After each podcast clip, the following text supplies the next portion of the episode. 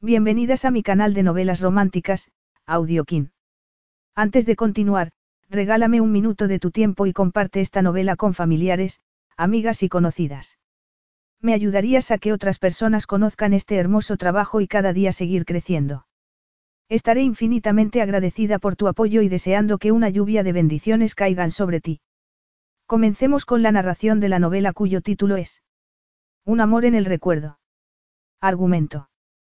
Un espléndido baile de máscaras no era lugar para la poco agraciada recepcionista Caris Bells.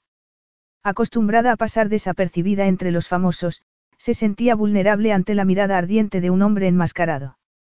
Lo que menos se imaginaba era que era el mismo del que había huido dos años antes y que su magnetismo volvería a causar su perdición. Alessandro Matani no recordaba a Caris, pero su cuerpo sí lo hacía, íntimamente. Y el italiano estaba resuelto a reclamar todo lo que consideraba suyo. Capítulo 1.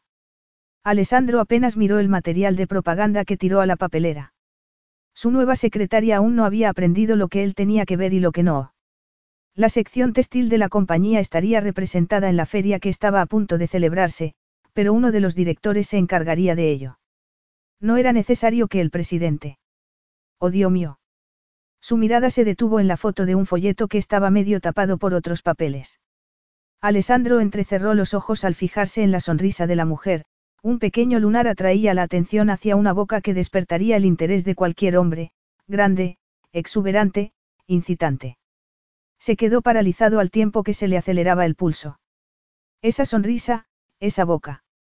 Pero no fue el aspecto sexual lo que atrajo su atención. Un retazo de recuerdo seductor flotó entre sus pensamientos conscientes. Un sabor dulce como una cereza madura, gustoso y adictivo. Sintió calor a pesar del aire acondicionado que había en su espacioso despacho. Algo similar a una emoción lo dejó sin aliento. Se dijo que no tenía que analizar lo que sentía, sino relajarse y dejar que afloraran las sensaciones. Como una cortina de encaje movida por la brisa, el velo que cubría los recuerdos de aquellos meses de hacía dos años se abrió, se separó y volvió a cerrarse. Alessandro apretó los puños, pero no sintió dolor, sino la conocida e irritante sensación de vacío que le hacía sentir impotente y vulnerable. No importaba que le hubieran asegurado que en aquellos meses perdidos no había sucedido nada extraordinario. Otros recordaban lo que había dicho y hecho. Pero él, Alessandro Matani, no se acordaba. Agarró el folleto sin pensarlo. Era el anuncio de un hotel de lujo de Melbourne. Esperó, pero no saltó ninguna chispa de reconocimiento. Él no había estado en Melbourne. Al menos no se acordaba. Lo invadió la impaciencia y trató de controlarla respirando profundamente. Una reacción emocional no lo ayudaría, a pesar de que había veces en que la sensación de pérdida, de haber perdido algo vital estaba a punto de hacerle enloquecer. Volvió a mirar el folleto. La recepcionista sonreía a una pareja mientras se registraba en el hotel, y su sonrisa era fascinante. El entorno era opulento, pero él había crecido rodeado de lujo, por lo que apenas se dio cuenta. Por el contrario, la mujer lo intrigaba. Cuanto más la miraba, mayor era el presentimiento de que la conocía, lo cual hacía que la sangre le circulara más deprisa y que sintiera un cosquilleo en la nuca. Le había sonreído ella así. Empezó a estar seguro de que sí. Examinó sus rasgos con atención. Llevaba el pelo negro recogido y su cara era agradable pero corriente. Tenía la nariz respingona y algo corta. Los ojos eran de un castaño sorprendentemente claro, la boca, grande. No era guapa ni lo suficientemente exótica como para que se volvieran a mirarla. Pero tenía algo, un carisma que el fotógrafo había percibido y del que había sabido sacar partido. Alessandro le pasó el dedo por un pómulo y la suave curva de la mandíbula y se detuvo en la exuberante promesa de sus labios. Ahí estaba de nuevo el presentimiento, la intuición de que no era una desconocida.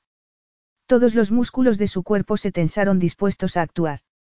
En su memoria defectuosa algo se agitó, y recordó una sensación suave como el roce de aquellos labios en los suyos. Volvió a sentir el sabor a cereza madura, irresistible. La caricia de unos delicados dedos en la mandíbula y en el pecho, con el corazón latiéndole deprisa. El sonido de suspiros femeninos, la sensación de éxtasis. Inspiró como si estuviera haciendo un ejercicio físico muy intenso. La nuca y el entrecejo comenzaron a sudarle mientras su cuerpo se excitaba. Era imposible. Pero el instinto le revelaba una verdad que no podía pasar por alto, conocía a aquella mujer, la había abrazado, le había hecho el amor. Lo invadió un sentimiento de posesión masculina. La experiencia primitiva de dominio, del macho olfateando a la hembra era inconfundible. Miró fijamente la imagen de la desconocida que se hallaba al otro lado del mundo. Si él no había ido a Melbourne, habría viajado ella hasta allí, hasta Lombardía. Se sintió frustrado por no poder recordar lo sucedido en aquellos meses. Examinó la foto durante varios minutos. Aunque le parecía imposible, cada vez se sentía más seguro de que en aquella mujer residía la clave de sus recuerdos inaccesibles.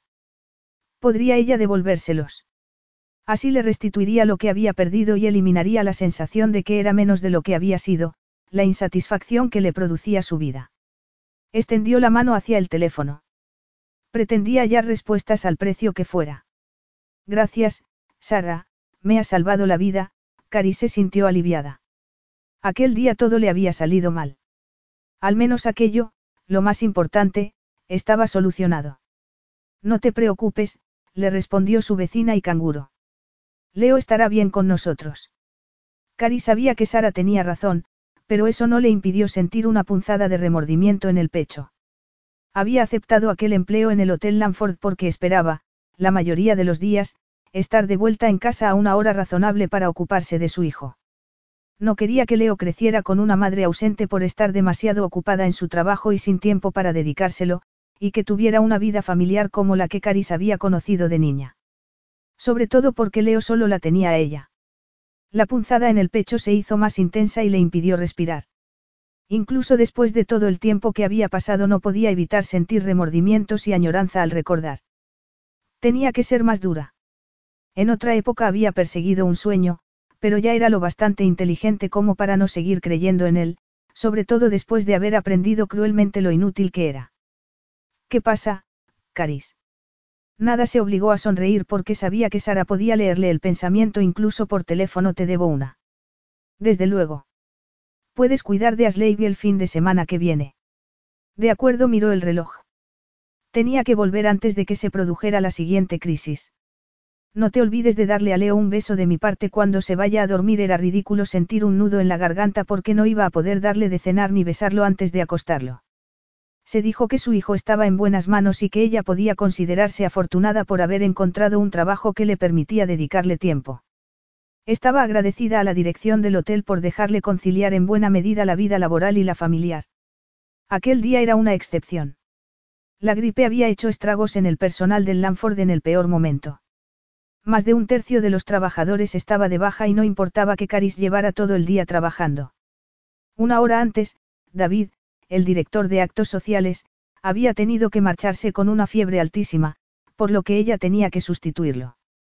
Estaba muy nerviosa, ya que era la oportunidad de demostrar lo que valía y de justificar la fe que David tenía en ella al haberla aceptado a pesar de que su currículum no era el adecuado. Le debía no solo el puesto, sino también la seguridad en sí misma que lenta y esforzadamente había ido ganando desde su llegada a Melbourne. No sé a qué hora volveré, Sara. Probablemente de madrugada, Cari se negó categóricamente a preocuparse por cómo iba a volver a casa. No podía usar el transporte público a esas horas, y el coste de un taxi era prohibitivo. Nos veremos a la hora de desayunar, si te parece bien. Muy bien, Caris. No te preocupes. Caris colgó y echó hacia atrás los hombros. Llevaba tanto tiempo trabajando en el ordenador y el teléfono sin parar que le dolía todo el cuerpo. Echó una ojeada al monitor que tenía frente a sí y las palabras escritas bailaron ante sus ojos.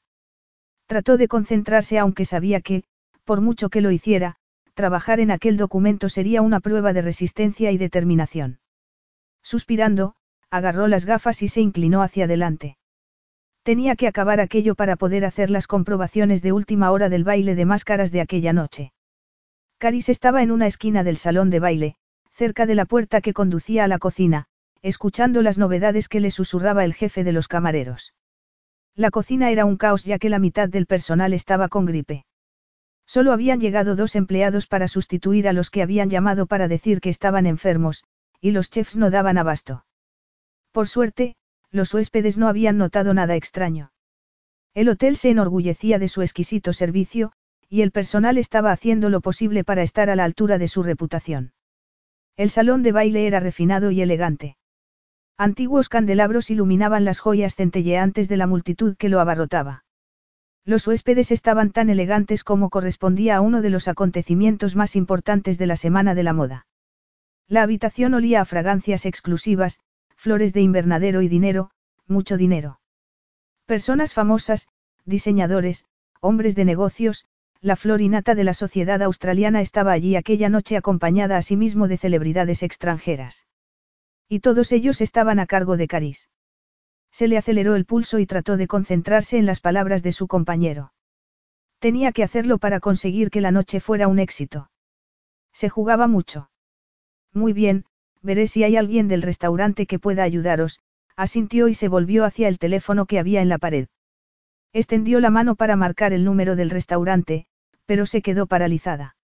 Sintió un cosquilleo al final de la columna vertebral que se transformó, al ir ascendiendo por la espalda, en una sensación ardiente que le quemaba la piel.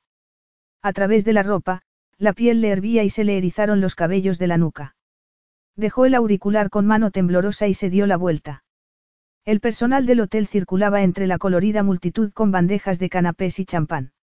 Los grupos de personas se deshacían y se volvían a juntar. Los huéspedes, la mayoría de los cuales llevaba bellas máscaras hechas a mano, se divertían, establecían relaciones laborales o se dedicaban a lucir sus galas. No se percatarían de que hubiera alguien que no perteneciera a su estrecho círculo, lo cual a Caris le venía muy bien. No ansiaba tener un lugar en un baile de cuento de hadas, sobre todo después de haber abandonado la fantasía del príncipe azul. Sin embargo, sintió que las mejillas le ardían. Se quedó sin respiración y el pulso se le aceleró porque su instinto le decía que alguien la observaba. Con el corazón en la boca, buscó frenéticamente entre la multitud a algún conocido, a alguien que hiciera que el corazón se le desbocara como lo había hecho mucho tiempo atrás. Cerró los ojos durante unos segundos. Aquello era una locura. Todo eso formaba parte del pasado, un pasado que era mejor olvidar. El cansancio y los nervios hacían que se imaginara cosas. Su camino y el de él no volverían a cruzarse, ya se había encargado él de eso. Caris hizo una mueca al sentir un dolor familiar en el pecho. No. Se negó a que su caprichosa imaginación la distrajera.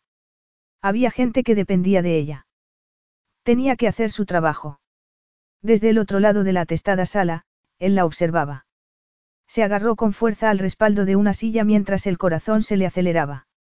El choque que le supuso reconocerla fue tan potente que tuvo que cerrar los ojos durante unos instantes. Al abrirlos, vio que ella se volvía hacia el teléfono. Era ella, no la mujer del folleto, sino mucho más, la mujer que recordaba, mejor dicho, que casi recordaba. Se le apareció la imagen de ella alejándose con la espalda rígida y a paso muy rápido, como si no pudiera alejarse lo bastante deprisa, mientras él se quedaba clavado donde estaba. Ella llevaba una maleta y un taxista metía otra en el maletero de su vehículo. Por último, ella se detuvo y el corazón de él también lo hizo. Pero no se dio la vuelta, y unos instantes después estaba dentro del coche que aceleraba y se alejaba por el camino privado de la casa de él en el lago Como. Él permaneció inmóvil, presa de sentimientos encontrados, furia, alivio, decepción, incredulidad, y dolor, un dolor que iba llenando su vacío interior. Solo una vez en su vida había experimentado sensaciones tan intensas, a los cinco años, cuando su madre lo abandonó por una vida regalada con su amante. Alessandro se removió e hizo un gesto negativo con la cabeza para desterrar la borrosa imagen, al tiempo que volvía a ser consciente de que se hallaba en el salón de baile lleno de gente. Sin embargo, la intensa mezcla de emociones le seguía bullendo en el pecho. Madonna mía. No era de extrañar que se sintiera vulnerable con semejantes sentimientos. ¿Quién era esa mujer para hacerle reaccionar de tal manera? Se mezclaron en él la ira y la impaciencia porque una mera casualidad lo hubiera llevado hasta allí, porque podía fácilmente haber evitado aquella oportunidad de saber más. Soltó la silla y sintió la huella profunda de la madera en la palma de la mano. La espera había terminado. Tendría las respuestas que buscaba aquella noche. se sacó un zapato a hurtadillas y movió los dedos de los pies. El baile estaba a punto de acabar. Entonces supervisaría cómo se recogía el salón y se preparaba para el desfile de moda del día siguiente. Suprimió un bostezo. Le dolían todos los huesos y lo único que quería era meterse en la cama. Bordeó la pista de baile para ir a comprobar. Una mano grande, cálida e insistente tomó la suya e hizo que se detuviera. Rápidamente, Caris adoptó una expresión serena para atender al huésped que había sobrepasado los límites al tocarla. Esperaba que no estuviera borracho. Puso una sonrisa profesional y se dio la vuelta. La sonrisa se evaporó. Durante unos instantes, el corazón le dejó de latir mientras miraba al hombre que tenía frente a sí, quien, a diferencia de la mayoría de los presentes, todavía llevaba la máscara. Tenía el pelo castaño y lo llevaba muy corto, por lo que se veía la hermosa forma de la cabeza. La máscara le ocultaba los ojos, pero Caris captó un brillo oscuro. La boca era un corte duro sobre la barbilla fuerte y firme. Cari le miró la barbilla con los ojos como platos. No podía ser, él se movió y ella aspiró el leve aroma de una colonia desconocida. El alma se le cayó a los pies. Por supuesto que no era él. Una cicatriz ascendía por la frente del desconocido desde el borde de la máscara. El hombre que ella había conocido era tan hermoso como un joven dios, sin cicatrices. Tenía la tez dorada por las horas al sol, no pálida como la de aquel extraño. Y sin embargo. Sin embargo, en ese momento tuvo el estúpido deseo de que fuera él. Contra toda lógica y la necesidad de protegerse, lo deseó con todas sus fuerzas. Era un hombre alto, mucho más que ella a pesar de que llevaba tacones. Sin duda tan alto como, no. No iba a seguir por ese camino. No iba a seguir jugando a ese lamentable juego.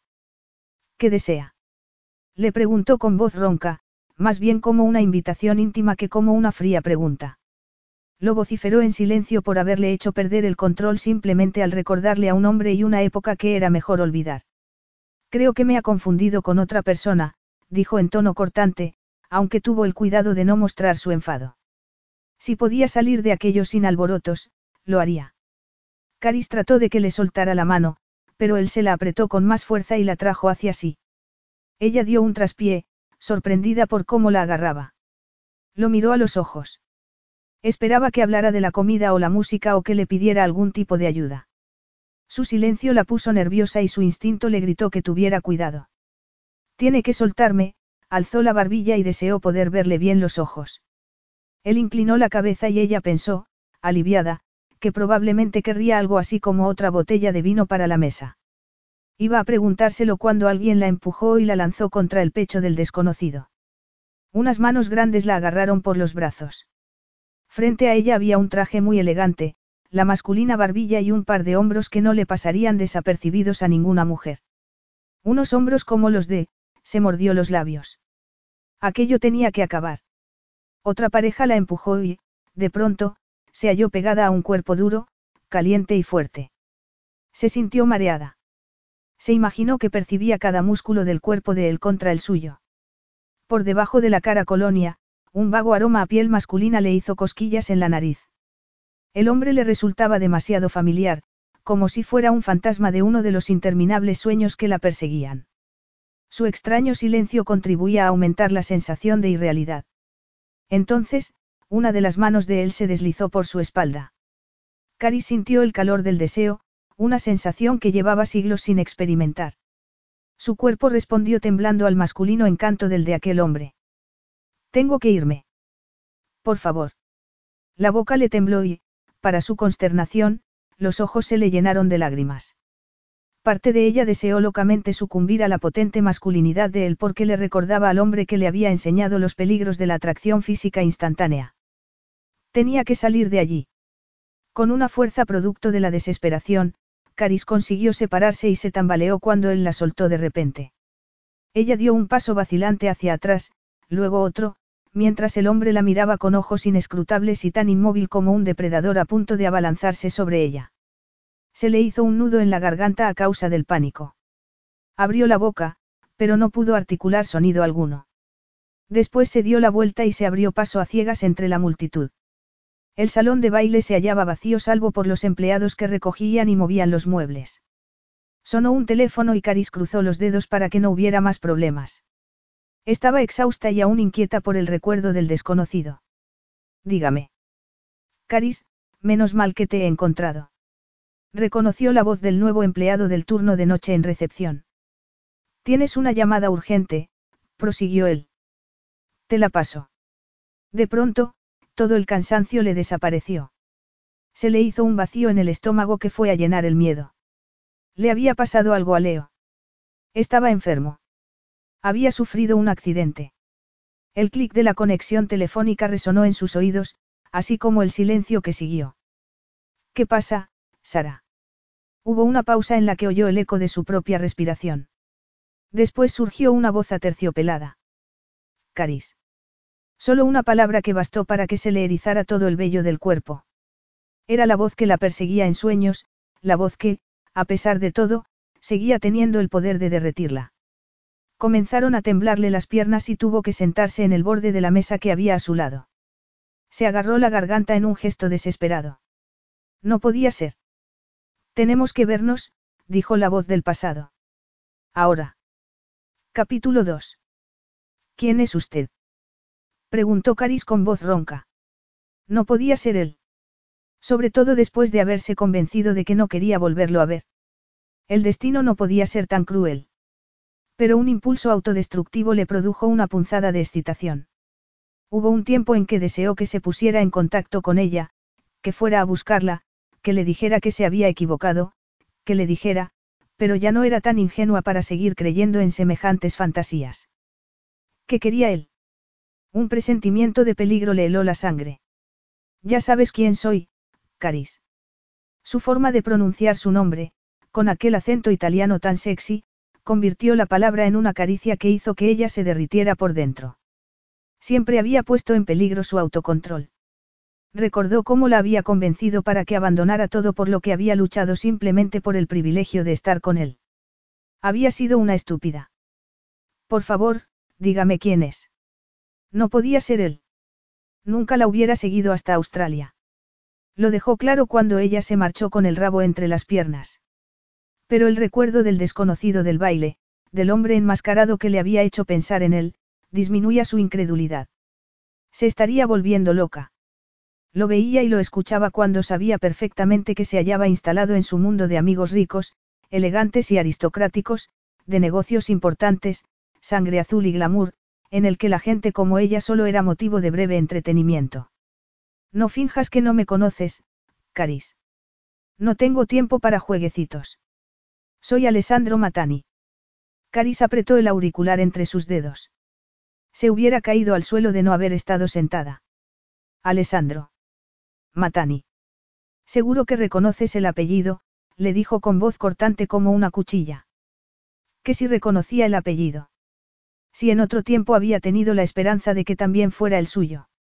Se le formó una risa histérica en la garganta y se puso la mano en la boca para no soltarla, al tiempo que se concentraba en respirar profundamente. Necesitaba oxígeno. La habitación comenzó a dar vueltas. Un ruido a sus espaldas la devolvió a la realidad y miró hacia abajo como si estuviera a una enorme distancia de allí. El auricular se le había resbalado entre los dedos y había caído en la mesa. Alessandro Matani, el hombre al que había amado, el que le había partido el corazón. Los últimos empleados le dieron las buenas noches. Caris alzó la mano a modo de despedida. Miró a su alrededor, confusa. Todo estaba preparado para el desfile de moda del día siguiente. Estaba sola, salvo por la voz al otro lado del teléfono. La voz de sus sueños. A tientas, como si fuera a tocar un animal salvaje, estiró la mano hacia el auricular. Lo levantó. Caris. Aquí estoy. Nada de juegos. Quiero verte. Pues peor para él. Hacía tiempo que Caris había dejado de preocuparse de lo que quisiera Alessandro Matani. Además, no era tan estúpida como para volver a acercársele. Ni siquiera se fiaba de las defensas contra el que tanto le había costado construir, contra un hombre por el que había abandonado su trabajo, todos sus planes e incluso el respeto hacia sí misma. No es posible. Claro que lo es, le espetó él. Solo nos separan doce plantas. Doce plantas. Estaba en Melbourne. En el Lanford. Eras tú el de esta noche en el baile. Si se hubiera sentido menos aturdida, se habría dado cuenta de lo que su tensa voz traslucía. Pero trataba de reponerse del choque y no podía pensar en su orgullo. Él no contestó. Cari se sintió invadida por una ola de calor. Había sido él quien la había tenido en sus brazos en el salón de baile. ¿Cuántas veces había deseado que la abrazase, a pesar de todo lo que se decía a sí misma sobre olvidar el pasado? La había abrazado y ella no lo había reconocido. Claro que lo había reconocido, a pesar de la nueva colonia, la palidez y la cicatriz. El miedo le cortó la respiración. Lo habían herido. Había sido grave. Recurrió temblorosa a los últimos restos de control que le quedaban. ¿Qué quieres? Ya te lo he dicho, contestó él con impaciencia. Quiero verte. Ella no pudo evitar un bufido de incredulidad ante sus palabras. ¿Cómo habían cambiado los tiempos? Finalmente, el orgullo vino en su ayuda. Es tarde. He tenido un día muy largo y me voy a casa. No tenemos nada que decirnos. ¿Estás segura? Su voz parecía estar recorrida por una erótica corriente subterránea. Cari se incorporó de un salto. Una llama lamía un lugar secreto en su interior, el lugar que estaba frío y vacío desde que él la abandonara. Al darse cuenta, su enfado aumentó. No, no estaba segura, eso era lo peor.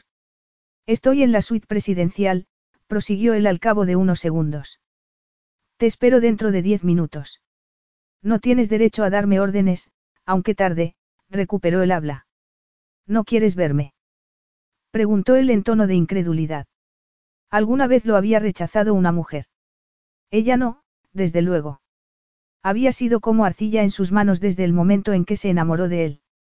Lo pasado, pasado está, en el último momento consiguió no decir su nombre. No quería oírlo de sus propios labios. Le traía demasiados recuerdos. Tal vez sea así, pero yo sí quiero verte, su tono dejó claro que no estaba a punto de ponerse de rodillas y pedirle perdón. Cari se frotó la frente. La idea de que Alessandro, niño mimado de la alta sociedad, empresario e italiano 100% viril, se arrodillan ante una mujer era absurda. Tienes diez minutos, repitió él. ¿Y si no voy? Tú decides. Tengo que hablar contigo de asuntos personales. Creí que preferirías hacerlo en mi suite, pero, desde luego, puedo verte mañana mientras trabajas. Me parece que compartes el despacho con otros colegas. Es de suponer que nuestra conversación no les molestará. Cari se imaginó cómo reaccionarían sus compañeros ante Alessandro y sus asuntos personales. No hay duda, prosiguió él con su delicioso acento, de que a tu jefe no le importará que trates un asunto privado en horas de trabajo. Aunque creo que todavía estás en periodo de prueba ampliado. Cari se quedó muda al saber que había investigado sobre ella. ¿Cómo, si no, sabía lo del largo periodo de prueba a causa de haber conseguido el empleo sin el currículum adecuado? Se suponía que esos detalles eran confidenciales. Se puso a la defensiva al volver a sentir que no daba la talla, que no era lo bastante buena. Y aún más al sentirse acorralada y tener que hacer frente a una fuerza implacable e incontenible que amenazaba con dominarla. Experimentó el amargo sabor de la derrota. ¿O era el del miedo? El del miedo a que, a pesar de su negativa inicial, Alessandro estuviera allí para quitarle a Leo. Dentro de diez minutos, le confirmó ella. Alessandro miraba la ciudad por la ventana sin ver los edificios, pues en su cerebro había aparecido la imagen de unos ojos azules grandes y cándidos. Una oleada de calor lo invadió desde la entrepierna al recordar el suave cuerpo de ella apoyado en el suyo. Desde el momento en que la había visto en el salón de baile, lo supo. El reconocimiento que había experimentado al ver la foto no fue nada comparado con la certeza instantánea de esa noche, esa mujer era suya. Se tomó de un trago el café que el mayordomo le había preparado. El breve recuerdo que había tenido le indicaba que no se habían separado en términos amistosos. Lo había dejado plantado. Ninguna otra amante le había hecho algo así. Pero estaba completamente seguro de que seguía habiendo algo entre ellos, algo que explicara la molesta insatisfacción que lo perseguía desde el accidente. ¿Por qué se habían separado?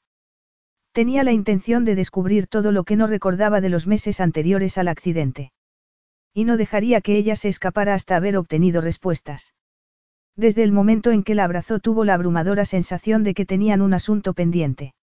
Y había algo más, aparte de la sensación inmediata de conexión y pertenencia, una agitación en su interior que tenía que proceder sin duda de emociones largo tiempo aletargadas. Había observado a Caris, la había escuchado y se había quedado estupefacto por la intensidad de los sentimientos encontrados que experimentaba. Había recurrido a toda su fuerza de voluntad para recuperarse de las heridas y sacar a flote el tambaleante negocio familiar. Había bloqueado todo lo que no fuera la necesidad de levantar una empresa que estaba al borde del desastre. Lo demás se había vuelto borroso, y hasta aquel momento nadie había conseguido alterar su serenidad, ni su madrastra, ni las muchas mujeres que habían pretendido llamar su atención, ni sus amigos. A pesar del amplio círculo social en que se movía, era una persona solitaria como su padre, que se había aislado y concentrado únicamente en los negocios después de que su primera esposa lo traicionara y abandonara. En consecuencia, Alessandro había aprendido muy pronto la forma de hacer las cosas de los Matani y había ocultado tras una fachada de calma su pena y desconcierto infantiles. Con los años, la fachada se había vuelto real. Había desarrollado la habilidad de reprimir las emociones fuertes y de distanciarse de su propia vulnerabilidad. Hasta aquella noche al ver a Caris Bells, en que había, sentido cosas, descontento, deseo, pérdida. Frunció el ceño. No tenía tiempo para emociones, aunque sí para la lujuria. El deseo físico no le resultaba ajeno y se saciaba con facilidad. Pero las inquietantes sensaciones que le bullían en el pecho le resultaban desconocidas y eran producto de algo más complejo. Llamaron a la puerta. Agradecido por la interrupción de sus desagradables pensamientos, dejó la taza y se dio la vuelta mientras el mayordomo cruzaba el vestíbulo. Se sintió sorprendido al darse cuenta de que estaba muy tenso. Desde cuando él, Alessandro Matani, se ponía nervioso. Incluso cuando los especialistas le habían hablado de las complicaciones de sus heridas y de un periodo de larga convalecencia, solo se había sentido impaciente por salir del hospital, sobre todo después de saber el impacto que había tenido su accidente, que se produjo poco después de la muerte de su padre. Los buitres habían comenzado a volar en círculo, dispuestos a aprovecharse de los errores que su padre había cometido en los últimos meses, cuando Alessandro se hallaba incapacitado. La señorita Bells, señor, el mayordomo la condujo al salón. Ella se quedó en el umbral como si estuviera a punto de salir corriendo. La sorpresa de la conexión entre ambos volvió a golpear el pecho de Alessandro. Ella levantó la mano con brusquedad para retocarse el pelo, pero la bajó al darse cuenta de que él la miraba. La tensión era palpable mientras se miraban a los ojos. Caribels parecía fuera de lugar en medio de la opulencia de la suite más exclusiva de todos los hoteles de Melbourne, a no ser, desde luego, que estuviera allí para proporcionar un servicio personal a su ocupante. Alessandro pensó en el tipo de servicio, personal, que le gustaría recibir. Daba igual que conociera a muchas mujeres más hermosas, inteligentes y triunfadoras, que combinaban la elegancia con la habilidad para los negocios y estaban deseando compartir su cama. Caris tenía algo que la diferenciaba de ellas. Sus curvas horrorizarían a las mujeres que conocía en Milán y que siempre estaban a dieta. Llevaba el pelo recogido en una especie de moño. Iba maquillada discretamente y llevaba un traje de chaqueta azul marino que ninguna de las conocidas de Alessandro se pondría ni aunque la mataran. Sin embargo, el modo en que se le había iluminado la cara de la emoción unas horas antes apuntaba a un atractivo más sutil. Y tenía unas piernas, sus bien formadas pantorrillas y tobillos finos con zapatos de tacón y medias oscuras revivieron la adormecida libido de Alessandro, que quería seguir explorándolas para descubrir si seguían siendo igual de atractivas en toda su longitud. El instinto, o era el recuerdo, le decía que eran soberbias, del mismo modo que sabía que la curvilínea figura de Caris y sus deliciosos labios le proporcionarían placer. Por fin dejó de mirar a la mujer que lo había atraído desde el otro extremo del mundo. Tenía que dejar de pensar en ella como fuera. Gracie, Robson. Es todo por esta noche. Hay refrescos en el aparador si les apetece, señores, nada en el mayordomo indicó que considerara a la mujer que tenía frente así como a otra trabajadora. Hizo una inclinación de cabeza y se marchó silenciosamente. Siéntate, por favor, dijo Alessandro. Durante unos instantes creyó que no iba a aceptar. Ella se sentó en una silla. Las lámparas le iluminaban el rostro, en el que se apreciaba una tensión en los labios apretados que él no había observado antes. Parecía cansada. Alessandro miró el reloj. Era muy tarde. Estaba acostumbrado a trabajar hasta altas horas de la noche, con la ayuda de la cafeína y de su propia energía. Le remordió la conciencia. Debería haber dejado aquello para el día siguiente, pero no había sido capaz de pasar por alto la frustración que lo acometía sin piedad. Estaba tan cerca de hallar una respuesta que no descansaría hasta que la tuviera. Ya se había frustrado su primer intento cuando, al verla en el baile, se había quedado sin habla al reconocerla y el único pensamiento que se le había ocurrido había sido abrazarla y no soltarla. Su propia vulnerabilidad en aquellos momentos lo había desconcertado y avergonzado. Nunca se había sentido tan perdido, ni en los negocios ni en su trato con las mujeres. Pero se había recuperado y no le volvería a suceder, Alessandro Matani no era vulnerable. ¿Quieres té, café? le ofreció. Vino. No quiero nada, respondió ella, desafiante. Aquella chispa de rebelión le coloreó las mejillas e hizo que sus ojos brillaran. Alessandro se sirvió un coñac y se sentó frente a ella, que no había dejado de mirarlo con esos ojos luminosos que lo habían cautivado desde el momento en que la vio. ¿Qué veía? Estaba haciendo una lista de las diferencias que observaba en él. Se sorprendió al percatarse de lo mucho que le gustaría leerle el pensamiento y saber qué sentía. Experimentaba la misma tensión que él. Veo que te has fijado en la cicatriz. El color de las mejillas de ella se intensificó, pero no apartó la mirada ni le contestó. Alessandro no era vanidoso, por lo que no le importaba aquella imperfección en su rostro. Además, las mujeres reaccionaban ante su riqueza y posición en la misma medida que ante su aspecto. A pesar de que afirmaran que buscaban a un hombre que fuera amable y encantador, él sabía lo volubles que eran. Ni los votos matrimoniales ni los lazos de sangre entre madre e hijo las detenían cuando encontraban a otro que les ofreciera más riqueza y prestigio, lo cual personalmente no le importaba, ya que disponía de ambos en abundancia. Sí, en el futuro, llegaba a desear a una mujer de forma permanente, tendría dónde elegir. Te resultó repulsivo. Repulsivo. Caris deseó que así fuera porque, de ese modo, podría dejar de mirarlo. El corazón le latía con fuerza. Trató de disimular lo que le costaba respirar al sentirse envuelta por su potente aura masculina. Siempre había sido así. Pero había creído que el tiempo y el sentido común la curarían de su terrible debilidad. Me has hecho venir para hablar de tu aspecto.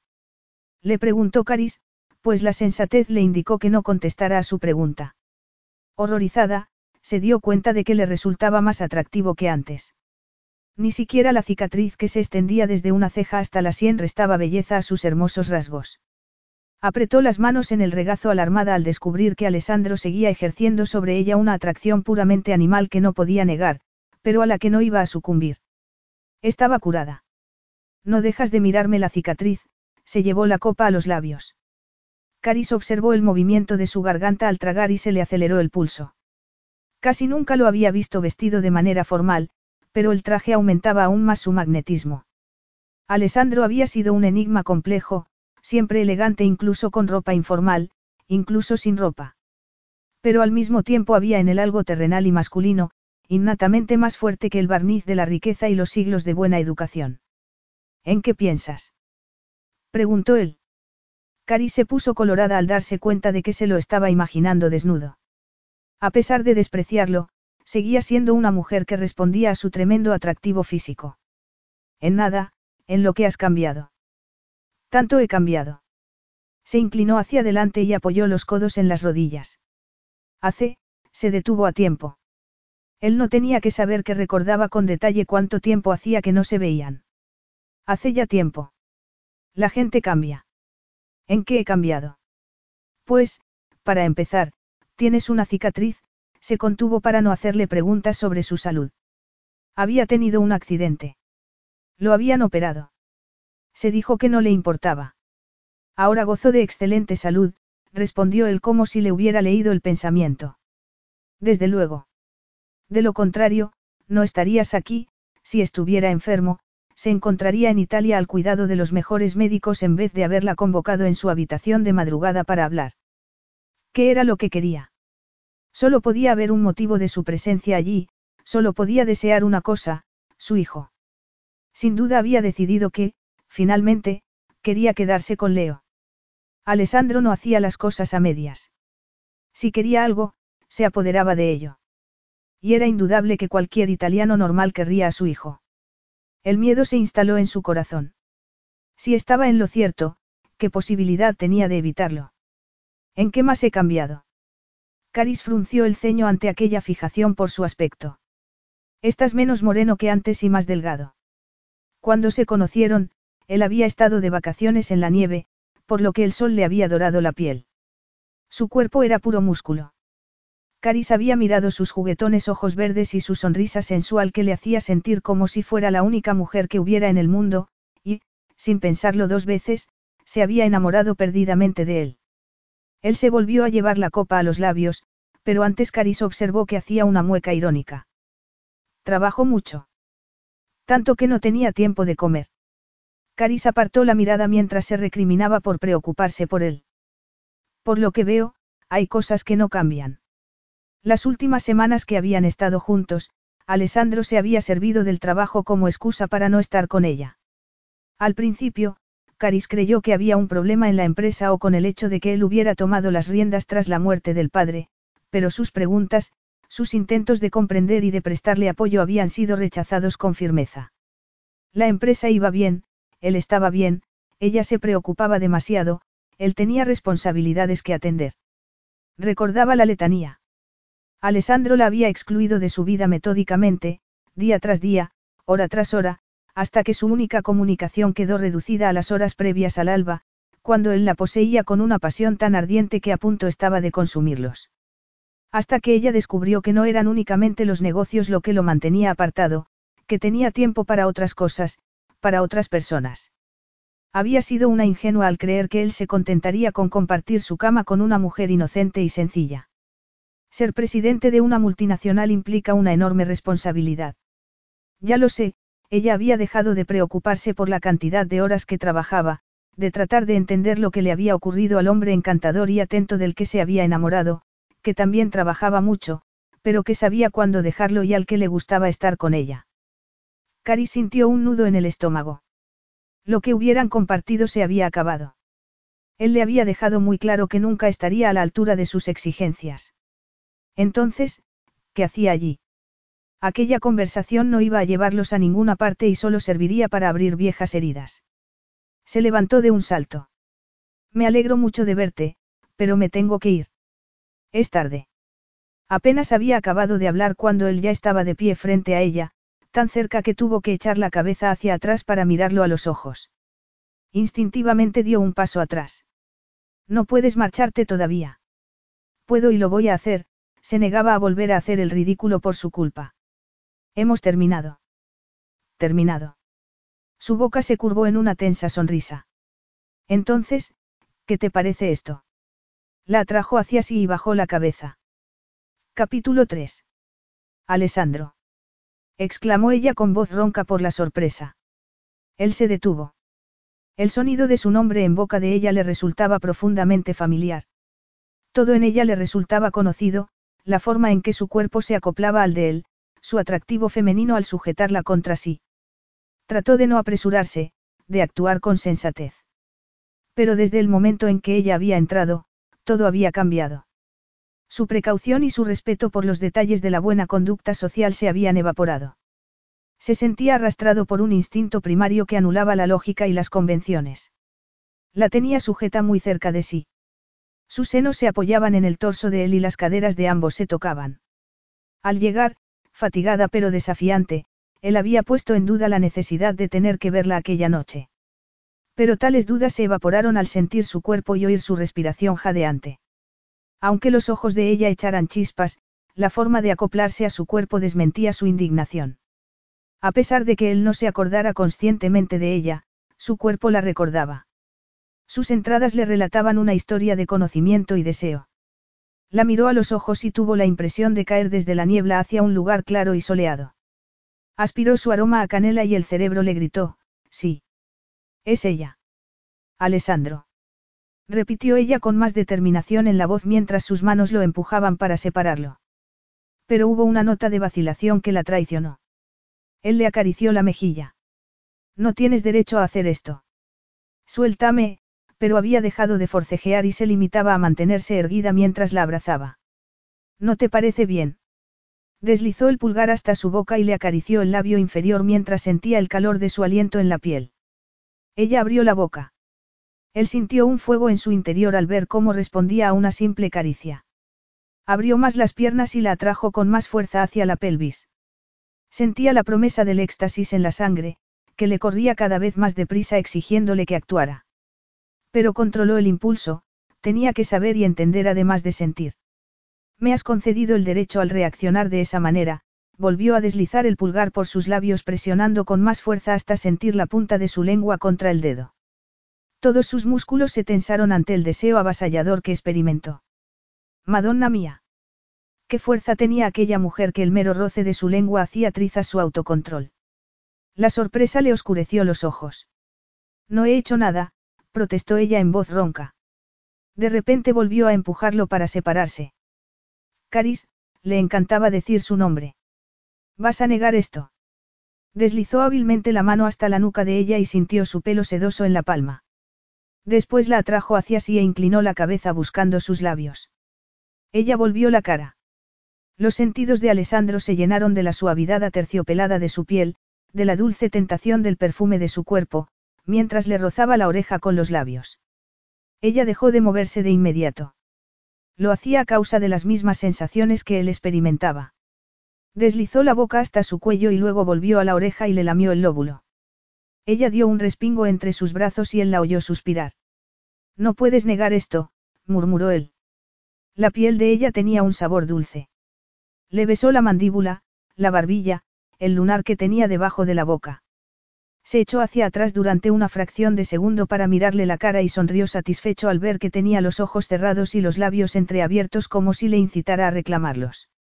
El pelo se le había comenzado a soltar al forcejear. Se dio cuenta de que no era negro como pensó en el baile, sino castaño oscuro con tonos rojizos. En su cerebro se formó la imagen de un pelo oscuro sobre blancas almohadas y de sus manos extendiéndolo. No era una imagen, sino un recuerdo. El de Caris en la cama con él, su sonrisa perezosa, sus dientes tan blancos como la nieve que se veía por la ventana. El impacto que le produjo ese inesperado recuerdo le hizo perder el equilibrio, por lo que se aferró a ella con fuerza. Era el segundo recuerdo en una sola noche. Supo que había hecho bien en ir hasta allí. Con Caris podría abrir la puerta del pasado, recuperar lo que había perdido. Cuando recordara, se vería libre de la sensación de haber perdido algo, de que su vida no estaba completa. Y entonces podría seguir adelante reconciliado con la vida. Alessandro, ella había abierto los ojos, que expresaban sorpresa y pesar. Suéltame, por favor. Le habían enseñado a respetar los deseos de una mujer. El código de honor de los Matani estaba profundamente arraigado en él, nunca forzaría a una mujer. Pero era demasiado tarde para fingir, a pesar de lo que dijera, Caris lo deseaba tanto como él a ella. Un beso no les hará daño alguno. Después de esto, murmuró. Te prometo que te gustará, tanto como a él. Le agarró la cabeza, hizo que la volviera hacia él y apretó su boca contra la de ella. Caris trató de separarse de él. La desesperación dio nuevas fuerzas a sus cansados miembros, pero sin resultado alguno. Él la abrazó con más fuerza si cabía. Era mucho más fuerte que ella. Saberlo debería haberla asustado.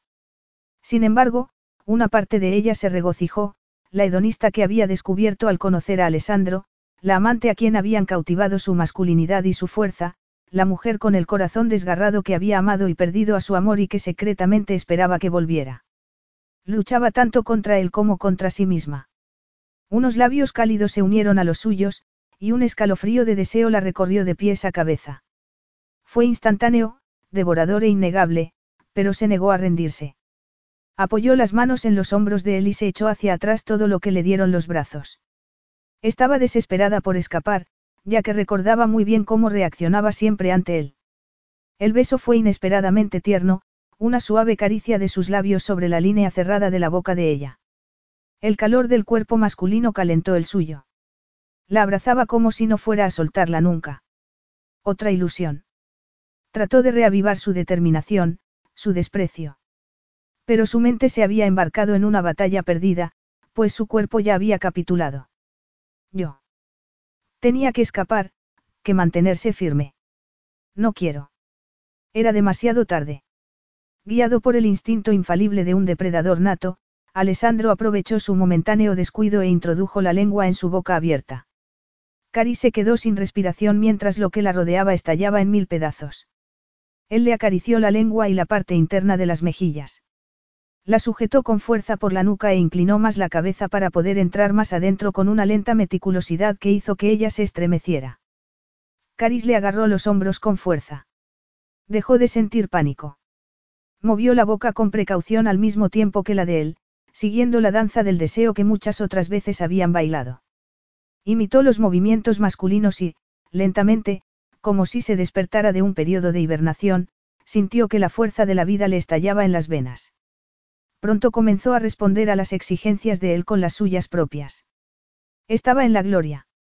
Deslizó las manos de los hombros al cuello y de allí a su pelo corto, que acarició con dedos desesperados. Él era real, sólido, maravilloso, no el efímero fantasma de sus sueños. Lo necesitaba cerca, más cerca, para satisfacer su reavivado deseo que le pedía más. Embriagada, recordó a medias a Alessandro dándole placer, abrazándola con fuerza como si nunca fuera a soltarla, la chispa instantánea de reconocimiento y comprensión que se había producido entre ambos cuando se vieron. Pero eran sombras de recuerdos porque se hallaba enfrascada en volver a aprender cómo era Alessandro, cómo eran su pelo, sus labios y su lengua, el acero caliente de sus brazos en torno a ella, los músculos y huesos de su largo cuerpo, su sabor y olor. Se apoyó en él, deleitándose al sentir sus senos contra el duro pecho masculino. Se puso de puntillas para conseguir más, para aproximarse más a él, para perderse en el lujo y la excitación de sus besos. Alessandro lanzó un gemido apagado mientras la rodeaba con el otro brazo por las caderas y la levantaba del suelo. Cari se entregó a cada una de las exquisitas sensaciones que experimentaba, la unión de sus bocas, la formidable fuerza que la envolvía, la piel ardiente bajo sus dedos mientras le acariciaba la mandíbula y las mejillas. Él comenzó a andar hasta que Cari sintió algo sólido contra la espalda. Una pared. Un sofá. Había perdido el sentido de la orientación.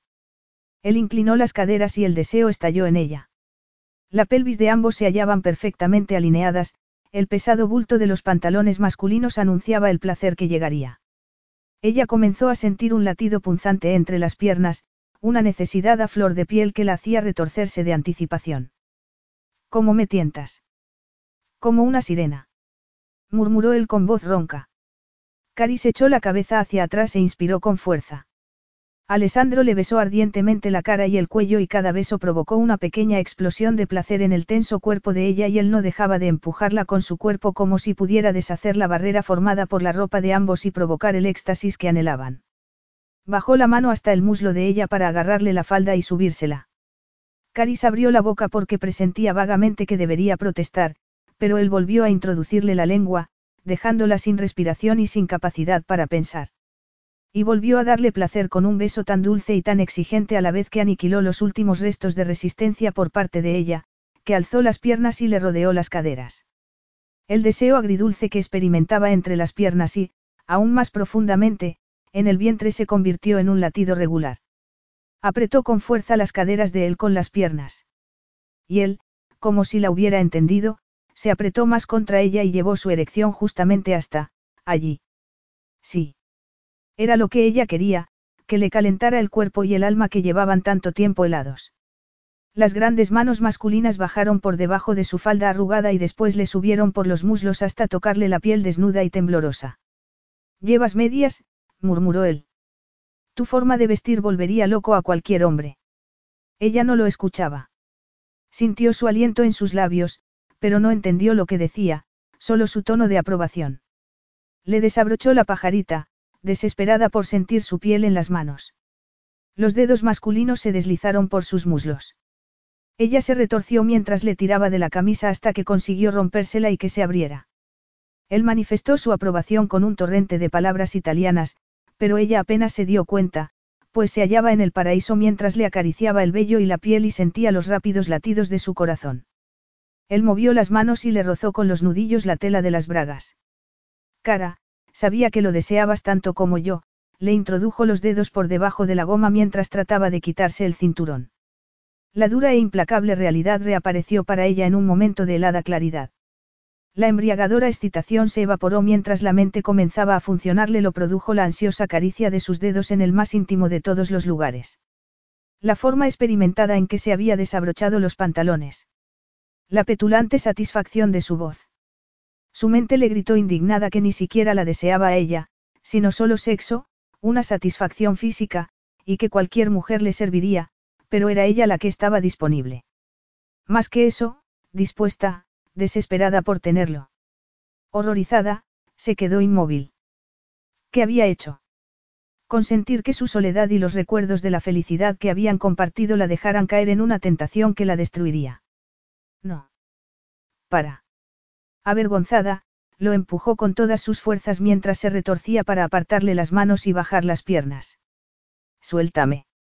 Se movió de forma tan inesperada que él no pudo impedírselo e incluso se retiró unos centímetros preciosos que permitieron que ella bajara las piernas, y fue entonces, al poner los pies en el suelo, cuando se dio cuenta que lo que tenía detrás era una pared. Tuvo que esforzarse en controlar el temblor de sus piernas para no caerse. Él había estado a punto de tomarla contra una pared de su suite.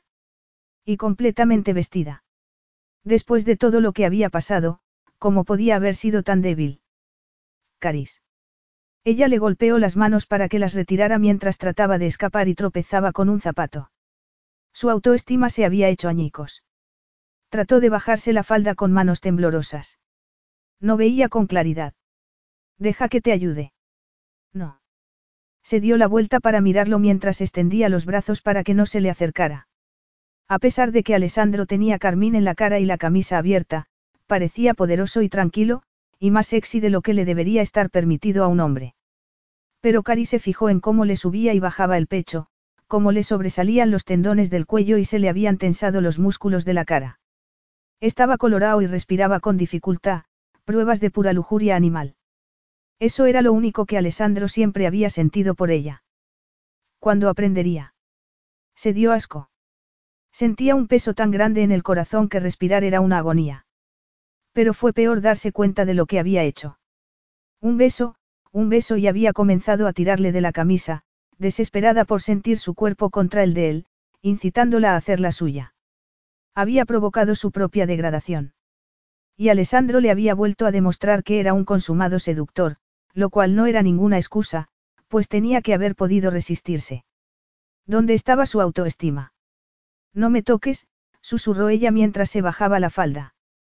De forma involuntaria se le tensaron los músculos internos. Su traicionero cuerpo seguía dispuesto a ser tomado. Saberlo eliminó los últimos restos de su orgullo. Va bene. Como quieras, el brillo salvaje de sus ojos era una advertencia de que no estaba dispuesto a que lo siguiera contrariando durante mucho tiempo. De momento, vamos a hablar. Cari sintió que la garganta le ardía y desvió la vista, incapaz de seguir soportando su mirada escrutadora. Comenzó a andar lentamente. Él no la siguió, sino que se quedó donde estaba, con los brazos en jarras, como si estuviera esperando a que ella entrara en razón. Tenemos que hablar, Caris. De ninguna manera. Ya habían hablado bastante por una noche. Se dio cuenta de que tenía la blusa abierta y se le veía el sujetador. ¿Cómo había sido? Se la abrochó y lanzó una mirada acusadora a Alessandro, pero este no dijo nada y se limitó a cruzar los brazos. A pesar de su inmovilidad, Caris no pudo librarse de la impresión de que solo esperaba para abalanzarse sobre ella. Tendría la suficiente determinación para detenerlo la próxima vez. No voy a quedarme para que me vuelvas a atacar.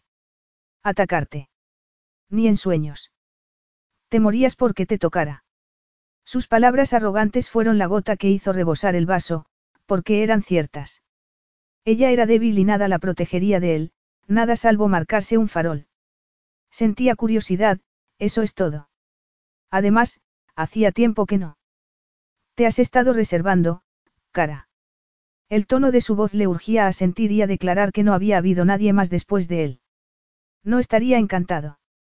Cari se sintió llena de furia, de ira ante el hombre que le había arrebatado la inocencia, el amor y la confianza y que creía que podía volver a tenerla simplemente chasqueando los dedos. No, mintió y apartó la mirada. La tenía subyugada.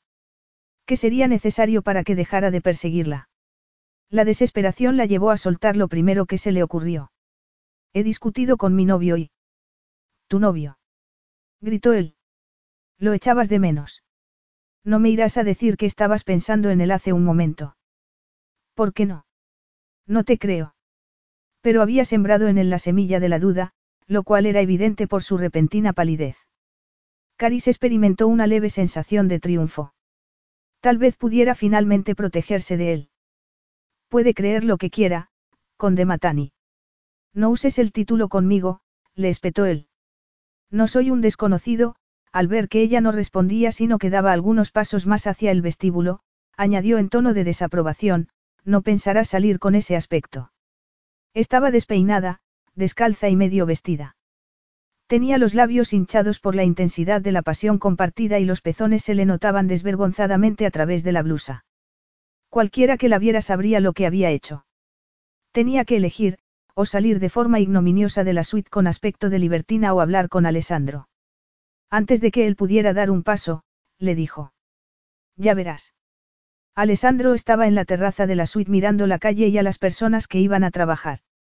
Era la hora punta de la mañana, y él ya llevaba trabajando varias horas. Solía empezar temprano y acabar tarde. Pero esa mañana, se pasó una mano por el pelo, enfadado. Había dormido incluso menos de lo habitual, acosado por sueños tentadores de miembros entrelazados con los suyos, de ojos azules que lo invitaban a la satisfacción sexual. Cada vez que se había despertado, sudando, jadeante y totalmente excitado, lo había hecho porque, en el sueño, Carisuya en vez de permitirles la satisfacción que ambos anhelaban. Se pasó la mano por la cara recién afeitada. Incluso en sueños, ella se negaba. No podía creerse que se hubiera marchado, sobre todo después de percibir el deseo que había en ella, tan devorador como el suyo. Era un milagro que la ropa de ambos no se hubiera desintegrado debido al ardor de su pasión. Sería una táctica para provocarlo, para hacer que quisiera más y después dejarlo lleno de deseo. ¿Qué esperaba ganar con ello? Negó con la cabeza. Ninguna mujer era tan buena actriz. Además, él se sabía todos los trucos que empleaban las mujeres que se dedicaban a maquinar, y Caris no había fingido la excitación. De ninguna manera, a él lo había deseado. Entonces, ¿por qué lo negó? Tenía que haberse tomado las cosas con calma en vez de dar rienda suelta a su deseo. La noche anterior no había actuado racionalmente. La había asustado. Se leía la desesperación en sus ojos mientras retrocedía hacia la puerta, e incluso le pareció que le brillaban en exceso. Sintió una punzada de remordimiento y frunció el ceño.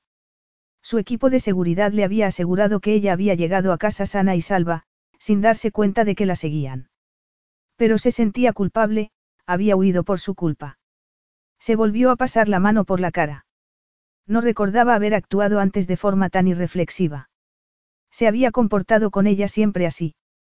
La pregunta lo fascinaba, pero desconocer la respuesta le ponía furioso. Estaba muy cerca, pero las respuestas continuaban siéndole esquivas. El sonido del teléfono móvil interrumpió sus pensamientos. Era Bruno, el jefe de seguridad, para informarle de los movimientos de Caris aquella mañana. Alessandro le dio una orden y, quitándose el teléfono de la oreja, esperó a que llegara la imagen que Bruno le enviaba. Ahí estaba. Caris con el traje oscuro que ya conocía. Pero lo que le llamó la atención fue el bulto que llevaba en los brazos, un bebé. Caris tenía un hijo. Alessandro se quedó sin respiración mientras miraba la imagen, incrédulo. ¿De quién era? Del novio del que se había separado.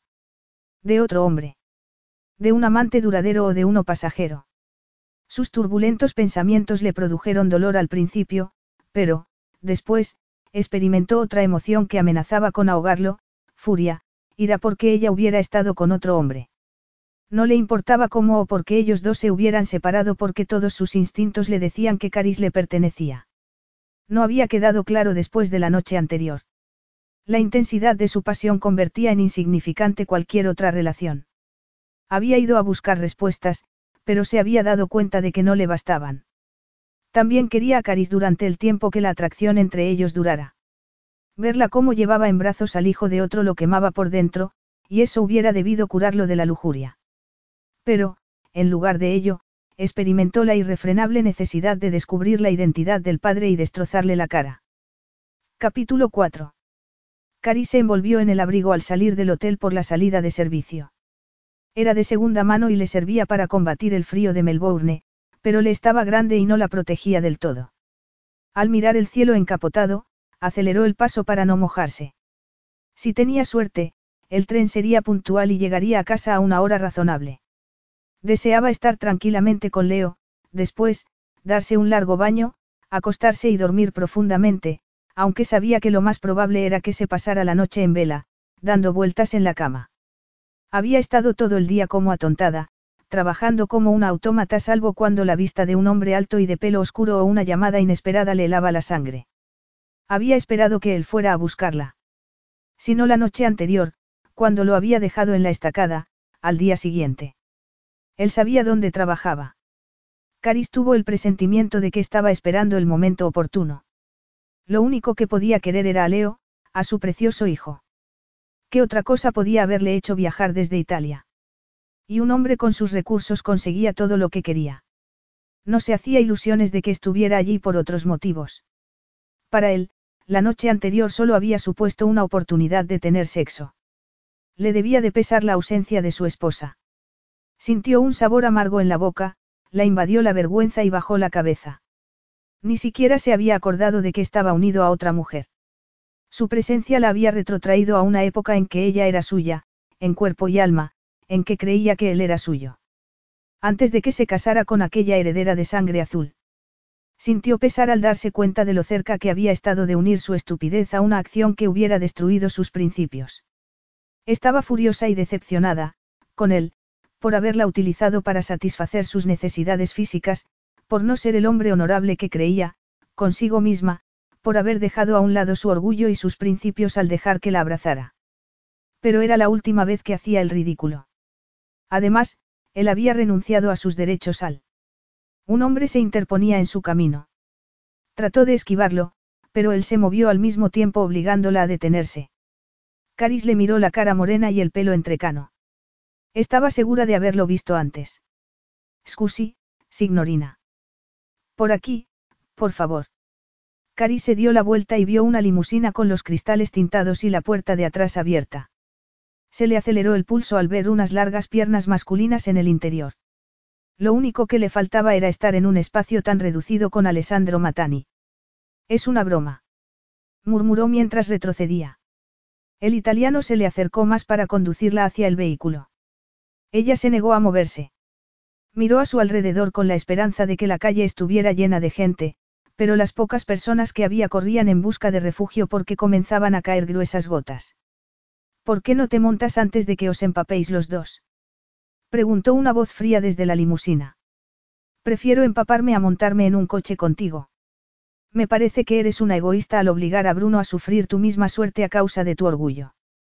El hombre se movió. Caris lo miró mientras se preguntaba si tendría alguna posibilidad de huir. Tenía la constitución de un jugador de rugby y la falta de expresión de su cara era la que correspondía a un guardaespaldas de alguien rico y famoso. No te dejes impresionar por su aspecto, Caris, prosiguió la voz desde el interior de la limusina. Está débil porque acaba de tener bronquitis. Y no me gustaría que sufriera una recaída. Y a ti tampoco haber sido la causante, Alessandro se había deslizado hasta el borde del asiento y la miraba con expresión inescrutable. Su esposa me despellejaría vivo si volviera a casa con neumonía. A pesar de la furia que sentía, Caris estuvo a punto de sonreír. En otra época, el sentido del humor de Alessandro había sido una de las cosas que la había atraído de él. Casi lo había olvidado. Creía que tu estilo era más el chantaje o las amenazas que apelar a mi conciencia, se burló ella mientras la lluvia se le colaba por el cuello del abrigo. Pero no se inmutó. Alessandro le dijo algo a Bruno y éste se apartó de ella. Antes de que pudiera salir corriendo, Alessandro dijo con suavidad. Siento lo de anoche, Caris. No estaba en mis planes. Esperó a que ella le respondiera, pero Caris se negó a hacerlo. Si él consideraba que aquello era una disculpa, tenía mucho que aprender. Se mantuvo rígida ante sus ojos escrutadores y pensó que, bajo la falta de expresión de su cara, se ocultaba una ira tan grande como la suya. Pues peor para él. Alzó la barbilla con decisión. Pero, si eso es lo que quieres, estoy seguro de que a la dirección del hotel le interesarán las imágenes de anoche de la cámara de seguridad del vestíbulo de la suite presidencial y las del ascensor. Si las revisan, les resultarán de lo más esclarecedoras. No te atreverás. Se quedó sin respiración, como si le hubieran dado un golpe. En la cinta se la vería saliendo de la suite de madrugada como si fuera una, una. ¿Eso crees? Estoy seguro de que desaprueban que los empleados ofrezcan servicios, personales, a los huéspedes. No te estaba ofreciendo un servicio. Da igual lo que estuvieras haciendo, Caris. Lo único que importa es lo que indican las pruebas, se recostó en el asiento con un brillo petulante en la mirada. Si alguien decidía ver las imágenes, la despedirían. Se estremeció, pero no a causa del frío de la lluvia.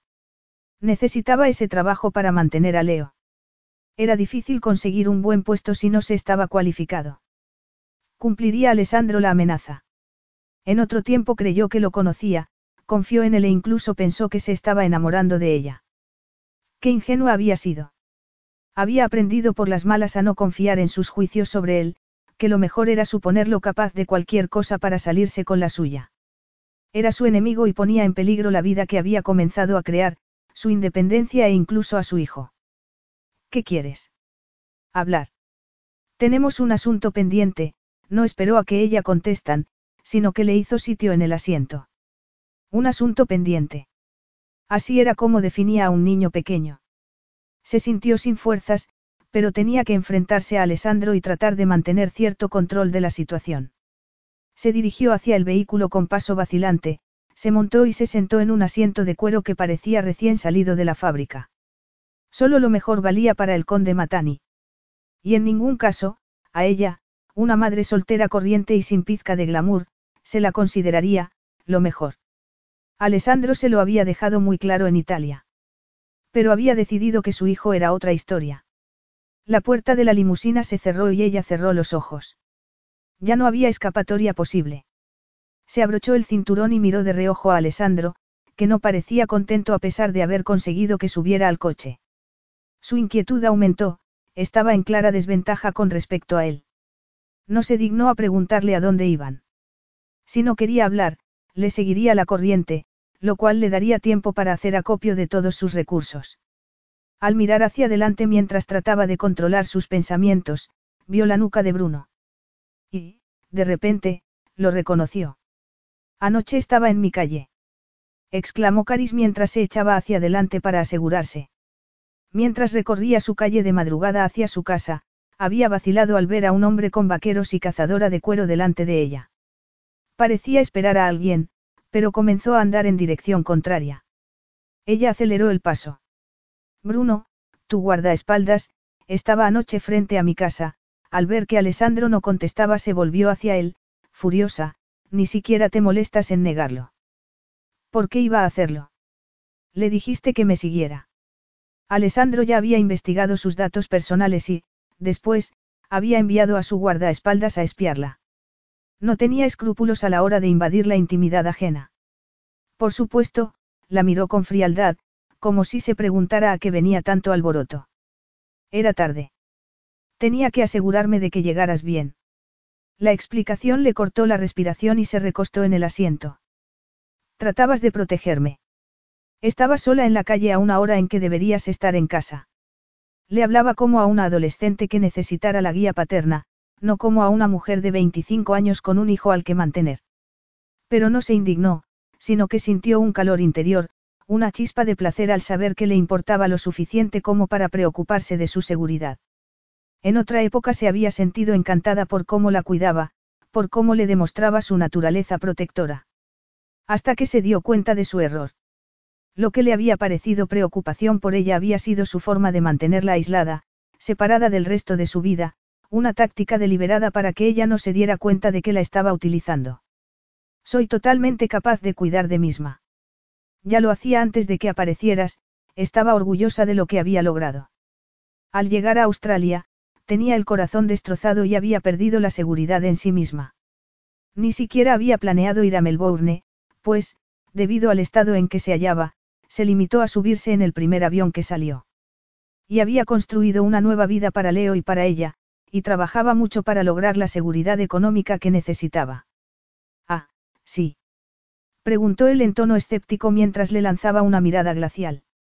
¿Crees que vives en un barrio adecuado para criar a un niño? Todos los músculos del cuerpo de Cari se tensaron. Habían llegado al quid de la cuestión. Creyó que la acusaría de ser una mala madre y que exigiría sus derechos. Pero él permaneció callado. El piso es soleado y cómodo, y puedo pagarlo, no era acertado aludir a su falta de dinero, pero, sin duda, él ya lo sabía. Había estado trabajando hasta ponerse de parto, pero se había gastado sus escasos ahorros en los meses posteriores al nacimiento de Leo. Si no hubiera sido por el dinero que le había enviado su padre, no habría podido salir adelante. Después, gracias a su puesto en el hotel, llegaba a fin de mes, aunque la mayor parte del sueldo se le iba en las necesidades de su hijo y el alquiler. ¿Y el sitio en el que está? El barrio se está convirtiendo en un centro de delincuentes, apuntó él sin molestarse en ocultar su desaprobación. Las noticias exageran, mintió ella sin querer reconocer que había mencionado uno de sus miedos. Unos días antes se habían vuelto a encontrar jeringuillas en el parque, y había decidido que, a pesar de las amistades que había hecho, buscaría otro sitio para criar a Leo. Si tú lo dices, replicó él en tono aburrido. Cari se sintió desconcertada cuando él no aprovechó la ocasión para criticarla por su incapacidad para cuidar al niño y para plantearle la custodia compartida. Pero a Alessandro parecía no interesarle y ella sintió renacer la esperanza. Pero, si no estaba allí por el niño, ¿qué quería de ella? Alessandro trató de calmarse. Estaba furioso desde que había recibido el informe aquella mañana, y su furia se debía a que Caris viviera en ese barrio, a que estuviera con un hombre que se negaba a cuidar de ella y su hijo, y a que él, Alessandro, se preocupara por ella. Se quejó por su estupidez. Ella lo había dejado en la estacada y había seguido con su vida. Él debiera hacer lo mismo. Su dignidad y su honor así se lo exigían. Y lo haría cuando averiguara todo lo que quería saber sobre aquellos meses en blanco.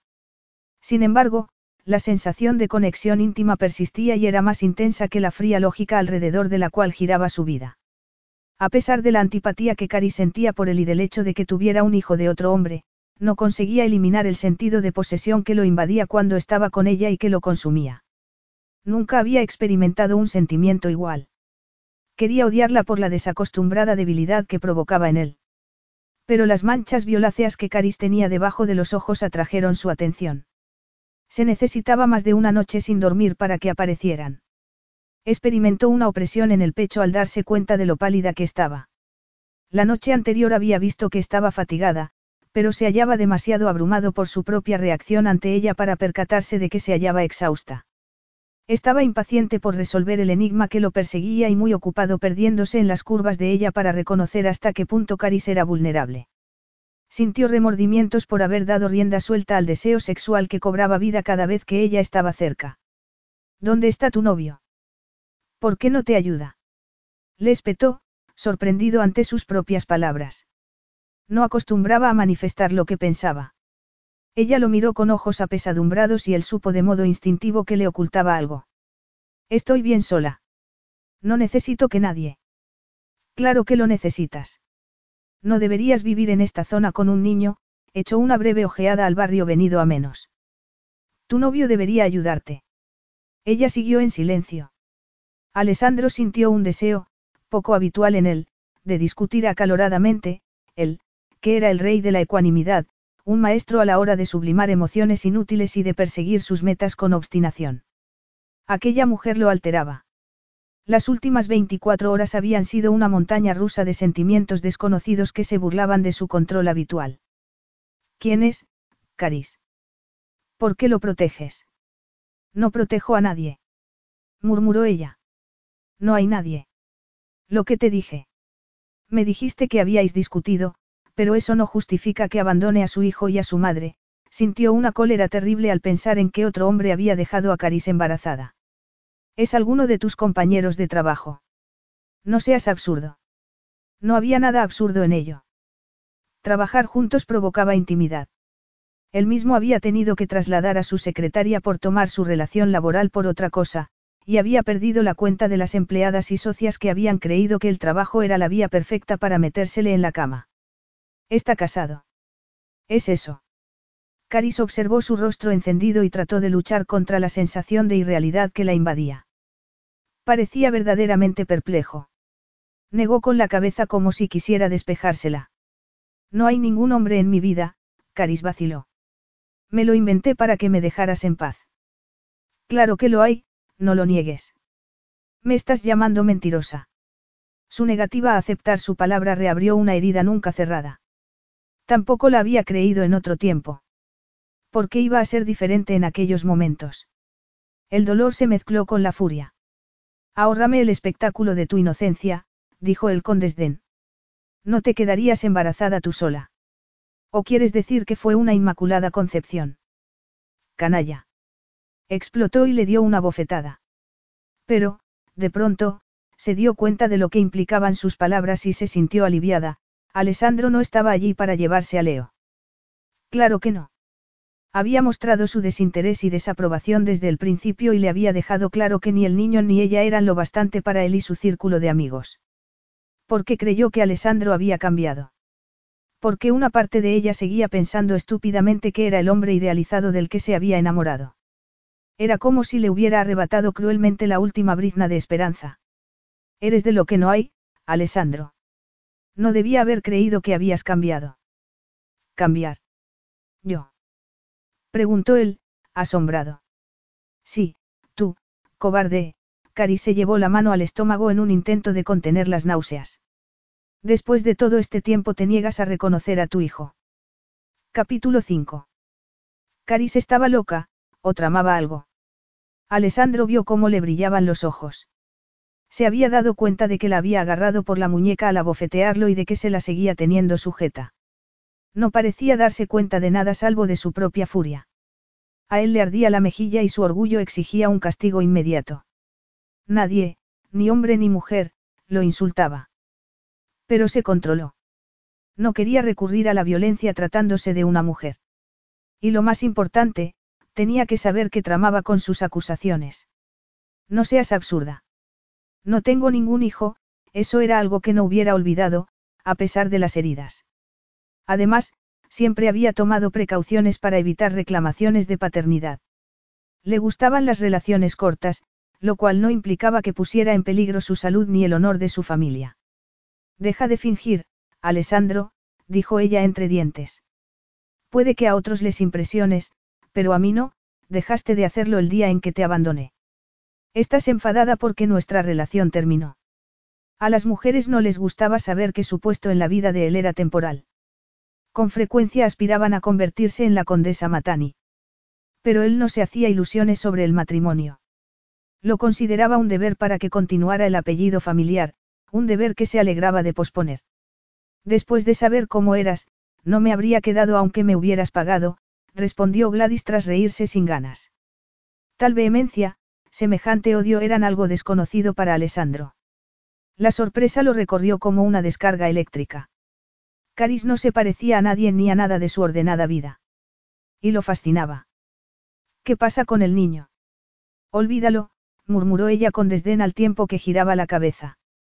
Ella trató de que le soltase la mano, pero se la tenía agarrada con fuerza, pues no estaba dispuesto a que volviera a pegarle. Le agarró la otra. No puedo olvidarlo, le tiró de las manos para que lo mirara y tuvo que hacer un esfuerzo para no fijarse en cómo su respiración entrecortada le resaltaba los senos. Dímelo. Ella lo miró y se pasó la lengua por los labios. Inmediatamente, Alessandro se sintió invadido de deseo, simplemente por eso. La prontitud de su reacción lo hubiera dejado anonadado si no tuviera la experiencia de la noche anterior. Cualquiera que fuera el secreto de su atractivo femenino, él reaccionaba con cada átomo de testosterona de su organismo. Vio que ella vacilaba y mantuvo su expresión inescrutable mientras le observaba los labios rojos que lo invitaban de modo inconsciente a lanzarse sobre su boca. No hay nada que contar, lo miró con agresividad. Tienes un hijo, cosa que ya sabes. ¿Por qué me haces repetirlo?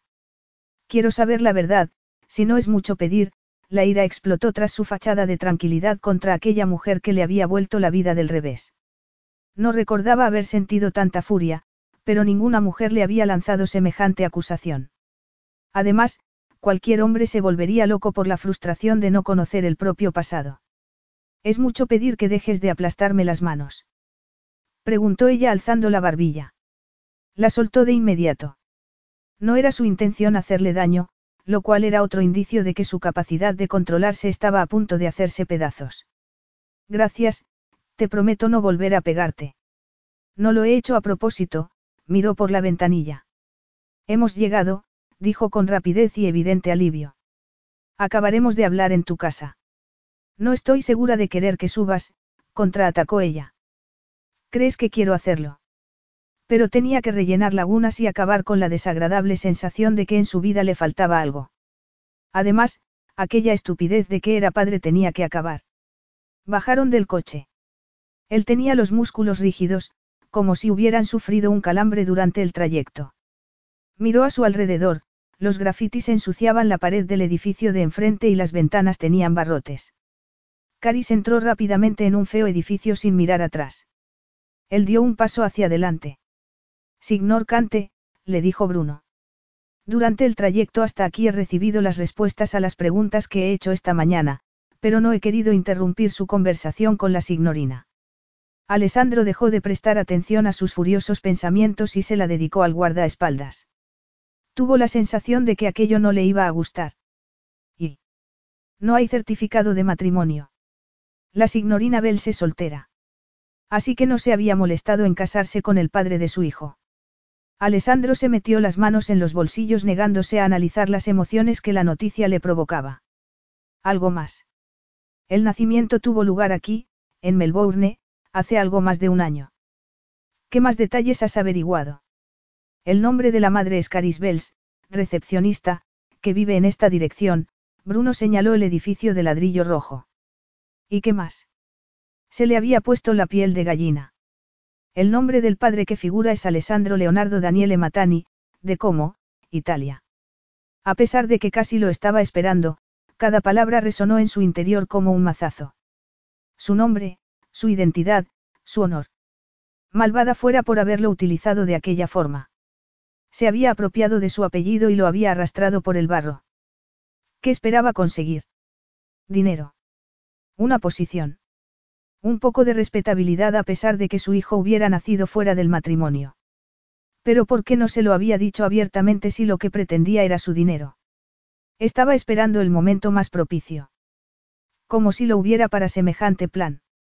Espera aquí, le gritó a Bruno y se dirigió hacia el edificio sin esperar respuesta. No veía con claridad. Lo impulsaba la necesidad de castigar a Caris. Aquello ya era mucho más que curiosidad, más incluso que la vuelta a la vida del instinto sexual que llevaba adormecido desde que se había despertado en el hospital 24 meses antes.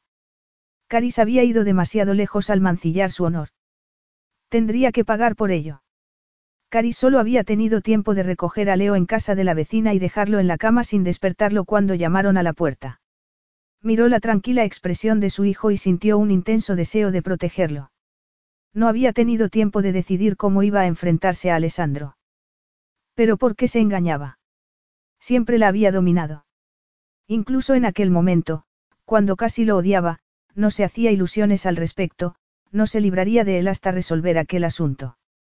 Contra su voluntad, se dirigió a la puerta con paso vacilante. Su ira se había evaporado y estaba nerviosa y exhausta. Abrió la puerta. Alessandro estaba allí y despedía una energía peligrosa que la envolvió y la dejó sin respiración. Los ojos le brillaban con la misma furia que solo le había visto una vez en el pasado, el día que le había dicho con educada frialdad que estaba abusando de su hospitalidad. Trató de reunir fuerzas para hacerle frente. Él entró a la cocina comedor sin decir palabra y sin rozarla, lo cual era toda una hazaña teniendo en cuenta el tamaño de la entrada. Ella hizo una mueca mientras cerraba la puerta. Estaba claro que en aquel momento no soportaba tocarla porque ella le había reprochado su conducta. ¿Qué diferencia con respecto a la noche anterior? Se puso colorada de vergüenza al recordarlo. Has utilizado mi apellido para el bastardo de tu hijo, le espetó con desdén y furia. Pero la respuesta de Caris no le fue a la zaga. No vuelvas a hablar así de él. ¿Qué? ¿Me vas a decir que estás casada? No. ¿Por qué iba a buscar marido cuando el padre de mi hijo nos había rechazado a los dos? Por la misma razón, dijo él mientras se inclinaba hacia adelante para intimidarla, por la que mentiste al hacer que figure como su padre en el certificado de nacimiento, para tratar de lograr cierto grado de respetabilidad o de ayuda económica. La ironía de la acusación la impactó con fuerza. De haber esperado ayuda de cualquier tipo por parte de Alessandro, se hubiera equivocado de plano. A pesar de la debilidad que experimentaba por aquel hombre bello y arrogante, si se trataba de su hijo no se dejaba avasallar. Se puso en jarras y lo miró con la misma hostilidad que él la miraba. Lo hice por Leo, que tiene derecho a conocer quién es su padre. Es que no tienes vergüenza. Solo me avergüenza haber sido lo suficientemente estúpida como para, se detuvo a tiempo. No quería que se burlara de ella si reconocía los sentimientos que había tenido por él. Creer en ti. Leo. Le has puesto el nombre de. Tu padre, Leonardo, vaciló al darse cuenta de la estupidez sentimental que había sido elegir un nombre de su familia, pero quería que Leo tuviera un vínculo con ella, a pesar de que lo hubiera rechazado. Había pensado en secreto que a Alessandro le gustaría que el niño se llamara como su difunto padre. ¿Cuánto se había equivocado? ¿Te has atrevido a? No me arrepiento de lo que he hecho. Tendrás que acostumbrarte, Alessandro. Se oyó un quejido apagado. Inmediatamente, Cari se dio la vuelta y se apresuró hacia el dormitorio que compartía con Leo. Lo tomó en sus brazos, lo apretó contra sí y cerró los ojos mientras sentía la calma y alegría que siempre le producía abrazarlo. Mamá, el niño alzó una mano y le acarició la cara. Hola, cariño. ¿Te lo has pasado bien hoy? Mamá, repitió el niño sonriendo. Entonces algo detrás de su madre captó su atención y la sonrisa se le evaporó. Caris no tuvo que darse la vuelta para saber que Alessandro estaba en la habitación. Se quedó paralizada. Había soñado durante mucho tiempo que él fuera a buscarlos, que reconociera que se había equivocado y que estaba destrozado por el dolor que les había causado. Ella lo hubiera perdonado y a él, con solo mirar a Leo, se le hubiera derretido el corazón, como a ella la primera vez que lo vio. Pero eso no iba a suceder. Alessandro no los quería a ninguno de los dos. Cari se estremeció de miedo. No soportaría que Alessandro descargara su ira en Leo. Abrazó al niño con más fuerza, pero él se echó a un lado tratando de ver a Alessandro. Mamá. No, cariño. No es mamá, durante una fracción de segundo sintió el irrefrenable deseo de decirle que era papá, pero no quería que Alessandro se pusiera más furioso. Se dio la vuelta. Si él se atrevía a hacer un comentario despectivo. Pero no tenía que preocuparse. La arrogancia y la ira masculinas habían desaparecido. Alessandro estaba inmóvil y miraba a Leo con el ceño fruncido, como si nunca hubiera visto a un niño. Caris le echó el pelo hacia atrás, pero él no le prestó atención pues la tenía toda centrada en el hombre que negaba ser su padre. Leo tenía el pelo y los ojos de Alessandro. Caris observó que éste cerraba los puños, pero seguía mirando al niño. ¿Cuántos años tiene?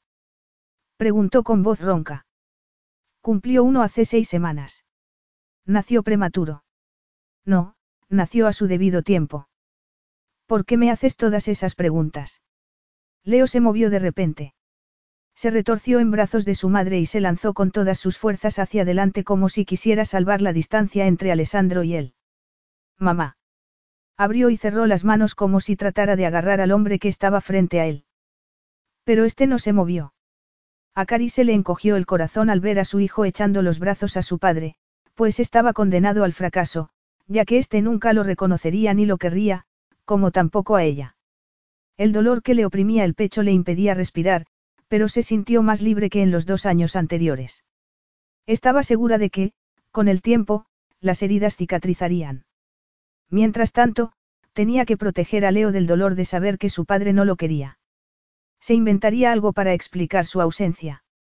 Y a Leo nunca le faltaría amor y atención, al contrario de lo que le había sucedido a ella. Lo abrazó con más fuerza y el niño se quejó. Sí, cariño. Lo siento. ¿Tienes hambre? Dio un paso hacia la puerta sin hacer caso de Alessandro. Vamos a comer, ¿quieres? Alessandro parecía clavado en el sitio y tardó unos segundos, que a ella le parecieron interminables, en dejar que pasara. Cari se dirigió a la cocina, pero la voz de él la detuvo. Dime cómo te quedaste embarazada. Ella se dio la vuelta preguntándose si bromeaba.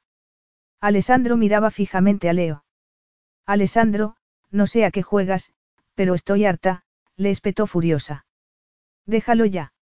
No, Caris. Acaba de empezar, porque, de lo único que estoy seguro, es de que nos vimos por primera vez ayer por la noche. Capítulo 6. Así que eso es todo. Nos conocimos en los Alpes, donde trabajabas en una estación de esquí. Tuvimos una relación y te invité a que volvieras conmigo a mi casa, Alessandro habló en tono neutro, con la misma falta de emoción con la que hubiera leído un informe de su empresa, cuando lo que estaba haciendo era repetir lo más desconcertante que había oído en su vida. La idea era completamente absurda. Nunca había invitado a ninguna mujer a vivir en su casa. Se imaginaba que la única a la que invitaría sería a su futura esposa, a la que aún no había conocido. Se había pasado toda su edad adulta asegurándose de que las mujeres con las que salía comprendieran que no le interesaba una relación profunda y duradera, que era el modo en que ellas denominaban la caza de un hombre rico y con la suficiente ingenuidad para creer que lo querían por su carácter o personalidad. Vivimos juntos, pero no funcionó y te volviste a Australia, continuó él mientras observaba que ella evitaba su mirada. Descubriste que estabas embarazada y llamaste a casa muchas veces, llegaste a hablar con mi madrastra y la consecuencia fue que creíste que no quería tener nada más que ver contigo. Más o menos. Su forma de responder avivó en él los restos de la ira que lo había invadido antes. No se daba cuenta de lo vital que era aquello. Apretó los puños. Detestaba la idea de decirle a una desconocida que había perdido la memoria, aunque fuera una desconocida con la que había tenido relaciones íntimas. Lo habían educado para no mostrarse vulnerable, ni para sentirse así, por lo que no era de extrañar que estuviera tan desasosegado. Sus certezas, su sentido del orden y su comprensión de la situación se tambaleaban, y él estaba acostumbrado a controlarlo todo. Cari seguía sin mirarlo mientras daba de comer al niño. Alessandro la miraba a ella, más que a su hijo. Los grandes ojos verdes del niño, tan parecidos a los suyos, lo inquietaban. Y no era normal que Leo no dejara de mirarlo. El niño no era suyo, si tuviera un hijo, lo hubiera sabido. Siempre había tenido cuidado en lo referente a medidas anticonceptivas. Tendría hijos a su debido tiempo, cuando conociera a la mujer adecuada, que sería inteligente, elegante, sexy y que se sentiría a gusto en su mundo. No se aburriría de ella a las dos semanas como le sucedía con la mayor parte de las mujeres. Caris inclinó la cabeza y el niño le agarró un mechón de pelo que se le había salido del moño. Alessandro sintió una opresión en el pecho al mirarla. Y al mirar a su hijo. No. Se negaba a sentir nada que no fuera desagrado porque la historia que ella le había contado no le había reavivado la memoria. Seguía habiendo un vacío en su cerebro que lo ponía furioso. Cari se dio la vuelta y levantó al niño por encima de su cabeza y, al hacerlo, la blusa se le ciñó completamente al cuerpo. Alessandro sintió una oleada de calor en el bajo vientre. Al menos una cosa estaba clara, su sentido de posesión cuando la miraba. Había sido suya, y si su historia era cierta, habían tenido una relación distinta a todas las que él había mantenido. La había deseado tanto y había confiado en ella hasta tal punto que la había instalado en su casa. Era increíble. Pero resultaba muy fácil comprobarlo. Había planeado tenerla como amante a largo plazo. La idea le resultó fascinante. Al observar la tela de la falda que le moldeaba los muslos y la blusa de fino algodón resaltándole los senos, la idea no le pareció tan absurda como debería. Si no fuera por el niño, habría retomado las cosas en el punto en que las habían dejado la noche anterior. De pronto comenzaron a dolerle las sienes mientras se esforzaba por recordar. Aunque en general se encontraba bien, de vez en cuando le volvían los dolores de cabeza, una secuela del pasado. ¿Te encuentras bien? Perfectamente, dijo quitándose la mano de la sien. Observó la mano regordeta de Leo que palmeaba el pecho de su madre y jugaba con uno de los botones de la blusa. Ella le agarró la mano. Alessandro alzó la vista y vio que Cari se había sonrojado. No me has dicho por qué nos separamos. El rubor de las mejillas femeninas aumentó. No quiero hablar de eso. No tiene sentido. Hazme el favor, murmuró él mientras se inclinaba hacia adelante. ¿Qué podía hacer Caris? Su instinto le indicaba que no se marcharía hasta ver satisfecha su curiosidad. Le había creído cuando le dijo que había perdido la memoria. Parecía tan incómodo que supo que era algo que no quería contar. Ella conocía esa clase de amnesia por uno de sus hermanos mayores, que era médico. Y, debido a ella, se explicaba muchas cosas que la habían desconcertado, como el hecho de que Alessandro hubiera recorrido medio mundo en su busca. ¿Qué otro motivo podía tener para llegar a tales extremos? Sobre todo después de haberla plantado sin muchas ceremonias. Se alegró de ser la única que recordaba todos los detalles de la ignominiosa escena. No te acuerdas de nada. No tenía sentido preguntárselo, ya que era evidente su falta de conocimiento sobre ella y sobre ambos. Pero le parecía imposible que todo se le hubiera borrado por completo de la memoria. Habían intimado, no solo físicamente, sino emocionalmente, como almas gemelas, o eso le había parecido en su momento. ¿Cómo era posible que todo aquello hubiera desaparecido? Pues porque lo que habían compartido era menos importante para Alessandro que para ella. Mis recuerdos desaparecen varios meses antes de la muerte de mi padre, dijo él en tono seco, lo que indicaba que consideraba la amnesia una debilidad que debiera poder dominar. No recuerdo haberte conocido, el modo de decirlo implicaba que aún tenía dudas sobre la historia que le había contado. Esos meses constituyen una laguna en mi memoria. Ni siquiera recuerdo ir conduciendo antes del accidente, solo que me desperté en el hospital. Cari se sentó en una mecedora con Leo de pie sobre los muslos mientras le sujetaba por las manos. Era un juego que al niño le encantaba. Y de paso, ella podía dar un descanso a sus piernas temblorosas. Lo que le había revelado Alessandro le había supuesto un golpe terrible. Sentía náuseas y temblaba al pensar en el herido de tanta gravedad que se había quedado amnésico. No me has contado cómo fue el accidente, hizo una pausa mientras se preguntaba si se le notaba mucho la preocupación. Trató de no mirar la cicatriz en la sien de Alessandro. Iba conduciendo a Milán. El coche patinó en el suelo húmedo cuando giré bruscamente para evitar a otro que conducía por mi carril pero en dirección contraria. Entonces había sido de camino al despacho. Prefería conducir él mismo porque decía que lo ayudaba a establecer las prioridades laborales de cada día. Y tenía que haber sido poco después de que ella se marchara. ¿Acaso había pensado que su partida alteraría el preciado horario laboral de Alessandro? Su ridícula ingenuidad la seguía dejando perpleja. ¿Y estás bien? No ha habido más efectos secundarios. No tienes dolores. A pesar de lo que se dijera a sí misma, no había conseguido eliminar por completo sus sentimientos hacia Alessandro. Debería despreciarlo por cómo la había tratado, pero experimentaba sentimientos encontrados. Estoy perfectamente, hizo una pausa tan larga que ella dejó de mirar a Leo y alzó la vista. La miró a los ojos como si viera en ellos su deseo de saber todos los detalles.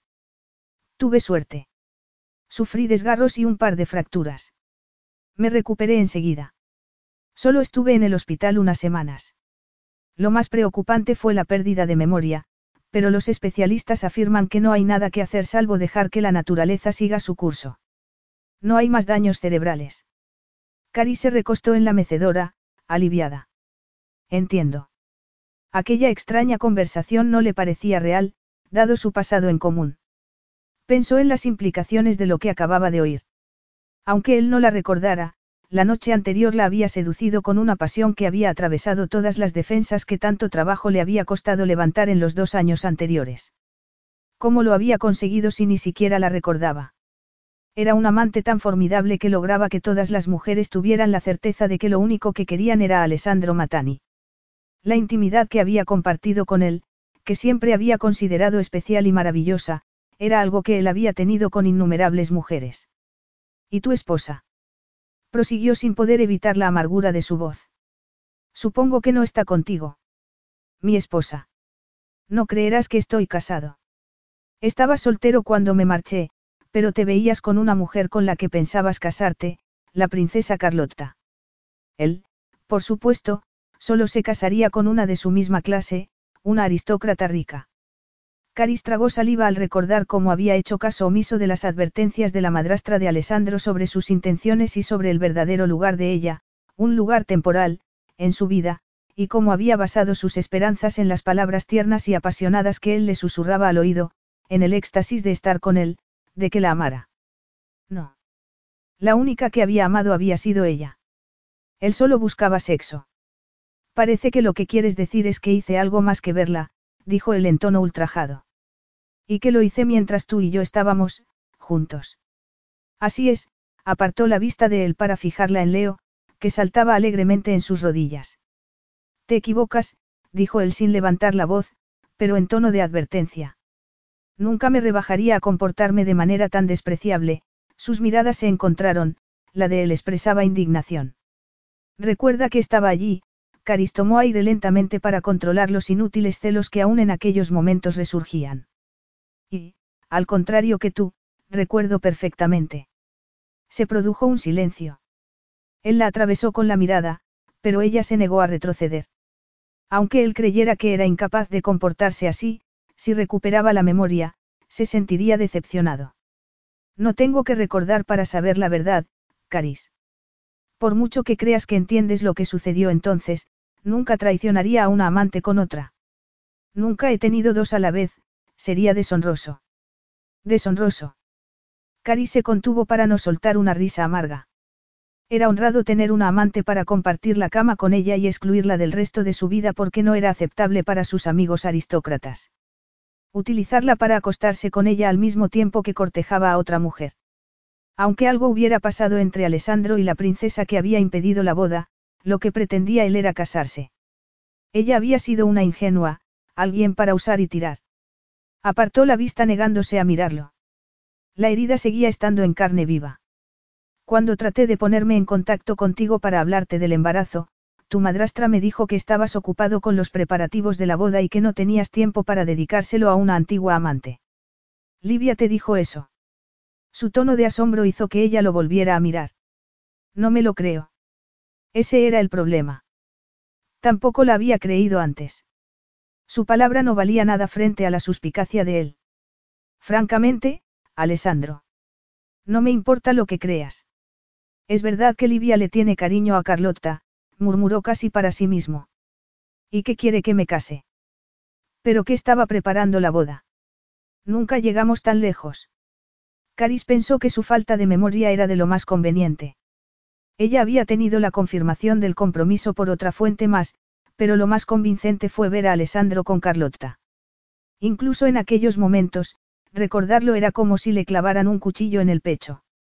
La princesa lo miraba con la misma expresión enamorada que Caris había puesto desde el mismo día en que lo había conocido y se la había llevado a la cama.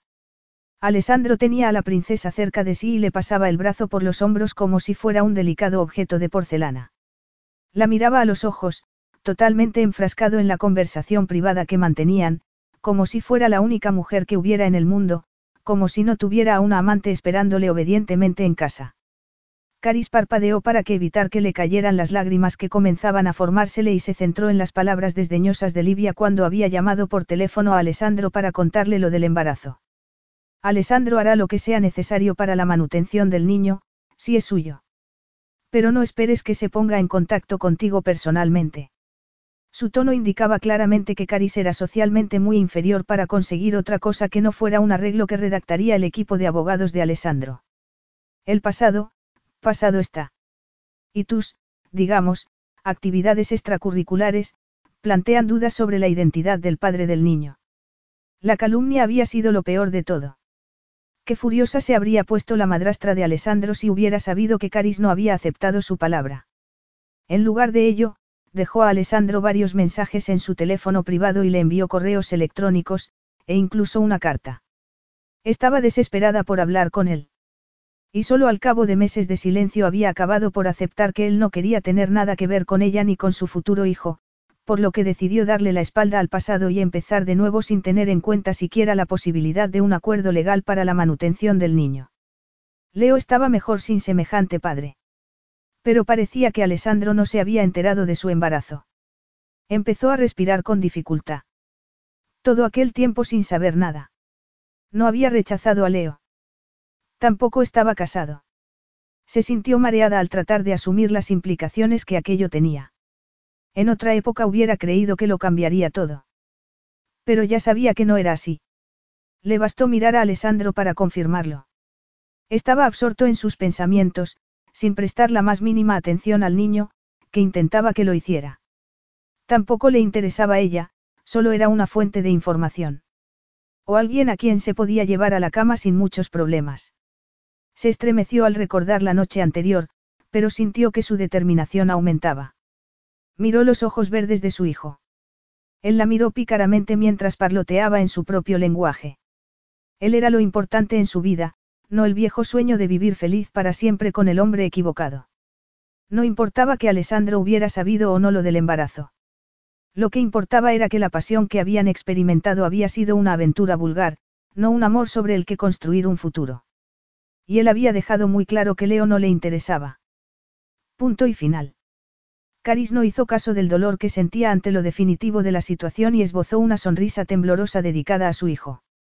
Es hora de bañarse, jovencito, se levantó y se sintió muy vieja por la pena que le causaba lo que su hijo no tendría y por la que le causaba de manera estúpida el volver a ser rechazada. Después de toda la vida sin dar la talla, era absurdo sentirse herida. Pero así era. ¿Por qué te pedí que te fueras? Todavía no me lo has dicho, Alessandro se había puesto de pie, tenía las manos en los bolsillos y se había situado lo más alejado posible de ella. De todos modos había decidido marcharme, después de enterarse de lo de él con Carlotta, el velo se le cayó de los ojos y supo que tenía que irse.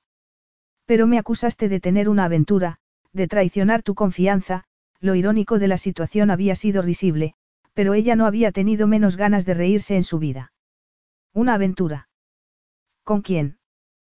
Todo su rostro expresaba desaprobación. Con Estefano Manzoni. Es. Sé quién es. Menudas compañías te buscas.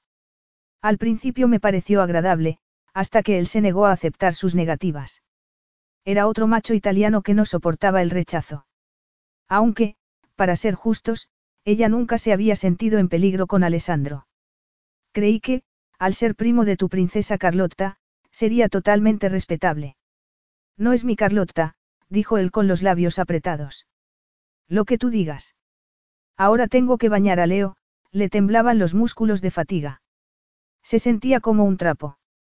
Te agradecería que te marcharas, no podía soportarlo más.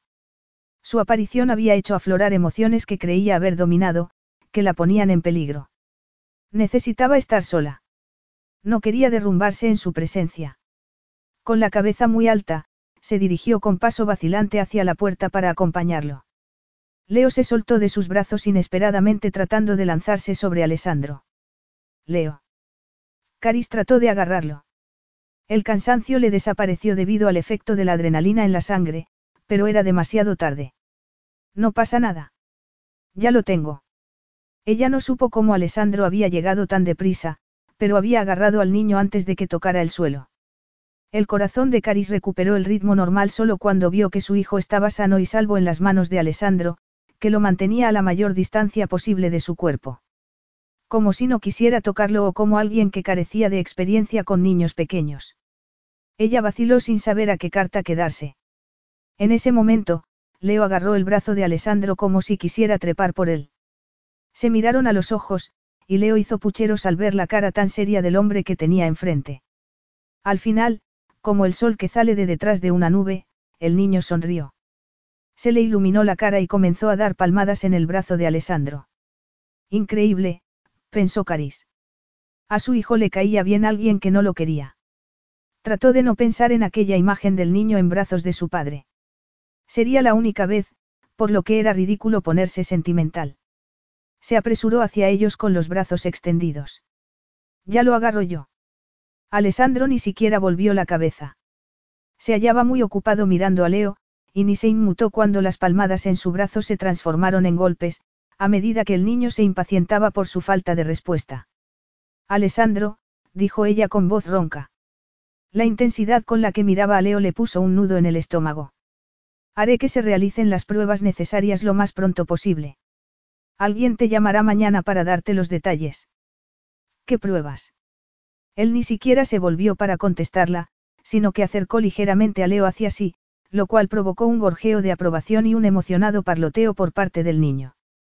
Caris observó que Leo acariciaba la mandíbula de su padre con las dos manos, y se sintió emocionada al ver a su hijo con el hombre al que había querido. Si las circunstancias hubieran sido distintas.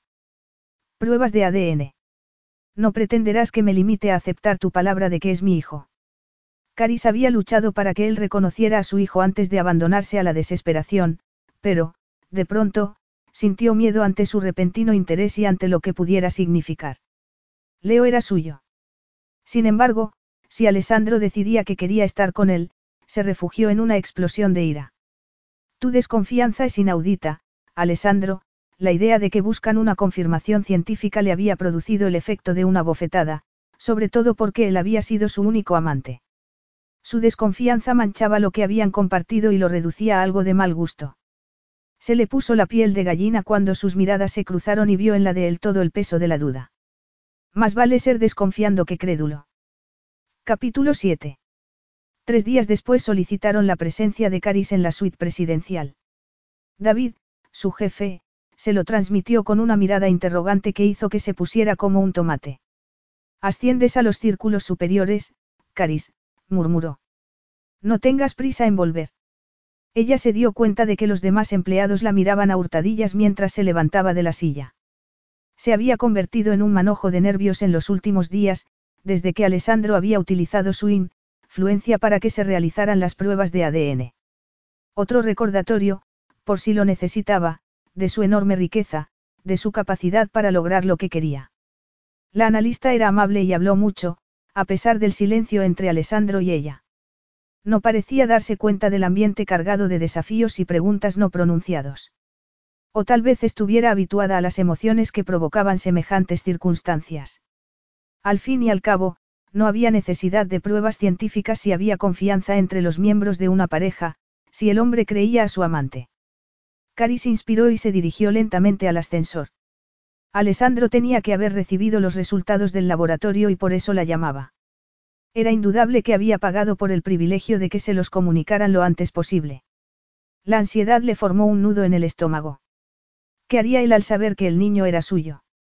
La pregunta llevaba días acosándola e incluso, cuando conseguía quedarse dormida, sonaba con ella y se despertaba más cansada de lo que se había acostado. El mayordomo la esperaba en la puerta y le dirigió una sonrisa amable pero impersonal. Habría visto su huida desesperada de unos días antes. Caris mantuvo la barbilla erguida mientras se obligaba a sonreírle a su vez y entraba. La paz lujosa que reinaba en la suite la atrapó. Los muebles eran de excelente calidad y disponía de todo lo necesario, aunque solo se alojara en ella un hombre. Estaba concebida para los archimillonarios, para gente muy importante, por lo que no era de extrañar que se sintiera insignificante y nerviosa mientras se aproximaba al hombre silencioso que allí estaba. Aunque él encajara perfectamente en aquel entorno, no era el caso de ella, una persona totalmente corriente, que no podía considerarse especial en ningún sentido. Lo sabía desde mucho antes que Alessandro la tentara a creer en los milagros. Caris. El sonido de su ronca voz fue como una caricia sobre su piel. Su reacción, su debilidad física hacia él, hizo que se le erizara el vello. Alessandro, has ordenado que viniera. He pedido que vinieras. Pero cuando una petición procede de la suite presidencial, los empleados tendemos a satisfacerla a toda prisa, por algún motivo, se sentía segura al hacer hincapié en la enorme distancia entre ambos, como si, por arte de magia, pudiera borrar el recuerdo de la locura que se había apoderado de ella la última vez que estuvo allí. Se fijó en la pared contra la que él la había abrazado y acariciado y casi. Siéntate, por favor. Para sorpresa de Caris, le indicó una silla de respaldo alto que había frente a un escritorio. Se sentó. Era mejor aquello que la intimidad de un sofá. Fue al sentarse cuando observó los papeles que había en el escritorio. Ya tienes los resultados de las pruebas. Sí. Caris no pudo adivinar nada por el tono de la voz ni la expresión de la cara. Estaba decepcionado, enfadado o emocionado por saber que tenía un hijo. Experimentaba algún tipo de sentimiento. Tráenos café, Robson. ¿O prefieres té? Nada, gracias, la idea de ingerir cualquier cosa le revolvía el estómago. Eso es todo, Robson, Alessandro esperó a que el mayordomo se fuera y, en lugar de sentarse, se apoyó con los brazos cruzados en el escritorio. Estaba tan cerca de Caris que ella percibió el olor de su colonia, al que reaccionó con una ligera excitación. Apretó los dientes, disgustada. Hubiera preferido que estuviera más lejos para que no la asaltaran los restos de la poderosa atracción física que había habido entre ellos. ¿Qué es lo que quieres, Alessandro? Después de días de silencio por parte de él, esperaba que se apresurara a hacerle una oferta, lo cual la ponía furiosa. Tenemos que arreglar algunas cosas y tienes que firmar esto, indicó unos documentos de los que había sobre la mesa y se sacó una pluma del bolsillo. Puedes usarla cuando lo hayas leído, y dejó la pluma al lado de los papeles. Caris miró el escritorio. A fin de cuentas, no eran los resultados de las pruebas, sino páginas y más páginas de densa escritura en párrafos numerados. Se le cayó el alma a los pies, ya que era el tipo de documento que detestaba. No podía leerlo con Alessandro tan cerca. Tomó los papeles y les echó una ojeada. En la última página había un espacio para su firma y la de Alessandro. Trató de concentrarse en el primer párrafo, pero las letras le bailaban. Habría traído las gafas. Rebuscó en el bolsillo de la chaqueta, consciente del escrutinio de Alessandro. ¿Qué quieres que firme? Un acuerdo prematrimonial. ¿Qué? Las gafas se le cayeron de las manos mientras volvía la cabeza para mirarlo. Los ojos de él le indicaron que había oído perfectamente. Un acuerdo en el que se especifican los derechos de las partes. Sé perfectamente lo que es un acuerdo prematrimonial, tomó aire. No lo necesitamos, ya que es para quienes se van a casar. Él se limitó a curvar los labios como si fuera a sonreír, lo cual podía indicar diversión, impaciencia o fastidio. Y no dejó de traspasada con la mirada. Lo necesitamos, Caris, porque nos vamos a casar, le acarició la mejilla con el dedo y ella sintió que la piel le ardía. Es lo único que podemos hacer. Deberías haber sabido que nos casaríamos al enterarme de que el niño es mío. Ella lo miró sin decir nada durante una eternidad, con la boca abierta y los ojos llenos de asombro hasta que, de pronto, recuperó la energía. El niño tiene nombre, cielo santo. Se levantó de un salto y casi tiró la silla. Lo miró desafiante, furiosa y jadeante. No vuelvas a referirte a Leo como si fuera una, una mercancía. Madonna mía, pensó Alessandro. Con los ojos centelleantes y las mejillas arreboladas, estaba más que guapa, más que hermosa. Era algo más profundo que estuvo a punto de distraerlo del importante asunto de proteger a su hijo. Experimentó la atracción en el cuerpo y en la mente. Era el deseo posesivo que llevaba días sintiendo, pero mezclado con otra sensación tan profunda que le hizo tambalearse. En ese momento, la lógica que le había dictado la decisión de casarse se oscureció. No se trataba de simple lógica, pues la fuerza que lo empujaba era puramente visceral, ella sería suya. No aceptaría otra posibilidad. Tendría a Caris y a su hijo. Se sintió invadido de una ola de placer. Por supuesto que no es una mercancía. Es Leonardo. Leo Matani, revivió en su imaginación sus ojos inteligentes, el pelo oscuro y la barbilla pequeña y decidida. Su hijo. Su hijo. El pecho se le llenó de orgullo y satisfacción y... No. Leo Bells, no Leo Matani. Y eso no va a cambiar. Que nos casemos es una idea absurda de la que te puedes ir olvidando, Caris dio un paso hacia adelante con la barbilla erguida. Alessandro volvió a experimentar un intenso deseo. ¡Qué mujer! Tan protectora y orgullosa. Y como amante. Inspiró profundamente. Estaba deseando volver a descubrir la pasión que habían sentido el uno por el otro. Tenía que haber sido espectacular para que él hubiera dado el paso de invitarla a vivir con él. Pero lo primero y más importante era proteger a su hijo. Lo traspasó el recuerdo del modo irresponsable en que su madre había abandonado a su, caro Sandro, sin volver la vista atrás, de cómo la codicia egoísta había prevalecido por encima de los vínculos supuestamente indestructibles del amor materno. Su madre había antepuesto sus deseos y ambición a su hijo. A pesar de la fiera actitud de Caris y de su sentido protector, Alessandro conocía la fragilidad del amor materno, la inconstancia de las mujeres. Él protegería a su hijo y se aseguraría de que nunca le faltara de nada. Los términos del acuerdo prematrimonial, con una elevada cantidad para Caris mientras se quedara con su hijo y él, conferirían estabilidad a la vida de Leo. Su equipo legal había trabajado día y noche para que no tuviera lagunas. La escandalosa cantidad de dinero que había destinado para comprar a su esposa la mantendría donde él quería que estuviera, donde Leo la necesitaba, con Alessandro. Mi hijo se llamará Leo Matani, no hay más que hablar. Cualquier otra alternativa es impensable. Impensable. Caris puso las manos en jarras al tiempo que miraba el rostro orgulloso y arrogante del hombre al que había amado. Lo siento, pero ha sido Leo Bells desde que nació y le ha ido muy bien. ¿Qué le ha ido bien? Alessandro negó con la cabeza de forma brusca. ¿Crees que está bien que mi hijo sea ilegítimo? Durante unos segundos, Caris miró, impotente, su expresión de indignación y ultraje. En un mundo ideal, Leo habría nacido en una familia que lo habría querido, con unos padres unidos por un compromiso mutuo. Hay cosas peores, dijo ella en voz baja mientras se abrazaba a sí misma para calmar un antiguo dolor que la laceraba, el dolor de los sueños rotos. Había hecho todo lo posible para que Alessandro se enterara del embarazo. Pero aunque lo hubiera sabido, aunque le hubiera propuesto que se casaran, nada cambiaría el hecho de que no era un hombre en quien pudiera confiar ni el hecho de que ella nunca encajaría en su mundo. ¿Y crees que a mi hijo le seguiría yendo bien si se cría en un barrio venido a menos, entre ladrones y chulos? Estás exagerando, contraatacó ella al tiempo que pasaba por alto el sentimiento de culpa de no haber podido encontrar nada mejor. No es para tanto. Además, tengo intención de mudarme. ¿En serio? ¿Y cómo vas a encontrar algo mejor con tu sueldo?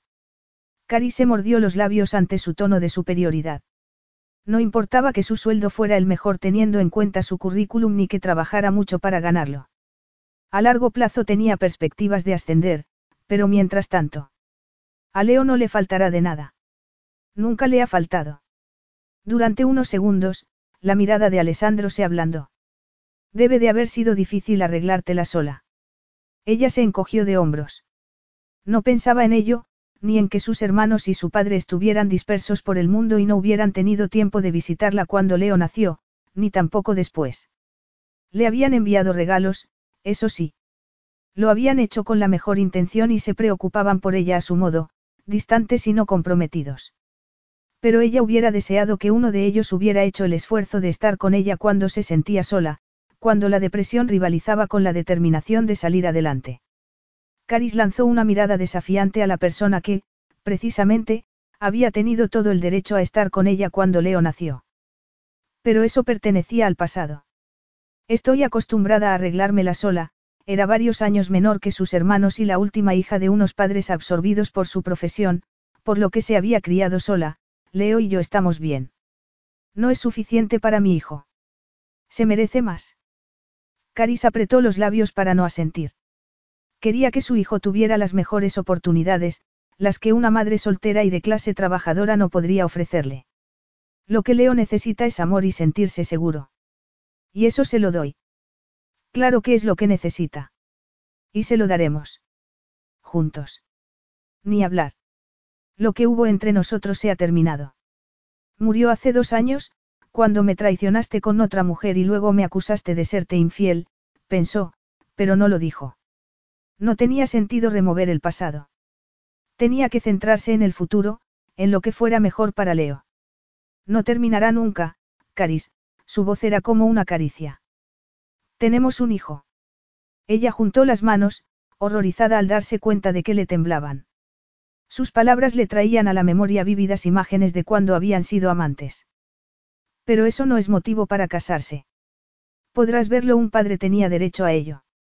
Además, a pesar de la conmoción que le causaría ver a Alessandro de forma regular, sería un alivio para ella que Leo conociera a su padre. Todos los niños se merecían. Verlo. ¿Crees que es lo que quiero? Lo que necesita mi hijo. Alessandro recorrió el espacio que los separaba de un solo paso y se inclinó hacia ella como una fortaleza inexpugnable. Ella se puso a temblar ante el impacto de su poderosa presencia. Tienes unas ideas muy raras sobre la paternidad, prosiguió él.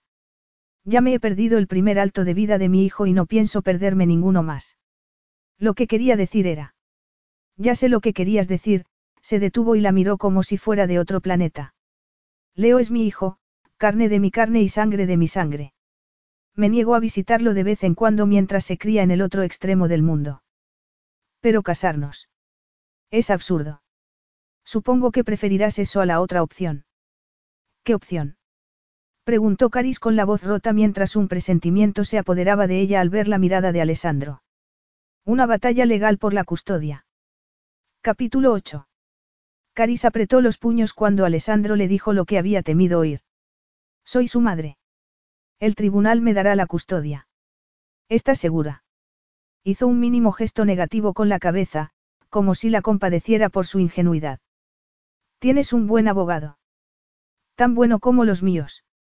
Además de los millones de los Matani para respaldarlos, pensó Caris aunque Alessandro no llegó a decirlo.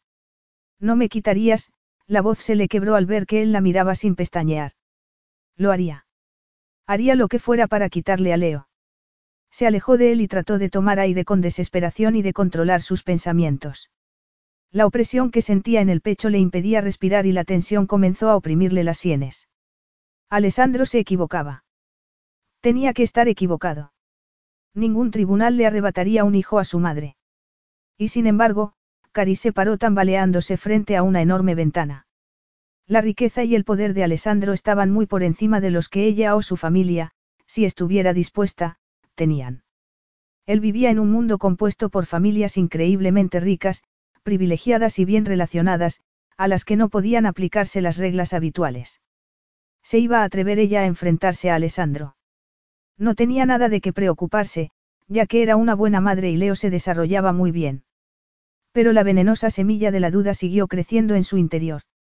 Le atormentaba la idea de su pequeño piso en un mal barrio, lo mejor que había podido conseguir con su escaso sueldo. Se utilizaría eso en su contra frente a los inmensos recursos de los Matani. Alessandro tenía muchas formas de conseguir lo que quería, incluso sin tener que compartir la custodia. ¿Y si se negaba a devolverle a Leo después de una visita? ¿Y si no lo dejaba marcharse de Italia? Ella no tenía recursos para ir allí y recuperar a su hijo. Estaría a merced de Alessandro.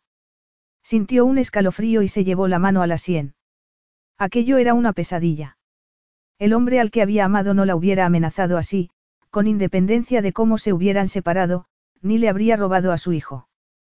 Pero ese hombre ya no existía. Alessandro no recordaba lo felices que habían sido. Para él, solo era una desconocida que tenía algo que él deseaba. Tuvo ganas de abrazar a su hijo y de esconderlo de Alessandro y sus exigencias. Pero no había escapatoria. Prefiero que esto quede entre nosotros, Caris, su voz la sobresaltó. Una batalla legal sería, para mí, el último recurso. ¿Y qué esperaba? Que le estuviera agradecida. ¡Qué consuelo! Me siento mucho mejor. Él la agarró por los hombros. Ella se resistió, pero acabó por darse la vuelta. Era compasión lo que había en su mirada. Caris parpadeó y la ilusión desapareció. Él nunca se echaría atrás. Apareces en nuestras vidas y crees que puedes llevarte por delante a todo el mundo como si solo tú supieras lo que es mejor. Pero tus exigencias son vergonzosas. No tienes derecho a... Tengo el derecho que me da ser su padre, le interrumpió él con frialdad. Recuerda que ya no eres la única que puede decidir cómo se va a criar nuestro hijo. Aquellas palabras cayeron como un jarro de agua fría sobre su indignación y le recordaron lo vulnerable que era. Te propongo que nos casemos, prosiguió él, y te ofrezco una posición, riqueza y una vida cómoda. Y un hogar para nuestro hijo. Crecerá con los dos en un hogar estable y seguro. ¿Qué objeciones tienes a eso? Pero no nos queremos como vamos a. Tenemos la mejor razón para casarnos, que es criar a nuestro hijo. No hay razón más válida. Excepto el amor, pensó Caris, pero desechó la idea porque hacía dos años que había dejado de creer en él. Sin embargo, no pudo evitar sentirse consternada ante la forma tan práctica de Alessandro de hablar de boda por el bien de su hijo. Tal vez la aristocracia estuviera acostumbrada a los matrimonios de conveniencia, concertados por motivos familiares o económicos. Pero ¿cómo iba a casarse con un hombre al que no quería? Con alguien que había traicionado su confianza.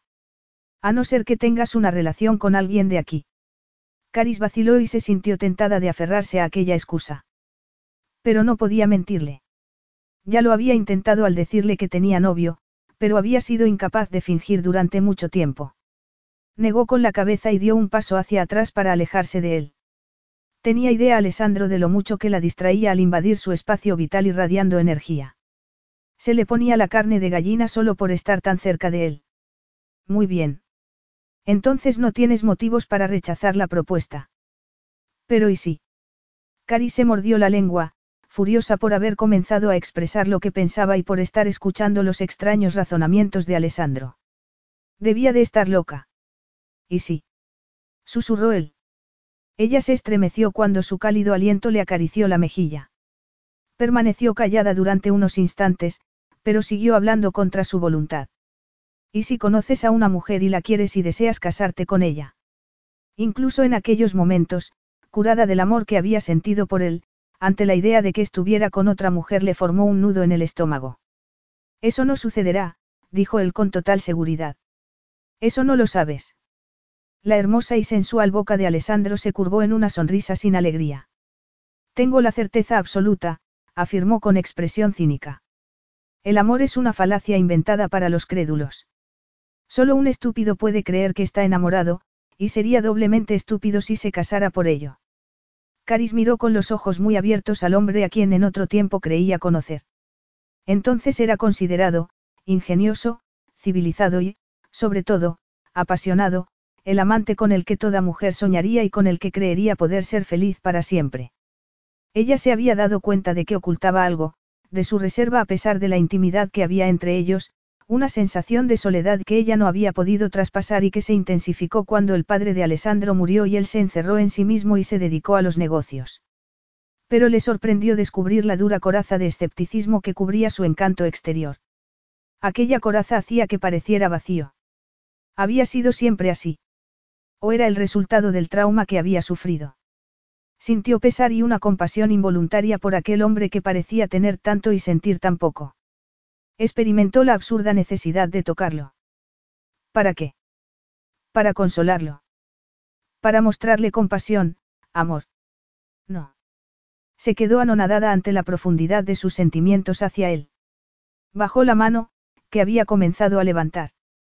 Casarse es un deber, continuó él sin percatarse de su reacción. Nunca me casaré por amor, lo dijo con tal desprecio que ella se estremeció. Cari se preguntó con amargura cómo denominaría él su interés por otras mujeres. Aunque estuvieran casados, las habría. A Alessandro le gustaba el sexo. No iba a prescindir de él por casarse con una mujer a la que no amaba. No tendría escrúpulos en perseguir a las que le gustaran. Creo en el matrimonio para toda la vida, afirmó él interrumpiendo sus pensamientos. Una vez casados, no nos divorciaremos. Eso es cadena perpetua. No te resultará tan difícil, Caris, créeme, dijo él con cierta dulzura. Caris cerró los ojos para combatir la debilidad que experimentaba. Le estaba hablando de dinero, lujo, una posición, eso era todo, no de emociones, que tanto despreciaba. No te preocupa que yo me enamore de otro y me quiera divorciar. Se hizo un tenso silencio mientras el desagrado de Alessandro vibraba entre ambos. No habrá divorcio, dijo con firmeza. En cuanto a que creas que puedes enamorarte. Le alzó la barbilla con brusquedad. Ella sintió que se hundía en la verde profundidad de sus ojos. Se estremeció de excitación cuando él se inclinó hacia ella. Pero no iba a hacer el ridículo de nuevo. Si él creía que la iba a seducir otra vez, podía esperar sentado. Furiosa, se soltó de su mano. No te preocupes, le dijo en voz fría y desdeñosa. No existe el riesgo de que me enamore de nadie, estaba curada de por vida. Muy bien. Entonces estamos de acuerdo. Un momento. No he dicho qué. Te dejo para que leas el contrato. Hay cosas que arreglar, la traspasó con la mirada. Piensa lo que te he dicho, Caris. Volveré para que me des una respuesta. Aunque no quería, Cari se acercó al elegante escritorio. Las hojas repletas de palabras se mofaban de ella, lo cual demostraba la superioridad de la posición de Alessandro, de sus abogados y de su dinero. No iba a examinar el asunto de casarse. El miedo le encogió el estómago, y cerró los puños. Alessandro no podía obligarla. Se jactaba de que el juez le daría la custodia cuando lo más probable era que se estuviera marcando un farol sobre lo de ir a los tribunales. No iría, recordó sus ojos como dagas. Lo haría, claro que sí con tal de conseguir a su hijo. ¿Cómo era posible que hubiera pensado que Alessandro se avendría a una paternidad a medias? Agarró los papeles, se puso las gafas y comenzó a leerlos. Al llegar a la tercera página, sintió pánico. Llevaba 20 minutos concentrándose desesperadamente y seguía viendo partes del texto que no entendía. Estaba exhausta tras tantas noches de insomnio y emocionalmente agotada. Incluso en sus mejores momentos, debido a la dislexia que padecía, un texto como aquel le resultaría difícil. Pero en aquel momento, se mordió los labios mientras trataba de contener las lágrimas. El futuro de Leo estaba en juego y carecía de las habilidades para asegurarse su protección. ¿Qué clase de madre era? La antigua voz interior le dijo que era una fracasada y estuvo a punto de creerla, pero golpeó la mesa con las manos y apartó la silla. No se trataba de tener habilidades ni inteligencia. Simplemente estaba cansada y estresada. Además, el contrato no era sobre Leo, sino sobre los derechos de ella y los de Alessandro. Pasó las hojas hasta llegar a la última y se centró en un apartado corto en el que se declaraba que ella no obtendría nada de la fortuna de Alessandro si se divorciaban. Experimentó un gran alivio. Eso era lo importante. El resto era jerga legal. De todos modos, debía ser precavida y conseguir que un abogado leyera aquello antes de firmarlo. En realidad, lo que debería hacer era salir corriendo en vez de considerar la posibilidad de casarse con Alessandro Matani. Incluso aunque el matrimonio fuera de conveniencia y prácticamente fueran dos desconocidos, él podría volver su mundo del revés. Pero no se trataba de ella, sino de Leo, que tenía derecho a sus dos progenitores, que no se merecía que lucharan por él en una disputa legal, al que quería tanto que no podía soportar la idea de que Alessandro se lo quitara. No tenía abogado para que leyera el documento, pero no importaba. No tenía elección. Con el corazón dolorido, tomó la pluma de Alessandro y buscó la última página. Caris Antoinette Bells. Un documento tan pomposo se merecía su nombre completo. Pero en vez de escribirlo con seguridad, le temblaba tanto la mano que parecía la firma de un adolescente inexperto tratando de hacerse pasar por otro. La pluma cayó sobre el escritorio. Cari se levantó lentamente, rígida como una anciana y con el corazón destrozado. Un sonido apagado llamó la atención de Alessandro. Alzó la cabeza, agradecido ante algo que lo distrajera del papeleo. Llevaba unos días en que le resultaba extremadamente difícil concentrarse en los negocios, lo cual era comprensible, pues acababa de enterarse de que tenía un hijo y pronto tendría esposa. Experimentó placer al pensar en Leo y, lo cual era más sorprendente, ante la idea de que Caris pronto sería su mujer. Dos años de celibato le habían afilado la libido, lo cual explicaba su reacción. También el recuerdo que había recuperado de ella tumbada en la cama lo excitaba enormemente. Desde el accidente, su impulso sexual había estado aletargado. Al principio no se había preocupado, pues todas sus energías, físicas y mentales, estaban dirigidas a recuperarse. Después, durante meses, había tenido que sacar la empresa familiar a flote. Pero, conforme pasaba el tiempo, se dio cuenta de que algo fundamental había cambiado. A pesar de las tentaciones que lo rodeaban, carecía de energía para salir con una chica guapa, y mucho menos para llevársela a la cama. Siempre había sido un buen amante, aunque exigente. Ser célibe durante 22 meses era algo que nunca le había sucedido. Por eso, no era de extrañar que se inquietara por esos meses perdidos, por si había algo en ellos que hubiera disminuido su impulso sexual y debilitado su masculinidad. No se había confesado ni siquiera a sí mismo la ansiedad que experimentaba al pensar que el cambio fuera permanente. Pero todo volvía a funcionar correctamente. La entrepierna le dolía constantemente al tratar de apagar los lujuriosos deseos que le producía Caris. Volvió a oír el ruido. Se dio la vuelta y vio a Leo, que se revolvía en los brazos de su madre. Ella se había negado a que la tripulación del avión se llevara al niño, por lo que dormían juntos. Alessandro observó los vigorosos movimientos de su hijo y volvió a experimentar la misma sensación maravillosa que lo había invadido al tenerlo en brazos por primera vez. La idea de tener un hijo lo seguía dejando anonadado. Lo miró y el niño dejó de moverse. Va, dijo Leo. Va, va, va. No, es papá, respondió Alessandro mientras apartaba el ordenador portátil. Baba. Leo extendió el brazo hacia él. Alessandro se sintió orgulloso. Su hijo era inteligente, no cabía duda. Se puso en pie y tomó al niño en brazos con cuidado. Al ser el mismo hijo único, carecía de experiencia con niños pequeños. Pero aprendería deprisa. Lo habían educado niñeras y tutores siguiendo unas normas muy estrictas para que pronto adquiriera seguridad en sí mismo e independencia emocional. No pretendía mimar a su hijo, pero este pasaría tiempo con su padre, un lujo del que él no había podido disfrutar. Soy papá, murmuró mientras le apartaba el pelo de la frente. Venga. Ya va siendo hora de que nos conozcamos mejor, iba a sentarse de nuevo pero se detuvo a mirar a Caris que, mientras dormía, parecía serena, amable y tentadora.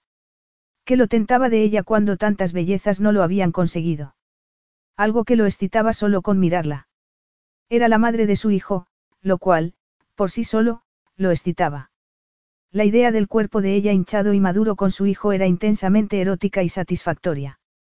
Pero la había deseado antes de saberlo de Leo, cuando era la desconocida de una fotografía. ¿Por qué era distinta? Porque lo desafiaba y provocaba hasta que deseaba besarla para someterla. O porque había algo que compartían. Ansiaba creer que era diferente de las demás. Diferente. Ja. Había reconocido que lo había abandonado cuando él se enteró de que estaba con otro, Stefano Manzoni, el tiburón que había estado nadando en círculo con el propósito de dar un mordisco mortal a la empresa de Alessandro después de la muerte de su padre. Eso, además de doloroso, le resultaba insultante. Se le revolvía el estómago al pensar en Caris y Stefano. Habrían consumado la relación. Desde aquel momento se aseguraría de que ella no tuviera tiempo de mirar a otro hombre. Después estaba el estudio minucioso que ella había realizado del contrato prematrimonial, lo cual demostraba que era como las demás. Estaba tan enfrascada en la lectura que ni siquiera lo había oído entrar ni salir. Era cierto que había firmado sin poner más objeciones. En cuanto había visto la cantidad indecente de dinero que recibiría mientras viviera con él, había quedado atrapada, que era justo lo que él pretendía. La generosidad de dicha cantidad había causado revuelo entre sus asesores, pero él sabía lo que hacía. Quería asegurarse de que Leo tuviera la estabilidad de una vida con su madre. A su hijo no lo iban a dejar ni a abandonar, como había sucedido con él. No, a pesar de la extraña atracción que sentía por ella, no era distinta. Pero habría compensaciones. Dejó de mirar sus sensuales labios y volvió la vista hacia la cara regordeta de su hijo. Había tomado la decisión correcta.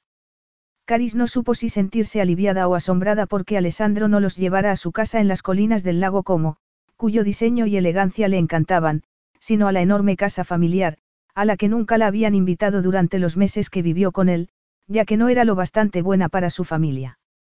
Al llegar, atravesaron praderas y macizos de flores, hasta alcanzar la mansión, con una vista espectacular del lago, que se extendía a su derecha. Sentado a su lado, Alessandro guardaba silencio. Sus cejas y labios indicaban claramente cómo se sentía al llevarla a la mansión familiar. Era evidente que no era la novia que hubiera elegido en otras circunstancias. Saberlo la corroía por dentro. Solo Leo, sentado en el asiento trasero, la había elevado de categoría lo suficiente como para poder entrar en el santuario de los Matani. La vista de la mansión, cuna de generaciones ricas y poderosas, reforzó la sensación de ineptitud contra la que llevaba luchando toda la vida.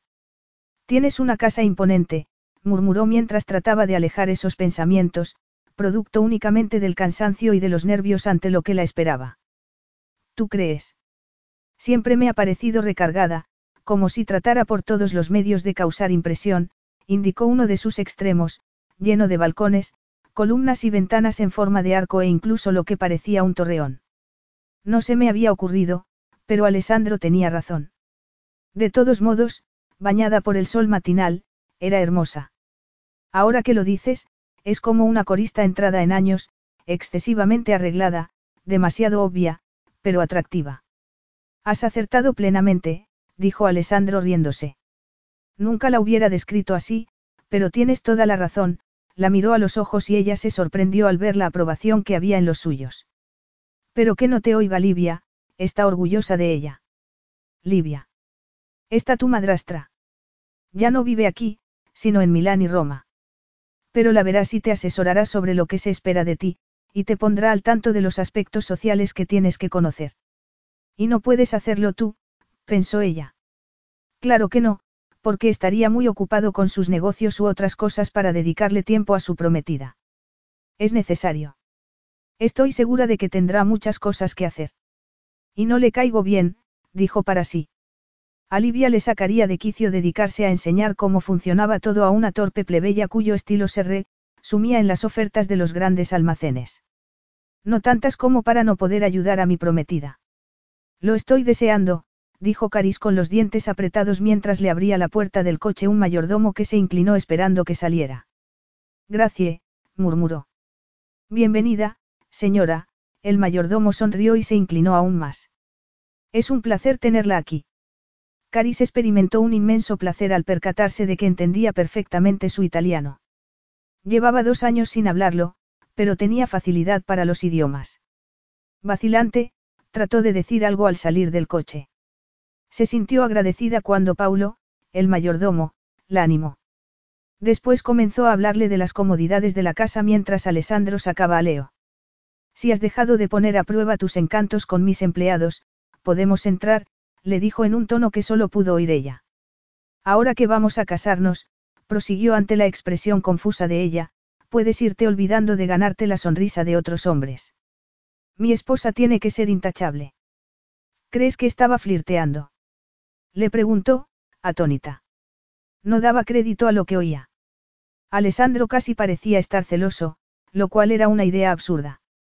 Pero se puso a imaginar cosas. Él la había deseado en Melbourne solo porque estaba a mano y vergonzosamente dispuesta, pero eso formaba parte del pasado.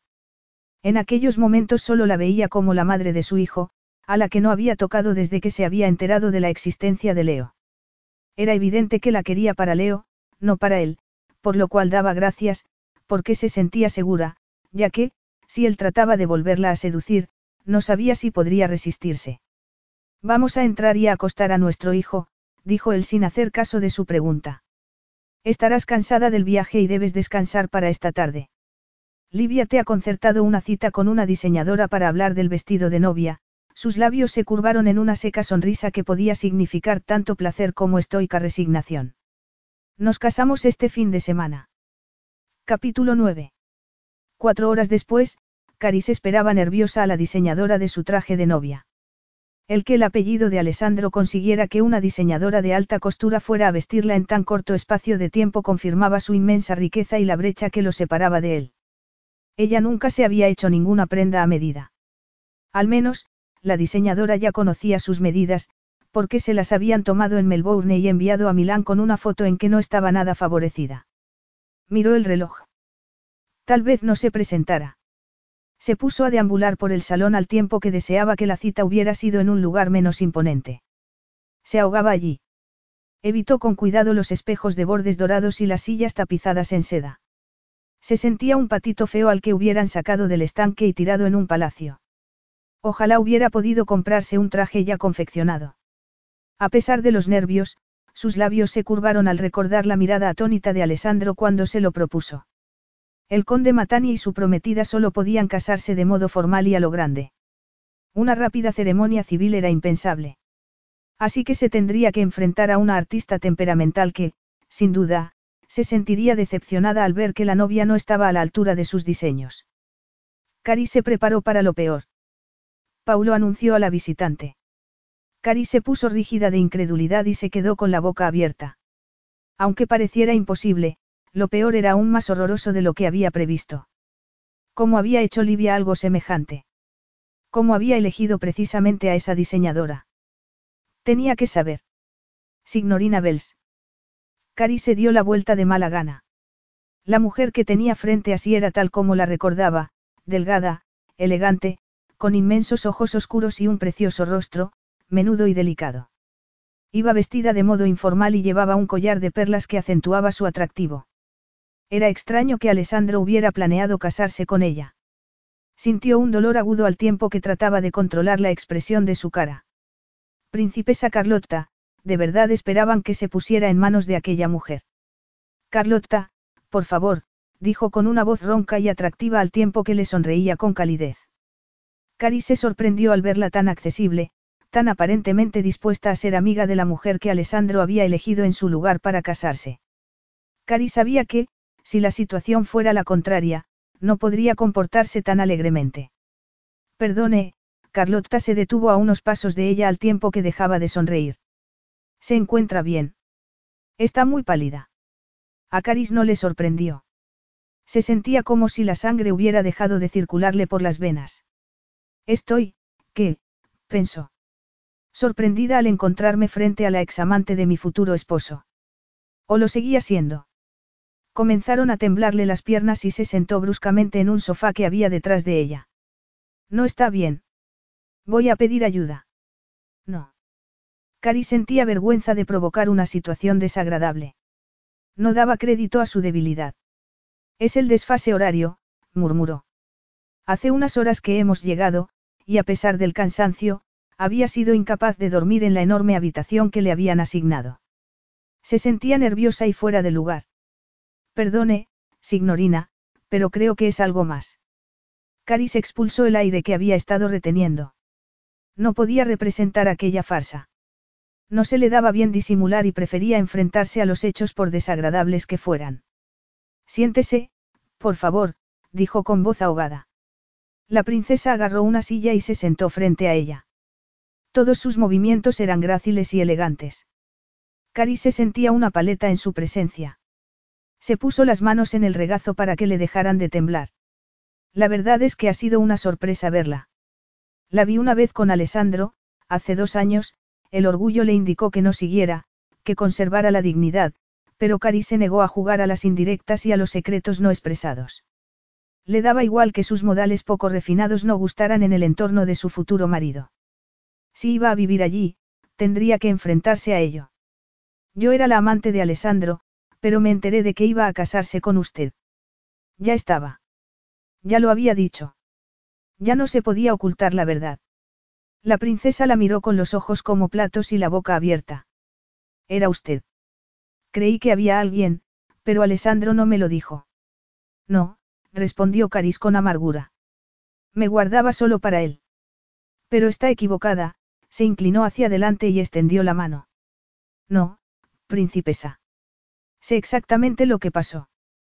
Por favor, llámeme Carlotta. Y Alessandro y yo no teníamos intención de casarnos. ¿Qué? Cari se puso en pie de un salto.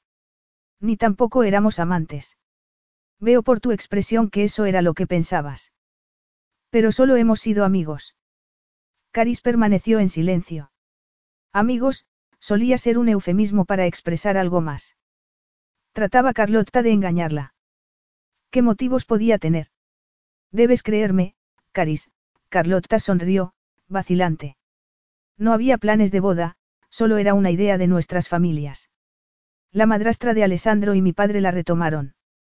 Se había hablado de ello años antes, cuando éramos adolescentes, pero no llegó a cuajar. Alessandro y yo crecimos juntos, pero nunca hubo una chispa especial entre nosotros. ¿Me entiendes? Caris la entendía. La chispa que Alessandro había encendido en ella había ardido como un fuego sin control de forma instantánea, arrasando con todo a su paso, sus dudas, su reticencia espontánea, todas las defensas que tenía. Pero había sido glorioso. Miró a Carlotta a la cara. Sería verdad lo que le había dicho. Pero Livia me dijo. Livia estaba a favor del compromiso. Mi familia y ella creían que nuestro matrimonio serviría a los intereses de todos. Los intereses. Los negocios. Ya sabes lo mal que estaban las cosas tras la muerte del padre de Alessandro. No estaba nada claro que éste no fuera a perder la empresa. No, Caris no lo sabía. Supuso que las cosas iban mal y trató de apoyar a Alessandro. Pero cuanto más lo intentó, más se refugió él en sí mismo. Se habló de una fusión de empresas para salvar la de Alessandro y potenciar la de mi familia. Además, yo atravesaba un periodo difícil y creyeron que casarme con él me protegería de mí misma. Lo siento, pero no te entiendo. Padecía anorexia y me estaba recuperando, dijo Carlotta mirándola a los ojos y desafiándola a que la condenara, pero Cari solo se sintió horrorizada de que cualquiera, y mucho más aquella hermosa mujer, se viera afectada por semejante enfermedad. Hace dos años acababa de salir del hospital. Con la ayuda de mi familia y de Alessandro, estaba comenzando a recuperar la seguridad en mí misma, a salir e incluso a pensar en volver a trabajar. Fue la fuerza y la insistencia de Alessandro lo que me hizo volver a la sociedad. Incluso aunque aquella fuera una época difícil para él, siempre sacaba tiempo para ayudarme. Si no hubiera estado conmigo las primeras veces, ni siquiera el apoyo de mis padres me hubiera hecho salir de casa. Te vi con él en un hotel de la ciudad. Parecías la princesa de las hadas, toda vestida de color dorado, y ella nunca se había sentido más excluida al contemplar aquel mundo resplandeciente del que nunca formaría parte y al hombre que había perdido. Recuerdo esa noche, asintió Carlotta. El hecho de que el vestido fuera largo y las mangas muy anchas ocultó el estado en que me hallaba. Nunca lo hubiera supuesto. Estabas impresionante, por eso parecía Alessandro protegerla tanto, porque le preocupaba su salud. Pero ¿por qué no le había dicho nada a ella? ¿No me crees? Sí, te creo. Pero es que Livia me hizo creer a propósito, le había dicho que Alessandro estaba comprometido con otra mujer de su mismo círculo social y que estaba con Caris para tener una última aventura antes de sentar la cabeza. Incluso le había enseñado una caja repleta de invitaciones de boda. Livia deseaba desesperadamente que nos casáramos. Hubo un momento en que pareció que la empresa se iría a pique, lo cual, aunque no quede bien decirlo, afectaría a su riqueza. La idea de que Livia estuviera desesperada no se le había ocurrido a Caris. Parecía tan segura de sí misma, tan majestuosa, tan controlada. Pero, tal vez si su posición se viera amenazada. También otra persona me habló de la boda, en su momento, las pruebas le parecieron incontestables, sobre todo cuando Alessandro se negó a darle explicaciones y afirmó lisa y llanamente que él nunca se portaría así y la acusó de serle infiel. Conocí a tu primo, Stefano Manzoni. ¿Conoces a Stefano? Apenas. Estuvimos tomando un café y luego me llevó a casa en el coche. Caris no le dijo que Stefano había considerado su desilusión con Alessandro como una invitación para coquetear con ella. Estefano tenía sus esperanzas puestas en la fusión. Cuando quedó claro que no se llevaría a cabo, dedicó grandes esfuerzos a intentar quedarse con la empresa, pero no lo logró. No era rival para Alessandro. Siento que mi amistad con él te causara perjuicios. De haberlo sabido. No fuiste tú. Cari se inclinó hacia adelante al ver cuánto lo sentía Carlotta e instintivamente aceptó que lo que le decía era verdad. Era mucho más probable que Livia, deseosa de conservar su posición social y de apuntalar la riqueza familiar, hubiera hecho todo lo posible para ahuyentar a una advenediza. Y qué poco había tenido que esforzarse. Caris había sido el peor enemigo de sí misma, dispuesta a creer todo lo que le dijera. Al darse cuenta, se le revolvió el estómago. A pesar de que Alessandro se puso intratable y evitó todos sus intentos de consolarlo, si Carlotta decía la verdad, no la había traicionado. Se sintió emocionada al saber que le había sido fiel aunque no la amara, porque eso implicaba que, a pesar de que ya no hubiera ningún tipo de sentimientos entre ellos, se iba a casar con un hombre al que podía respetar. Pero ahora las cosas os van bien, dijo Carlotta con una sonrisa tan dulce que Caris no tuvo el valor de desengañarla. Me alegro. Alessandro merece ser feliz, se puso de pie. Y ahora tal vez podamos hablar del vestido. Tengo algunas ideas que espero que te gusten. Alessandro colgó el auricular con el ceño fruncido. Todavía oía las excusas de Livia, que le había parecido muy nerviosa a pesar de que ese estado no fuera habitual en ella. Alessandro no estaba de humor para excusas. En Australia le había sido imposible hablar con su madrastra. Muy enfadado, se limitó a dejarle el recado de que volvía con su prometida y de que comenzara con los preparativos de la boda. Le seguía irritando haberse enterado de que había vivido con Caris antes del accidente y que nadie le hubiera dicho nada después de salir del coma, que Livia se lo hubiera ocultado y hubiera dado instrucciones a los empleados de no referirse a la mujer que había sido su amante. Como si necesitara que lo protegieran del pasado. Las explicaciones de Livia no habían disminuido la furia que sentía. Daba igual que ella hubiera creído que Caris estaba intentado sacar tajada, atrapar a un hombre rico, o que ella ya se hubiera marchado o que los médicos hubieran dicho que lo mejor era que él solo fuera recuperando la memoria. Debían habérselo dicho.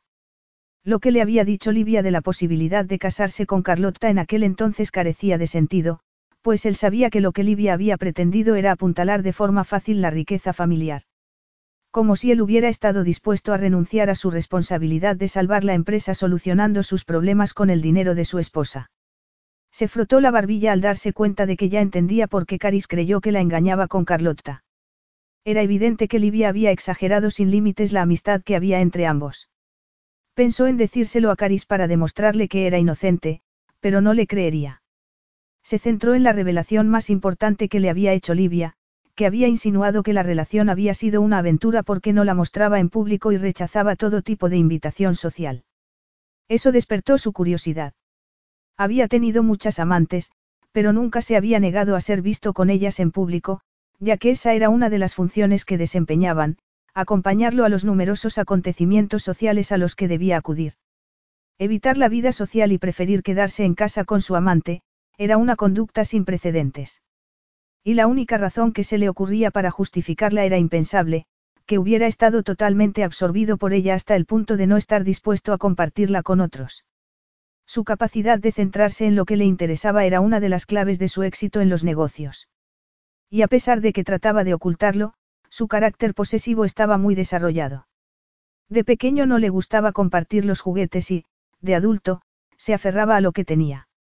Si hubiera sentido, apego por Caris, la habría reservado para él solo en vez de desfilar con ella ante los tiburones dispuestos a perseguir a una mujer atractiva.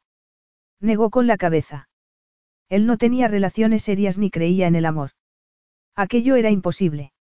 Había demasiadas preguntas sin respuesta, y Caris era la única que poseía la clave. Incluso la relación de la familia de Caris con ella lo desconcertaba, pues ningún miembro iba a ir a la boda, lo cual no era propio de las familias que él conocía. Salió de la habitación para buscarla y la halló en el salón, tumbada en uno de los incómodos sofás antiguos que Livia había colocado allí.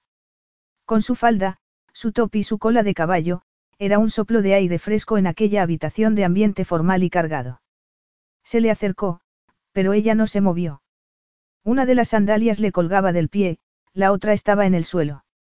Él dirigió la mirada a su pie descalzo, que, con las uñas pintadas de rosa, lo atraía de forma ridícula. Recorrió con la vista su tobillo, la pantorrilla, la rodilla y la parte del muslo que dejaba ver la falda. Recordó sus ágiles piernas rodeándole en la suite del hotel, el olor almizclado que despedía al estar excitada, el sonido de sus gemidos pidiendo más, el momento glorioso que habían compartido al estar a punto de consumar aquella, necesidad. Solo con recordarlo sintió que se endurecía, que lo estaba deseando y que estaba preparado. Pero se resistió de forma instintiva. Lo que le había dicho Livia le hizo detenerse. No podía ser verdad que Cari se hubiera vuelto tan importante para él antes del accidente. El que muy pronto había aprendido a no confiar en el amor ni en fidelidad del sexo femenino. Tenía que haber otra explicación de su relación con Caris y de cómo hacía que se sintiera, quería protegerla. Era ridículo, pues se trataba de la misma mujer a la que había pedido que se marchara por estar con otro hombre. Y sin embargo, se sentía invadido por emociones turbulentas y desconocidas. Estaba habituado a que su vida discurriera del modo que había planificado, donde no tenían lugar las emociones, o no lo habían tenido antes de Caris. A pesar de las horas que había dormido en el largo vuelo desde Melbourne, Caris tenía todavía manchas oscuras debajo de los ojos. La preocupación hizo un nudo en el estómago de Alessandro. Sin pararse a pensarlo, la tomó en brazos sin hacer caso de la sensación de familiaridad que lo invadió como una cálida ola cuando la aproximó a su pecho. Era evidente que ya la había tomado en brazos antes. La iba a dejar en la cama, donde descansaría mejor y después iría a ver a Leo. Había acabado de subir las escaleras, cuando Cari se despertó. Entreabrió los labios al sonreír somnolienta. Unos ojos brillantes como las estrellas lo miraron y el deseo explotó en el interior de Alessandro tensándole todos los músculos del cuerpo. En vez de dirigirse a la habitación de Caris, giró hacia su suite automáticamente. Lo esperaba una tarde de placer redescubriendo los encantos femeninos de Caris. Aceleró el paso. Entonces, la sonrisa de ella desapareció de sus labios y sus ojos dieron señales de alarma. Apretó la boca y trató de deshacerse de su abrazo. La excitación de Alessandro desapareció con la misma rapidez con que había aparecido. Ninguna otra mujer lo había mirado tan horrorizada. ¿Qué haces?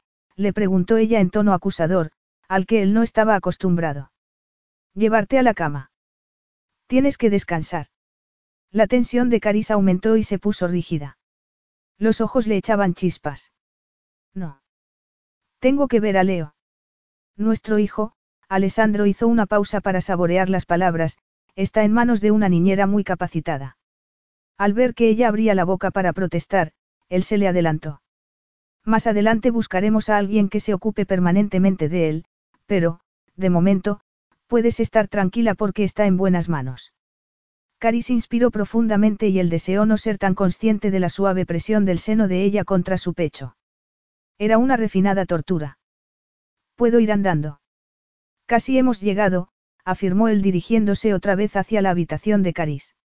Seguía sintiendo la tensión de su cuerpo sin saber a qué atribuirla.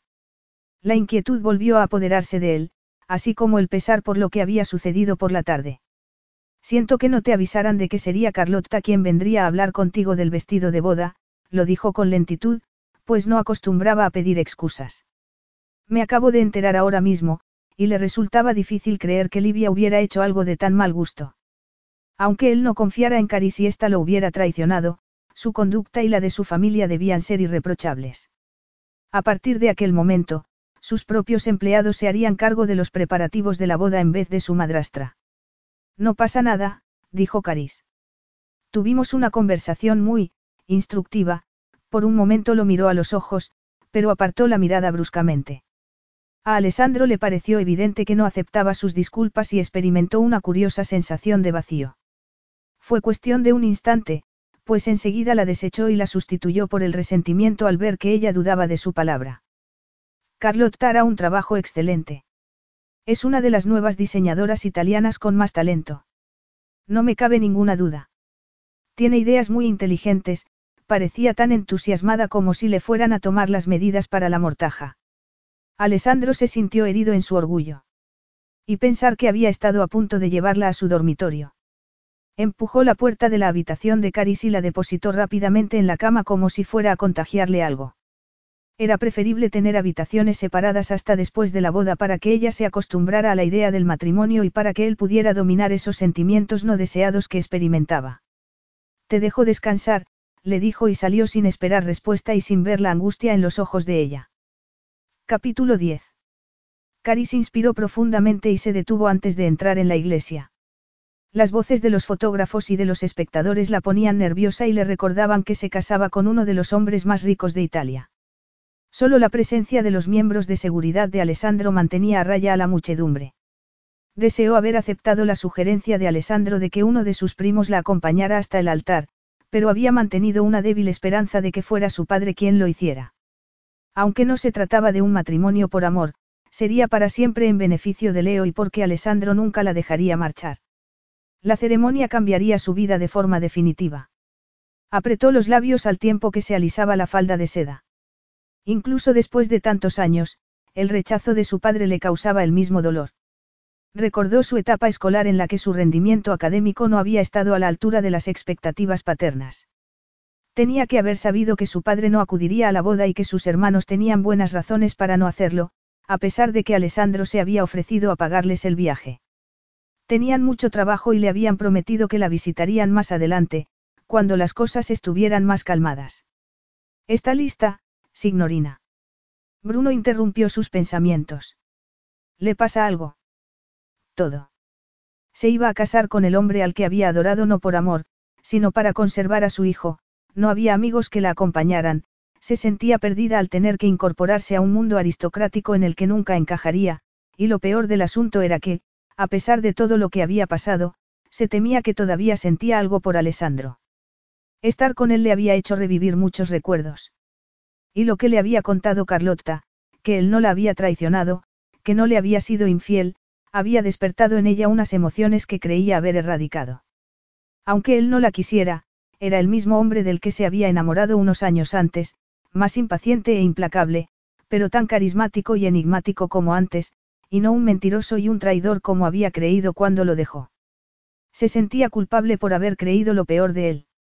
Su propia inseguridad la había predispuesto a dudar de él. Los remordimientos dieron paso al deseo y quiso que aquel matrimonio fuera de verdad, por amor, no por conveniencia. No. Alessandro no buscaba amor ni ella tampoco. Perdone, Bruno, Caris le sonrió, temblorosa. Estoy haciendo acopio de energía. Es un poco abrumador. Todo saldrá bien, signorina, ya lo verá. El conde cuidará de usted. Como lo había hecho de los preparativos de la boda, con una eficacia implacable que no admitía demoras. Ella era simplemente un elemento más de la lista, una esposa, una madre para su hijo. Reprimió una risa histérica. Claro que lo hará, Bruno. Gracias. Ella era más fuerte que todo aquello y no iba a compadecerse de sí misma. Lo hacía por Leo, tenía que centrarse en eso. Echó los hombros hacia atrás y entró por la puerta que le sujetaba Bruno. El volumen de la música se elevó y cesaron los murmullos. Se dio cuenta de que un montón de caras se volvían a mirarla. Recorrió la multitud con la mirada, en vez de mirar hacia el final de Blanave, donde se hallaba Alessandro esperando a convertida en su esposa. Sentía una opresión en el pecho, pero las miradas ajenas la obligaron a continuar. Todos eran desconocidos para ella, amigos de Alessandro que sin duda estarían evaluándola para ver si estaba a la altura de sus expectativas. Caris alzó la barbilla pues sabía que, por lo menos, estaba vestida para la ocasión. Carlotta había realizado un trabajo soberbio al hacerle un vestido austero, pero suntuoso, que hacía que pareciera incluso elegante. Al pasar, oyó los susurros, vio la envidia en los ojos de las mujeres y experimentó una sensación placentera. Y de pronto, allí estaban las tres primas de Alessandro, a las que había conocido dos días antes, con sus esposos e hijos, que le sonreían abiertamente y le hacían gestos de asentimiento con la cabeza. De repente, no se sintió tan sola. Después estaba Carlotta, sonriendo de oreja a oreja y guapísima. Y Leo, aplaudiendo y llamándola desde los brazos de la niñera. Cari se inclinó y lo abrazó. Se volvieron a oír murmullos y sintió como si le clavaran un puñal en la espalda. Se volvió y vio a Livia, sonriéndole con frialdad, la persona que había tratado de separarla de Alessandro.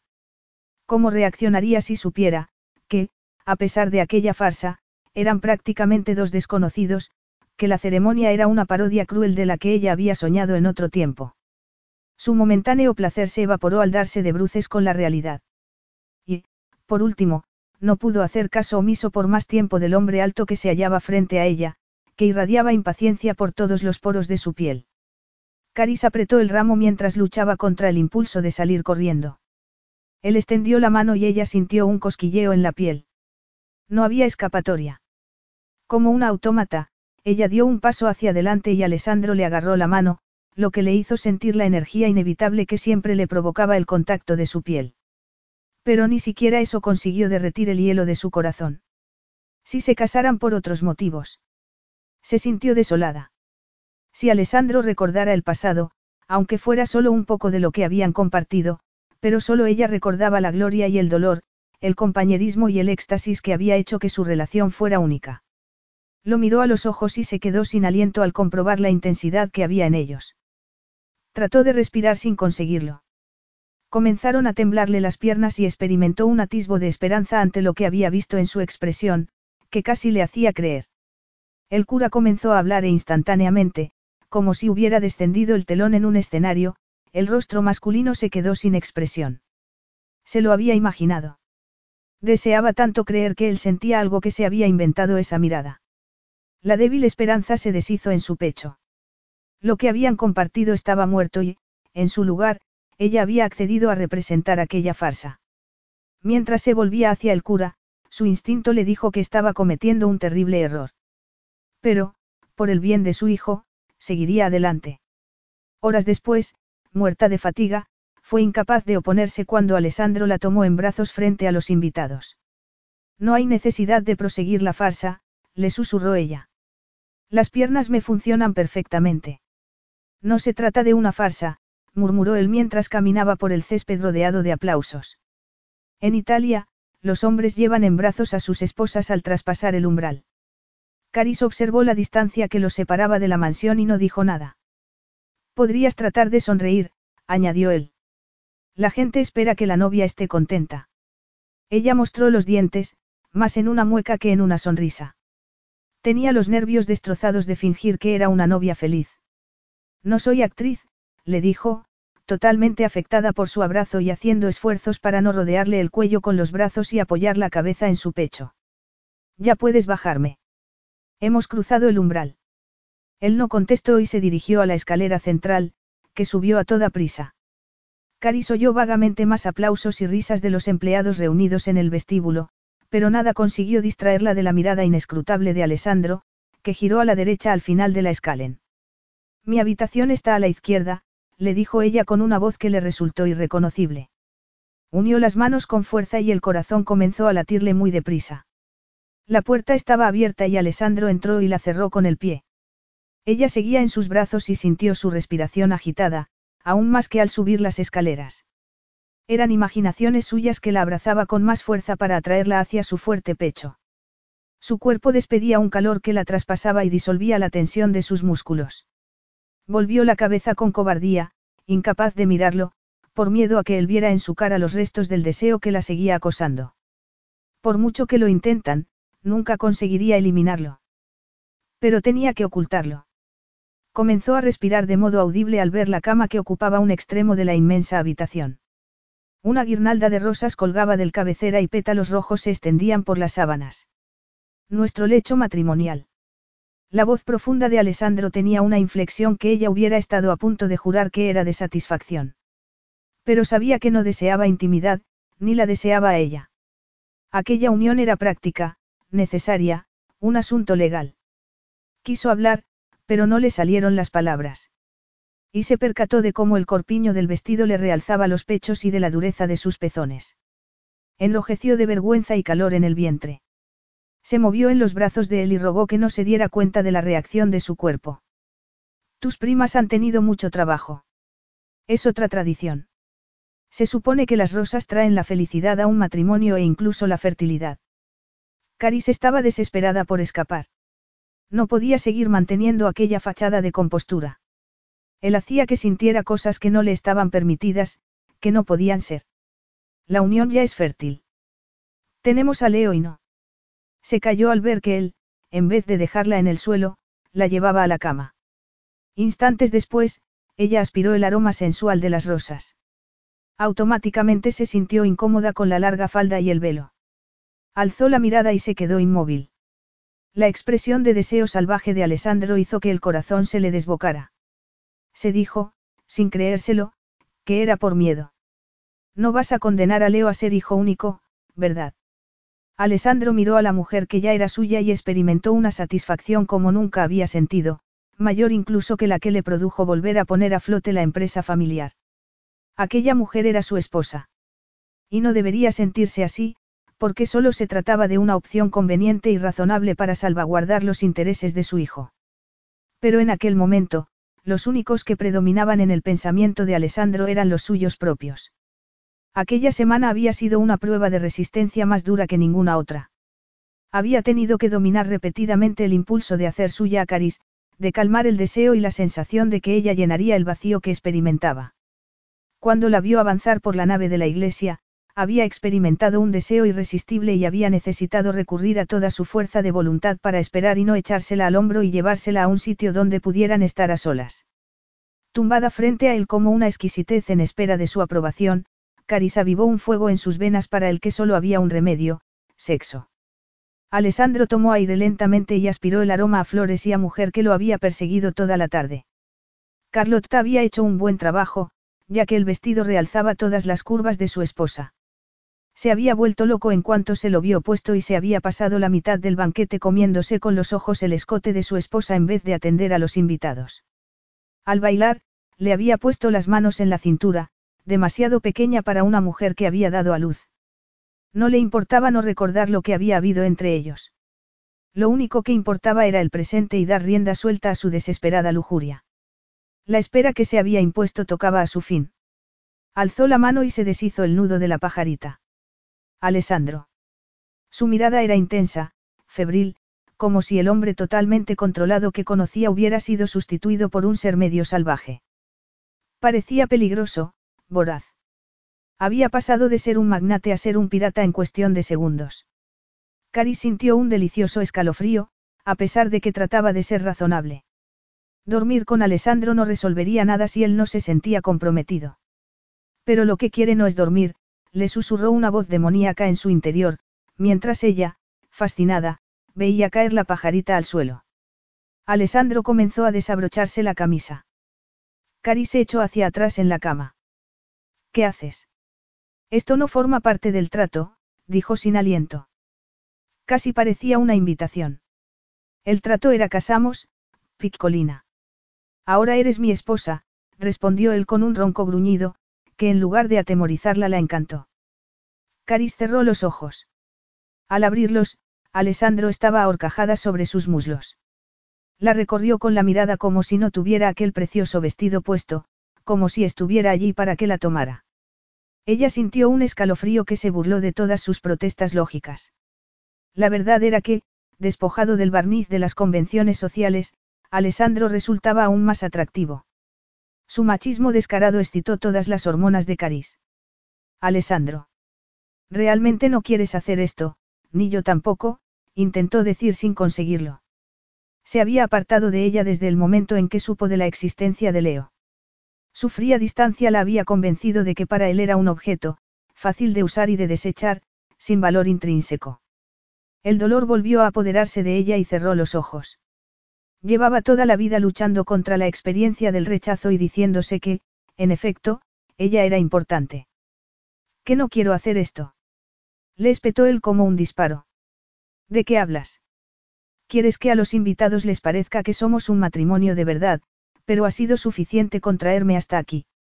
No hace falta seguir con la farsa. ¿Qué farsa? Habló en voz baja, pero claramente indignada. Estamos casados de verdad. Eres mi esposa de verdad. Y yo, tu marido, el único hombre de tu vida.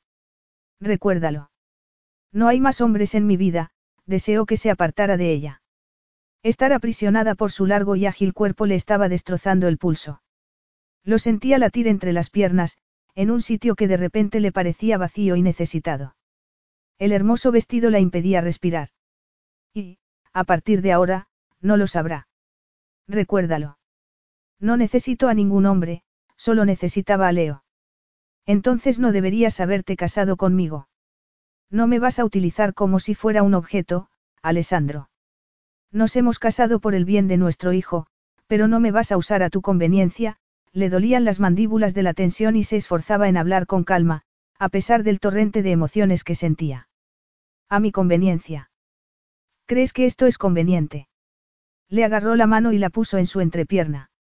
La mano de Caristo con una enorme y poderosa dureza que se la llenó por entero. Tragó saliva al recordar toda la energía que había en su interior. El deseo la recorría de arriba abajo y apretó los muslos al sentir la prueba de que él la seguía excitando como ningún otro hombre.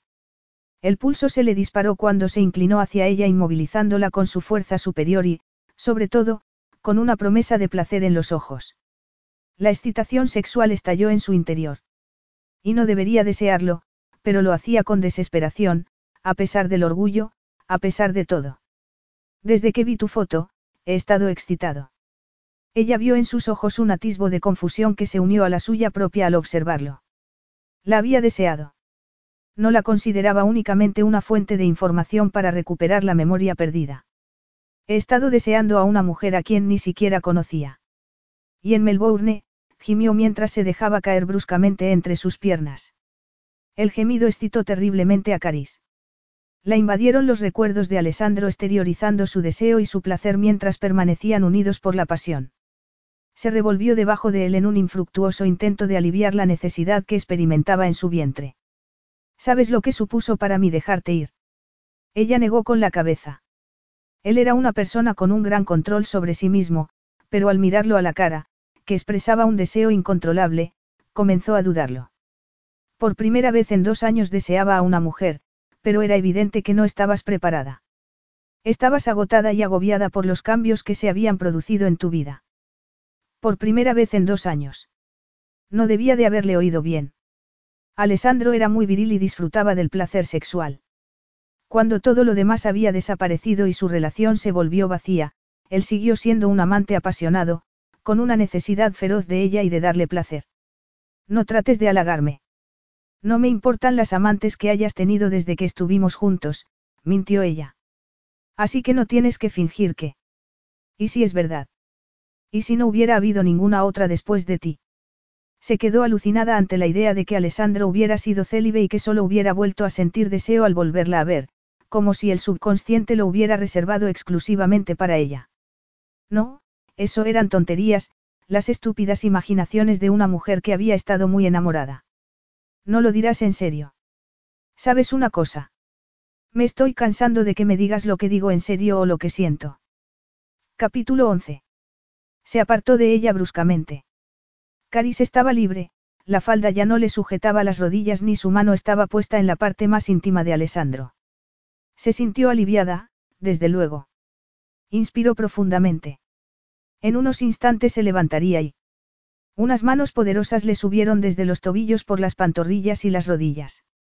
Cuando Caris quiso reaccionar, habían llegado a los muslos y se habían detenido en las ligas que Carlotta había insistido en que se pusiera. Atónita, lo miró a la cara. Él observaba sus propias manos jugando con las ligas. Las sensaciones increíblemente eróticas que le producían sus caricias la dejaron sin aliento. Intentó incorporarse para apartarlo de sí, pero era demasiado tarde, pues él ya había subido más arriba y de un simple tirón le rompió las bragas. La mirada de Alessandro detuvo el instantáneo movimiento de ella para cubrirse. Cari sintió que la sangre le hervía al ver aquella mirada, deseosa, posesiva, intensa, el aire se hizo más espeso y tuvo dificultades para respirar. La lana suave de los pantalones masculinos le rozó los muslos cuando él se puso de rodillas entre sus piernas y se las abrió. El deseo explotó en su interior y la sangre comenzó a circularle más deprisa en sus temblorosos miembros. Tenía que resistirse al poder de seducción de Alessandro. Pero en aquel momento, frente a la realidad del desenfrenado deseo masculino, su propio deseo anuló toda resistencia. Lo único en lo que pensaba era en que no la había traicionado, en que no había tenido otra amante cuando estaban juntos y, si decía la verdad, ni siquiera desde que se habían separado. Lo que sentía por él no había muerto. Lo único que me haría detenerme ahora sería que me dijeras que no quieres, Alessandro alzó la cabeza y la inmovilizó con la mirada. Vas a decirme que no quieres. Al tiempo que hablaba, uno de sus dedos se deslizó por los pliegues más sensibles y vulnerables de Caris. Ella experimentó una sacudida ante la avalancha de emociones que le produjo aquella caricia íntima. Se sentía viva y llena de deseo. Abrió la boca para decirle que parara, pero el dedo de Alessandro se introdujo en su interior y los músculos de ella se aferraron a él. Casi sollozó de placer ante la suave e insistente caricia. Aquello era simplemente maravilloso. Hacía tanto tiempo y... Caris, estoy esperando que me contestes. Era su última oportunidad, pero el ritmo y el ángulo de la caricia cambiaron, y el mundo estalló en mil pedazos a su alrededor mientras una oleada de sensaciones la invadía a causa del contacto de sus dedos. Sintió mucho calor cuando se produjo el repentino clímax, tan intenso y alucinante como ningún otro. Solo la mirada de Alessandro la mantuvo entera. En medio de la exquisita delicia que abrumaba sus sentidos, los ojos de él no se apartaron de los suyos. Instantes después, él la penetró con un poderoso movimiento y las piernas de Caris le rodearon las caderas. Aquello era mejor, mucho mejor. Su virilidad la llenaba por completo. Lo sentía respirar en su cuello, mientras su pecho se apretaba contra el de ella y le frotaba los senos. Él le pasó los brazos por debajo del cuerpo y la levantó para que cada embestida le llegara más adentro. Los músculos de ella habían comenzado a relajarse, pero incitados por la fuerza imparable de Alessandro, volvieron bruscamente a la vida. Al escucharlo decir su nombre, al sentir que sus dientes le arañaban el cuello, la tensión volvió a crecer dentro de ella y respondió a aquella pasión tan primitiva que nunca antes había experimentado del mismo modo. La fuerza que empujaba a Alessandro era tan elemental, que Cari sintió como si la hubiera marcado con un hierro candente de por vida. Y le encantó. Una última embestida, y Caris miró a Alessandro a los ojos cuando una explosión más intensa que la primera lo sacudió a los dos. Oyó que decía su nombre, se oyó a sí misma gritar, sintió el calor de la semilla de Alessandro en su interior al tiempo que una ola se los llevaba a los dos y se derrumbaban juntos. A Alessandro le resultaba increíble haber perdido el control de aquel modo. Estaban discutiendo y un minuto después, él la embestía con la suavidad de un semental desenfrenado. Verla derretirse ante sus caricias, su expresión de asombro y de deseo lo había llevado al límite y anulado todas sus afirmaciones de ser un hombre civilizado. Con ella perdía el control, la sutileza y la compostura. Llevaba semanas tratando de controlar el deseo desesperado y creciente que lo consumía, pero no se había imaginado que el resultado sería tan brutal y bárbaro. Se pasó la mano por la cara y se miró al espejo del cuarto de Babo. Sus ojos brillaban de satisfacción y emoción porque Caris, su esposa, estaba en la habitación de al lado, en su cama.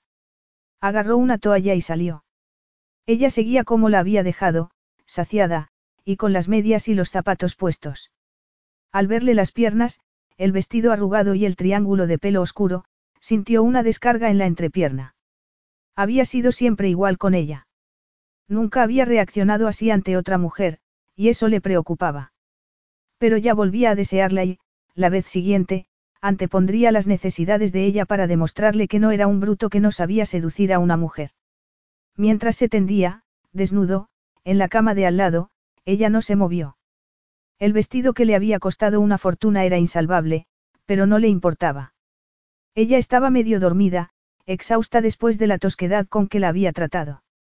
Tenía que dejarla descansar, pero no podía dejarla dormir vestida, porque estaría incómoda. Le agarró un pie. Caris, consciente solo a medias, sintió que algo se le deslizaba por la espalda. Estaba en la cama, todavía con el traje de novia. Alessandro se lo había desabrochado y había introducido las manos para masajearle la espalda que ella, instintivamente, arqueó. ¿Estás despierta? Caris deseó haberse despertado sola. El recuerdo de lo que habían hecho no la abandonaba. El olor a sexo impregnaba el aire y le recordaba la facilidad con que había alcanzado el clímax y sus nulos intentos de escapar, como había sucumbido sin luchar a pesar de sus bellas afirmaciones de que no era un objeto. ¿Qué había hecho? ¿Cómo podría volverse a mirar a la cara? ¿Estás bien? Le preguntó él mientras la agarraba por los hombros. Sí, mintió ella al tiempo que trataba de eliminar el delicioso temblor que le había provocado el contacto de sus manos. ¿Acaso no tenía orgullo? Le sería muy fácil volver a enamorarse de Alessandro. ¿Y a dónde la llevaría una relación unilateral en la que ella se lo daría todo y él solo lo que le conviniera? Pero era demasiado tarde. No había vuelta atrás. El amargo vacío con el que había vivido tanto tiempo había desaparecido, pero necesitaba tiempo para entender lo que todo aquello significaba. Voy a ayudarte a quitarte el vestido. No debes de estar cómoda. Puedo hacerlo sola, se movió hacia un lado de la cama para apartarse de él y no mirarlo a los ojos, pues estaba segura de que se daría cuenta del efecto que provocaba en ella. Se sentó y se sostuvo el corpiño con la mano. Se quedó inmóvil cuando Alessandro rodeó la cama y se puso frente a ella, desnudo, un Adonis revivido, un Adonis, excitado. Tragó saliva con dificultad y trató de que el corazón no se le desbocan. Acababa de experimentar dos veces un clímax de una intensidad inusitada, por lo que no debería tener más ganas. Cerró los ojos tratando de eliminar la imagen de Alessandro, de su potente virilidad frente a ella. Pero no había escapatoria, tenía la imagen grabada en el cerebro. Será más fácil si te ayudo, Caris. Ella no dijo nada.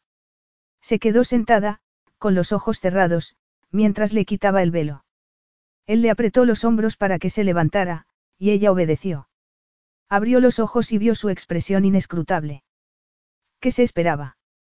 El reflejo de las deliciosas sensaciones que ella había tenido un rato antes. Había sido arcilla en sus manos, tan ansiosa que ni siquiera se había podido quitar su precioso vestido. Sintió que las mejillas le ardían. Con él siempre le pasaba lo mismo. Ya sigo yo, gracias, pero él ya estaba tirando del corpiño. Lo miró a hurtadillas, él no le examinaba la piel desnuda, sino la cara. Déjame a mí. Cuando le quitó el vestido, se dio cuenta de que ya le había quitado los zapatos y se quedó frente a él con el sujetador, las ligas y las medias, totalmente vulnerable. Pero el brillo de los ojos de Alessandro le impidió cubrirse. Sintió que algo crecía en su interior. Se sintió casi poderosa, deseada, incluso, durante un instante de locura, valorada. Hablabas en serio al decirme que no había habido nadie desde el accidente.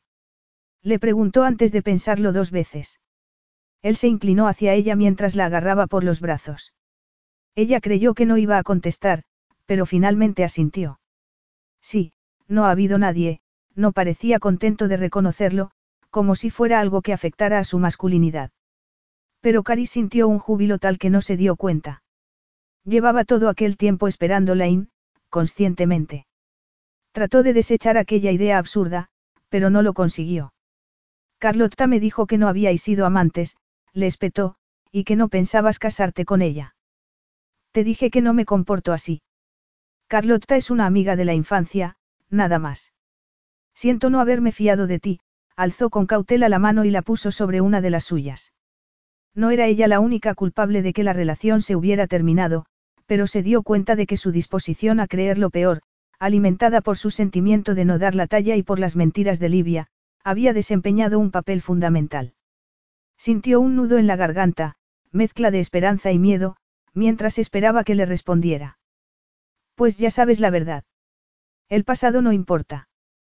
Claro que importa, quiso gritarle. Si hubieran sido capaces de confiar el uno en el otro, tal vez siguieran juntos todavía, juntos de verdad, no unidos por el yugo de un matrimonio de conveniencia. Creo que no me traicionaste, Alessandro. ¿Te resulta tan difícil creer que no te traicioné? Alessandro la miró y volvió a sentir una emoción extraña, que trató de rechazar. Era desconocida para un hombre que había construido su vida en torno a la lógica y a la autosuficiencia. Creo que no se gana nada reviviendo el pasado, sino que tenemos que crear un futuro juntos, con nuestro hijo, le pareció que los ojos de ella se llenaban de lágrimas, y le dolió que él fuera el culpable, pero se negaba a mentir ni siquiera para apaciguar a la mujer con la que iba a compartir la vida. Creer en la palabra de una mujer sin pruebas le resultaba tan extraño como respirar bajo el agua. Ella no podía pedirle en serio que aceptara, porque se lo decía ella a quien ni siquiera recordaba, que se había equivocado al acusarla de infidelidad. Debía de tener excelentes razones para acusarla y, hasta que no supiera más, se reservaba el juicio. Tengo que colgar el vestido, dijo ella mientras trataba de librarse de sus manos. Aunque no lo acusó ni le hizo ningún reproche, él percibió su decepción y sintió algo parecido al pesar, lo cual no le gustó en absoluto. Después, le respondió. No entendía ella que le daba todo lo que podía dadas las circunstancias, que ya se arriesgaba bastante al ligarse a una mujer desconocida por el bien de su hijo, y por la fuerza inexplicable que había entre ellos. No. No estaba dispuesto a entrar en ese terreno femenino regido por las emociones en vez del sentido común. Esto es más importante que el vestido, la atrajo hacia sí deleitándose en el roce delicado del encaje del sujetador y de sus senos en su pecho. Sin darle tiempo a protestar la besó en la boca. Eso era real, tangible. La atracción entre ambos crepitaba y se retorcía como una corriente viva.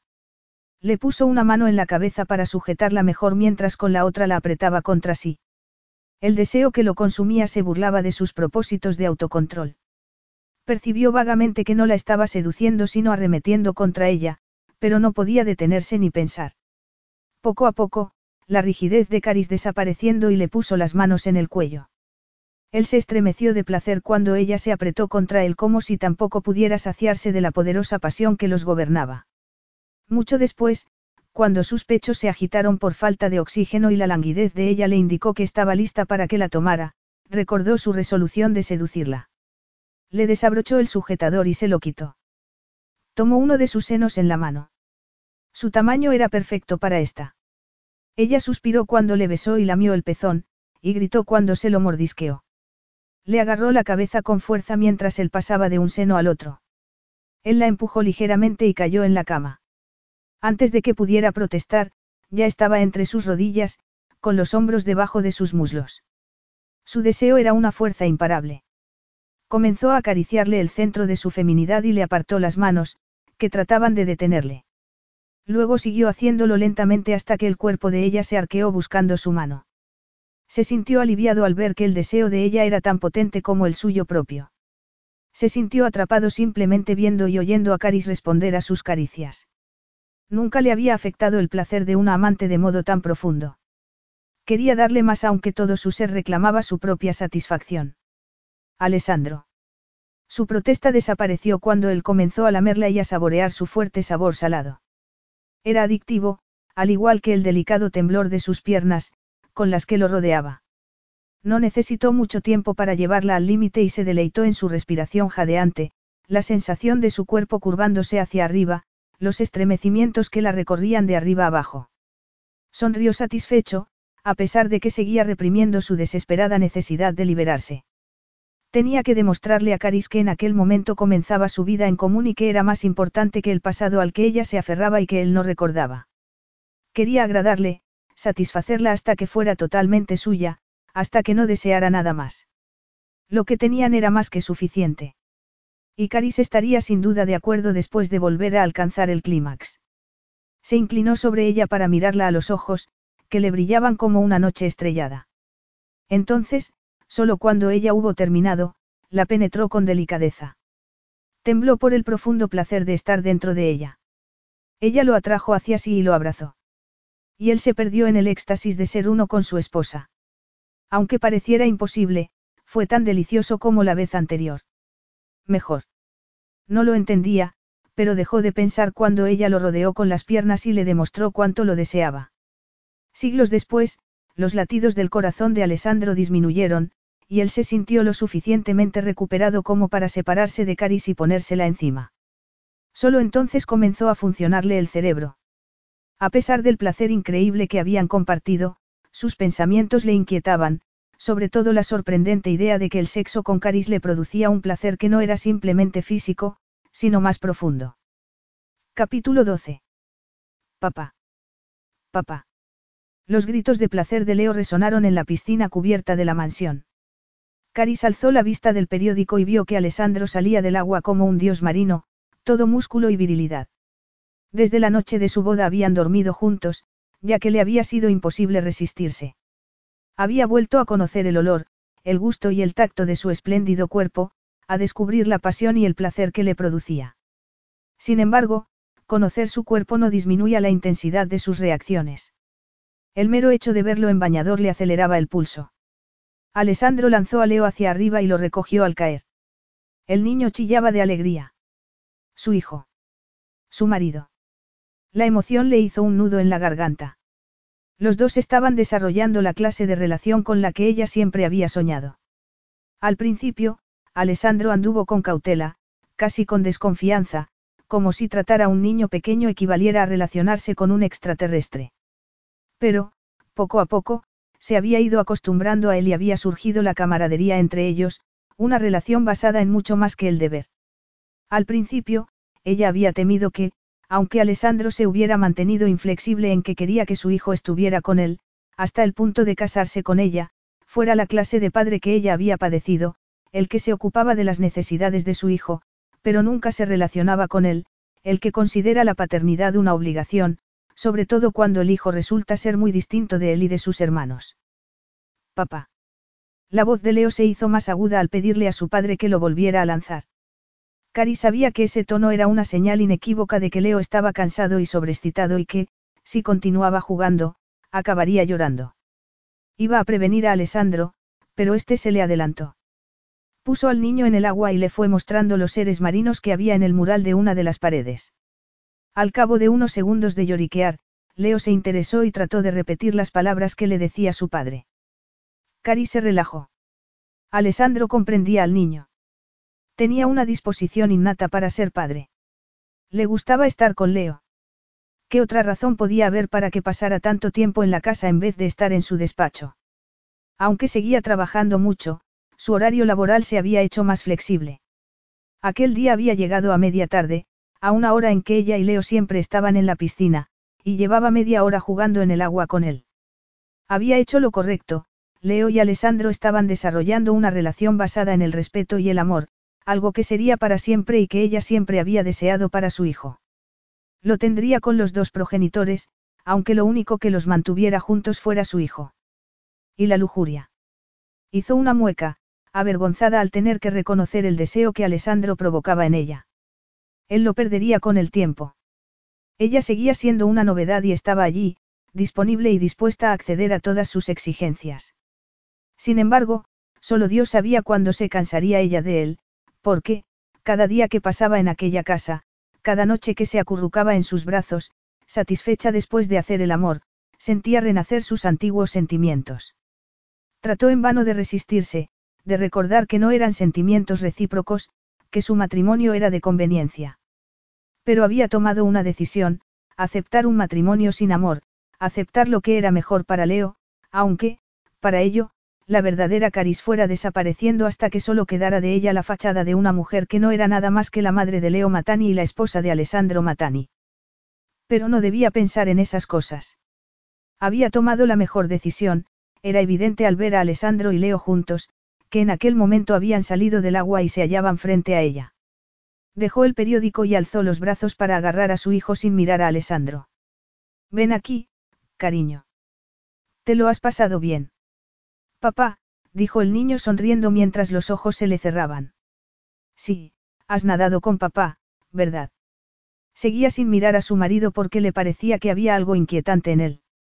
Reprimió un escalofrío y se concentró en secar a Leo, tiene que dormir, le dijo finalmente. Cuando estuviera en la habitación del niño, su deseo de Alessandro disminuiría. Si se quedaba más tiempo, él se daría cuenta de su nerviosismo y adivinaría la causa. Ya he llamado a Anna para que venga a por él, dijo Alessandro mientras le quitaba a Leo. Le pagamos para que se ocupe de él. Así podrás seguir leyendo. ¿Lo ves? Leo está contento. Así era. El niño comenzó a llamar a Anna en cuanto la vio entrar. De acuerdo, dijo Caris, que tenía la esperanza de que Alessandro se marchara en cuanto lo hiciera Leo. Volvió a agarrar el periódico, pero él se quedó mirándola. Sintió que la garganta y los senos le ardían. Que Alessandro la mirara la ponía nerviosa. En vez de marcharse, él se tumbó en la hamaca que había al lado de la suya y lo hizo de lado para mirarla. Ella se estremeció de deseo. Trató de decir algo para romper el silencio. No he visto mucho a Livia desde la boda, la relación entre ambas era cortés y correcta, nada más. Caris no veía sentido a pedirle explicaciones por haberle mentido sobre Alessandro y Carlotta, pero tampoco se le olvidaba. Livia está muy ocupada, contestó él en un tono que a Caris le pareció de desaprobación. ¿En serio? Sí. Había destellos de ira, en sus ojos, era indudable. Se habrían peleado Livia y él. Se habría cansado él de una vez de su conducta snob y manipuladora. Era demasiado desear. Pero Caris no se echó atrás. Sabía por experiencia propia el daño que Livia podía causar y tenía que saber lo que sucedía. Me habías dicho que vendría para aconsejarme sobre cómo desempeñar el papel de condesa. No desempeñas un papel, Caris. Eres la condesa Matani, recuérdalo. Es poco probable que se me olvide, rodeada del lujo adquirido por los Matani durante generaciones, se sentía una intrusa, una impostora. Seguía sin acostumbrarse a tener criados. No te preocupes, Livia continuará haciendo frente a las responsabilidades de condesa hasta que estés preparada para sustituirla. Pero creo que es mejor que, mientras tanto, alguien más compatible contigo y más de fiar, sea tu mentora. Más de fiar. Parecía que Livia había caído en desgracia. Caris, que al fin y al cabo era humana, se alegró. ¿En quién has pensado? Por unos segundos creyó que se iba a encargar él. En Carlotta. Me gustaría mucho, después de la tirantez inicial, se habían llevado bien.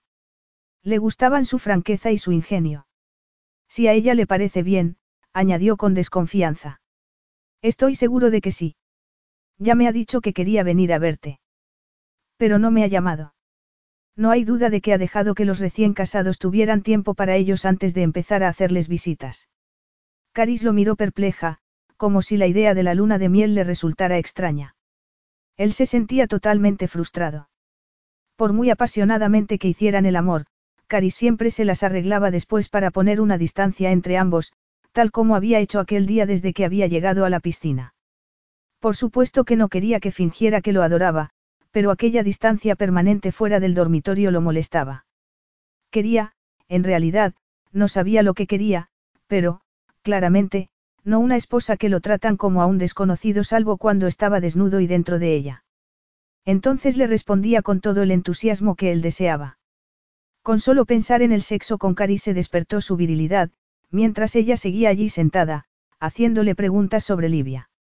Había creído que el matrimonio le daría un respiro en el deseo ardiente que experimentaba por Caris. Sin embargo, cuanto más la poseía, más la deseaba. Y no solo en la cama. Se acarició la mandíbula para aliviar la tensión que experimentaba. Ella no se vestía provocativamente para atraerlo. A pesar de los fondos ingresados en su cuenta corriente, seguía llevando la ropa sencilla y barata de siempre, no prendas de diseño ni zapatos caros, ni siquiera lencería sexy. Y, sin embargo, a él le resultaba más atractiva que cualquier otra mujer en ropa interior de encaje que recordara. Envuelta en una gruesa toalla, con el pelo mojado y sin maquillar, hacía que el corazón le latiera muy deprisa. Había vuelto a casa antes para estar con Leo, y realmente se lo había pasado muy bien con él. Pero no había podido evitar distraerse con Caris, sentada al lado de la piscina, tan enfrascada en la lectura que era evidente que su marido no le interesaba. No la entendía. Aún no ha salido de casa, dijo él. No quería tener que enfrentarme a la prensa. No estoy habituada a que se me preste tanta atención. Organizaré una breve sesión fotográfica en pocos días. Les daremos la oportunidad de retratar a la feliz pareja. De ese modo, la presión disminuirá. Cuando quieras salir, díselo a los empleados y organizarán un dispositivo de seguridad. No tendrás nada que temer. Gracias, le dijo ella, de nuevo sin mirarlo a los ojos. Te indicarán los mejores sitios para ir de compras, que sin duda será una de tus prioridades. ¿Para qué voy a ir de compras? Para comprarme un traje para la sesión fotográfica. No hace falta. Carlotta me ha hecho un traje y un vestido. Estoy segura que uno de los dos servirá. Desde luego, pero querrás empezar a disfrutar de tu dinero y comprarte un nuevo guardarropa. No me hace falta. Tengo ropa suficiente hasta que llegue el invierno. Entonces me tendré que comprar un abrigo. Un abrigo. El verano acababa de empezar. ¿A quién se creía que iba a engañar? Con todo ese dinero a tu disposición, pretendes que me crea que no tienes interés en gastártelo. Ya sé que me das dinero para mis gastos. Dinero para tus gastos. Caris era de lo que no había. Acababa de reducir su nueva fortuna a meros gastos domésticos. Es mucho más que eso. Lo sé porque lo pago yo. No hace falta que emplees ese tono acusador, sus ojos lanzaban chispas, lo cual aumentó el enfado de Alessandro. Y tampoco hace falta que finjas que mi generosa pensión es una miseria. No sé de qué me hablas, Cari se había puesto rígida. Alessandro se levantó y se puso a pasear a lo largo de la piscina para que se le pasara el enfado que los jueguecitos de ella le producían. Detestaba aquella forma de fingir. Lo siguiente serían sus quejas de que el dinero no le alcanzaba. Claro que lo sabes. Te leíste el contrato prematrimonial con tanto cuidado que debiste leer cada palabra por duplicado. Tienes dinero suficiente en tu cuenta corriente para llevar un modelo de Gucci, de Versace o de Yves Saint Laurent todos los días del año, le pareció que se había puesto pálida. Y al acercarse, observó la confusión de su mirada. No hablarás en serio. Él se negó a manifestar la sospecha de que, sin ese incentivo económico, un día los abandonaría a Leo y a él. Tienes que vestir como corresponde a mi esposa. Pero todo esto ya lo sabes. Firmaste el contrato antes de casarnos, donde se especificaba todo. Al ver que ella apartaba los ojos con expresión culpable y la forma en que se aferraba a los brazos de la hamaca lo detuvieron. Un instinto que había ido afinando al cabo de años de acuerdos comerciales le indicó que pasaba algo importante. Sí, lo firmé, se mordió el labio inferior con fuerza y se llevó las rodillas hacia el pecho. Parecía totalmente vulnerable. ¿Qué le pasaba? Alessandro siguió la dirección de su mirada hasta el periódico doblado y las gafas y se dio cuenta de que estaba en la misma página de noticias internacionales que estaba leyendo cuando él llegó. ¿Qué te pasa, Caris? Era imposible que tardara tanto en leer una página. Ella lo miró con miedo. ¿Te leíste el contrato? Te vi, observó que tragaba saliva con dificultad. Empecé a hacerlo, seguía sin mirarlo, pero creí que solo decía que no obtendría nada de ti si me divorciaba. Así que firmé. No sabía nada de esa gran suma de dinero. Mentirosa, susurró él. Te vi. Leíste la última página antes de firmar, vio que se sonrojaba, aunque seguía estando muy pálida. Una idea espantosa lo asaltó, una idea increíble. Sabes leer, ¿verdad? Claro que sé leer. Se incorporó con los ojos llenos de furia. ¿Cómo iba a hacer mi trabajo si no supiera? Pero no leí el contrato. Empecé, pero estaba exhausta, estresada y, hizo una pausa tan larga que Alessandro pensó que no seguiría hablando. Y soy disléxica. Por eso llevo gafas con cristales tintados, porque me ayudan a concentrarme. Pero a veces, sobre todo si estoy cansada, me resulta casi imposible leer porque las líneas desaparecen y las palabras se unen entre sí. Los documentos legales son los peores. Se produjo un silencio. A Alessandro se le contrajo el corazón al darse cuenta de lo que le había costado decirle la verdad. Quiso abrazarla, pero sabía que lo rechazaría. No es algo que vaya contando por ahí, prosiguió ella tratando de sonreír con labios temblorosos. Pero a mí me lo habías contado antes, ¿verdad? Cuando estábamos juntos, lo sabía, lo presentía, aunque no lo recordaba. Sí, lo sabías. Claro que sí. Habían compartido no solo la pasión, sino también los secretos.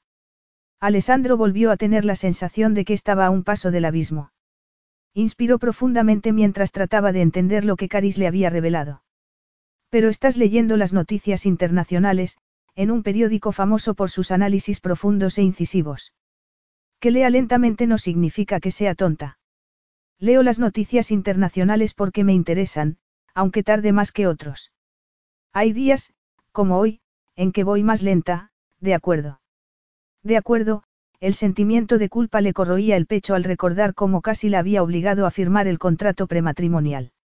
Ya sabía que estaba exhausta y estresada, pero no tuvo escrúpulos para aprovecharse de su debilidad para obtener lo que quería, como habría hecho en cualquier transacción comercial.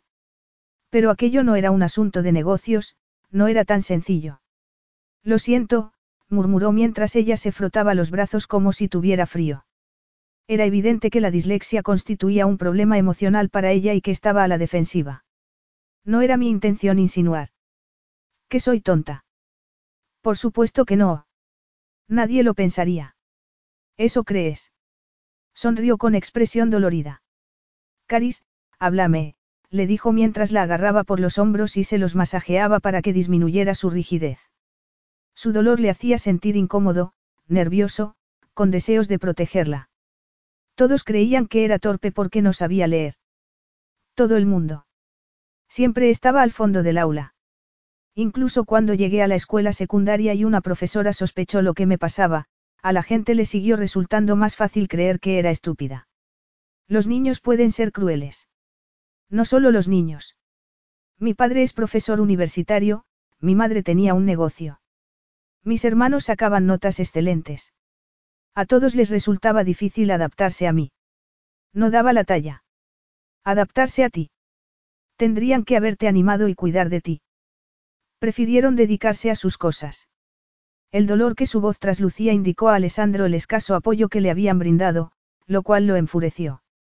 Los niños necesitaban más de los padres que la mera satisfacción de sus necesidades básicas.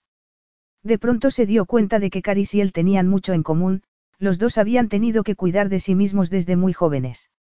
Incluso cuando dejé de trabajar en empleo sin futuro y reuní el valor para matricularme en un curso de dirección de hoteles, lo consideraron algo menor, sin importancia, sus ojos carecían de expresión. Caris, la abrazó. El corazón le latía aceleradamente por las emociones que experimentaba. Se había enfadado con ella y había desconfiado de ella, pero, al ver el dolor que había tratado con tanto esfuerzo de ocultar, sintió compasión y una urgente necesidad de mejorar las cosas. El dolor de ella lo vivía como si fuera suyo. Nunca había experimentado semejante empatía por ninguna otra persona, ni un impulso tan poderoso de protegerla. No eres alguien sin importancia, Caris. Eres una madre maravillosa. Todo el que vea a Leo se dará cuenta.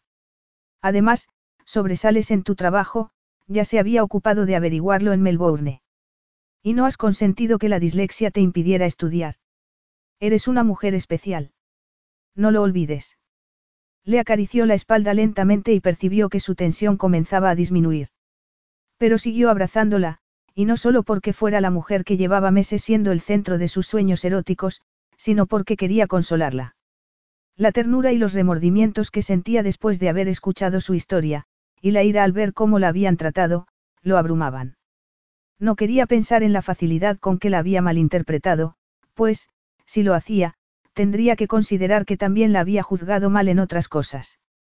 Seguía recordando la pregunta que ella le había hecho en la noche de bodas, creo que no me traicionaste, Alessandro. ¿Te resulta tan difícil creer que no te traicioné? Capítulo 13. Alessandro aspiró el aroma de los mechones de pelo esparcidos por la almohada. Se enrolló uno en el dedo y rozó con la punta el pecho desnudo de Caris. Ella se estremeció. A pesar de lo cansada que estaba después de hacer el amor, seguía respondiendo. Igual que él. Era como si ella se le hubiera introducido en los huesos, en la sangre. Pero seguía sin ser suficiente. Cuéntame cosas de nosotros, murmuró. ¿Qué hacíamos juntos? ¿Cómo era? Se dio cuenta de que a ella se le había alterado la respiración. La miró y vio que se estaba mordiendo el labio inferior. ¿De verdad quieres saberlo? Él asintió. Necesitaba comprender más que nunca.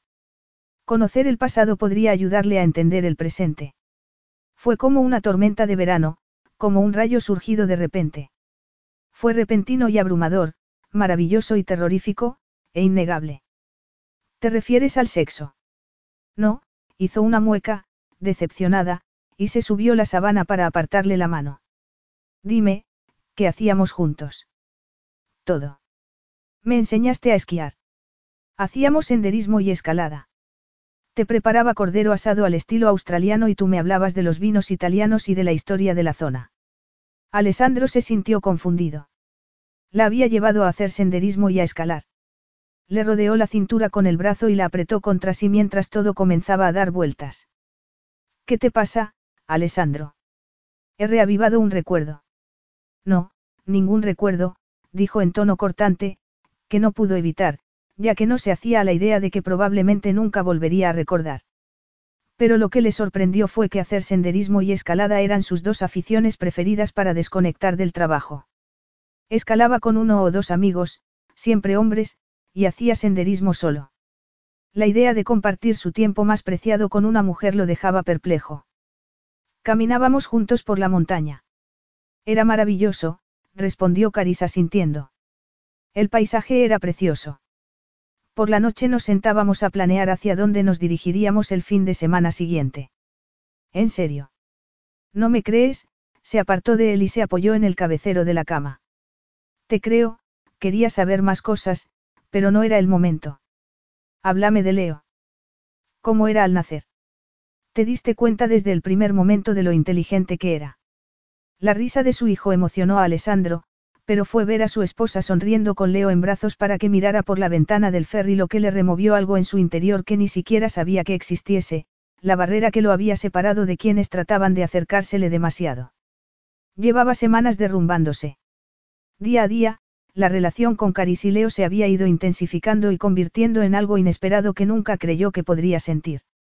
Y debería haberlo esperado con Leo, su hijo. A pesar de que sus padres nunca habían dado muestras de sentir nada por él salvo un ligero placer si se portaba bien y frialdad si los interrumpía en un momento inoportuno, sabía que tenía que existir un vínculo entre padre e hijo. Al enterarse de que tenía un hijo, actuó de inmediato para conseguir la custodia, desesperado por asegurarle al niño los cuidados de un padre que lo quisiera, aunque sabía que le quedaba todo por aprender sobre el amor. Lo que no había esperado es que se produjera con tanta facilidad. La felicidad que Leo había llevado a su vida y el sentido de responsabilidad eran inauditos, y no los cambiaría por nada. Miró a Caris y observó cómo se le iluminaba la cara al sonreír. Toda una vida de relación con las mujeres le había enseñado que sería un estúpido si le entregan el corazón en bandeja a una de ellas. Sin embargo, en las semanas anteriores se había sentido a gusto con Caris, aunque sin dejar de ser consciente del deseo sexual que ya era una constante en su vida, pero relajado como nunca se había sentido con otra mujer. Tan relajado, que se veía obligado a recordar que, como el resto de su sexo, podía engañar a un hombre.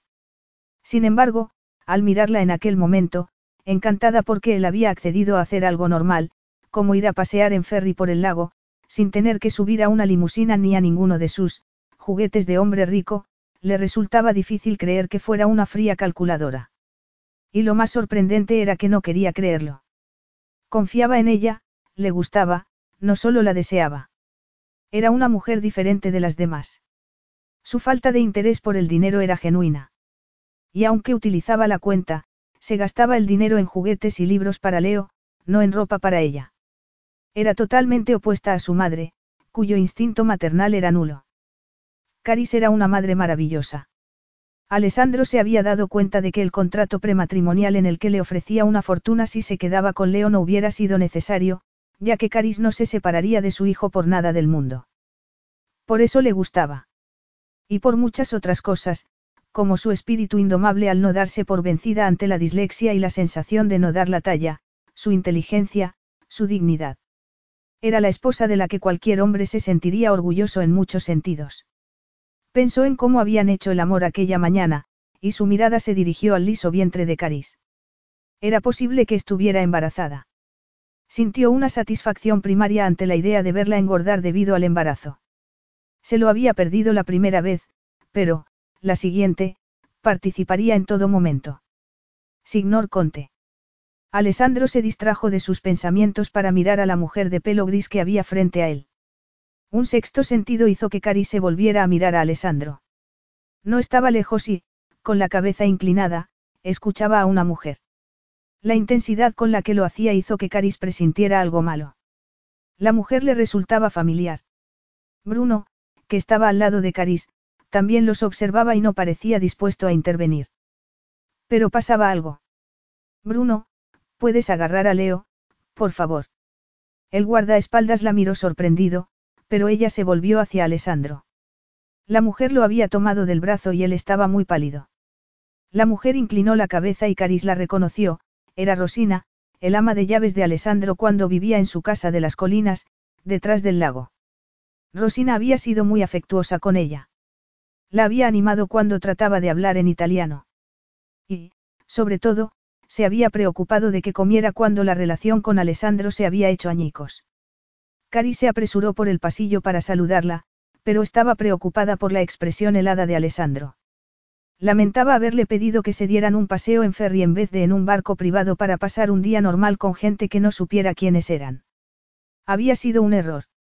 Cuando llegó a donde estaba Alessandro, Rosina se había marchado y el ferry estaba llegando al muelle. Los pasajeros comenzaron a levantarse, pero Alessandro permaneció inmóvil, como si estuviera clavado en el sitio. El miedo se apoderó de Caris. A pesar de que no quería quererlo, se había vuelto a hacer un sitio en su corazón.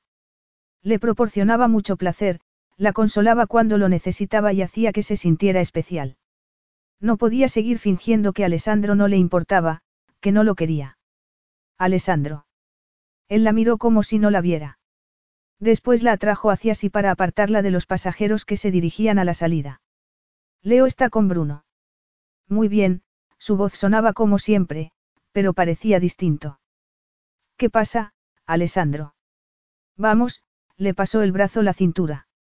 No pasa nada. Leo y Bruno ya vienen. Cari sabía que pasaba algo, pero hasta que no llegaron a la mansión no obtuvo respuestas. Alessandro dejó a Leo en brazos de la niñera y se dirigieron al sendero privado que recorría el lago. Parecía distraído y caminaba a grandes pasos, por lo que ella casi tenía que correr para seguirlo. Alessandro, por favor. ¿Qué pasa? ¿Qué quería Rosina? ¿Te acuerdas de ella? Pues claro que me acuerdo. Fue muy amable conmigo. Sigue trabajando para ti. No, cuando ingresé en el hospital, la casa de la montaña se cerró y Rosina se jubiló, cosa que había ido posponiendo, y se marchó a vivir cerca de su hija. Cuando salí del hospital vine a esta casa.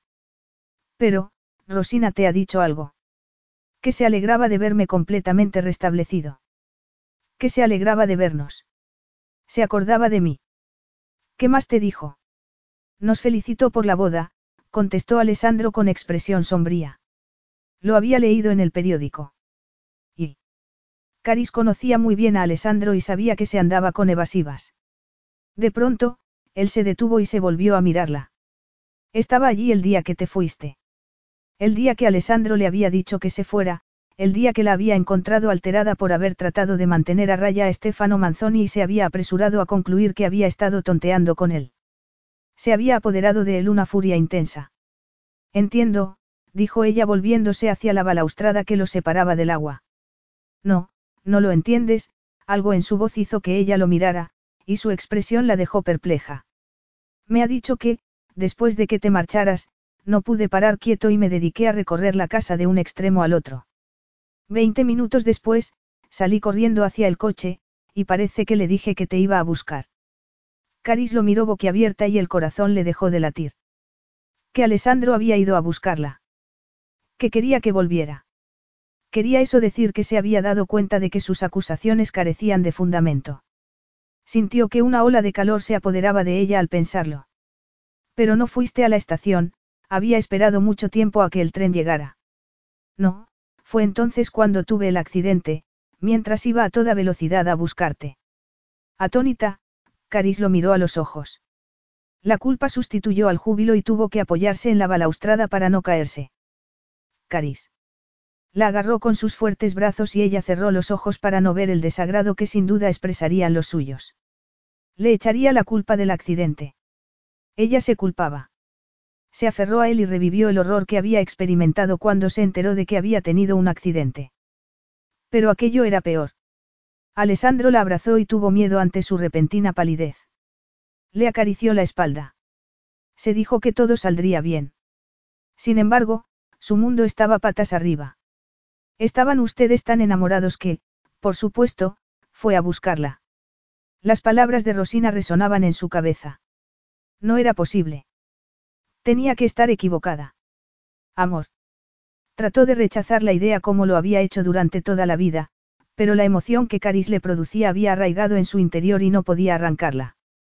El hecho era que había ido a buscarla, desesperado si lo que decía su antigua ama de llaves era verdad, aunque estaba claro que era de naturaleza romántica.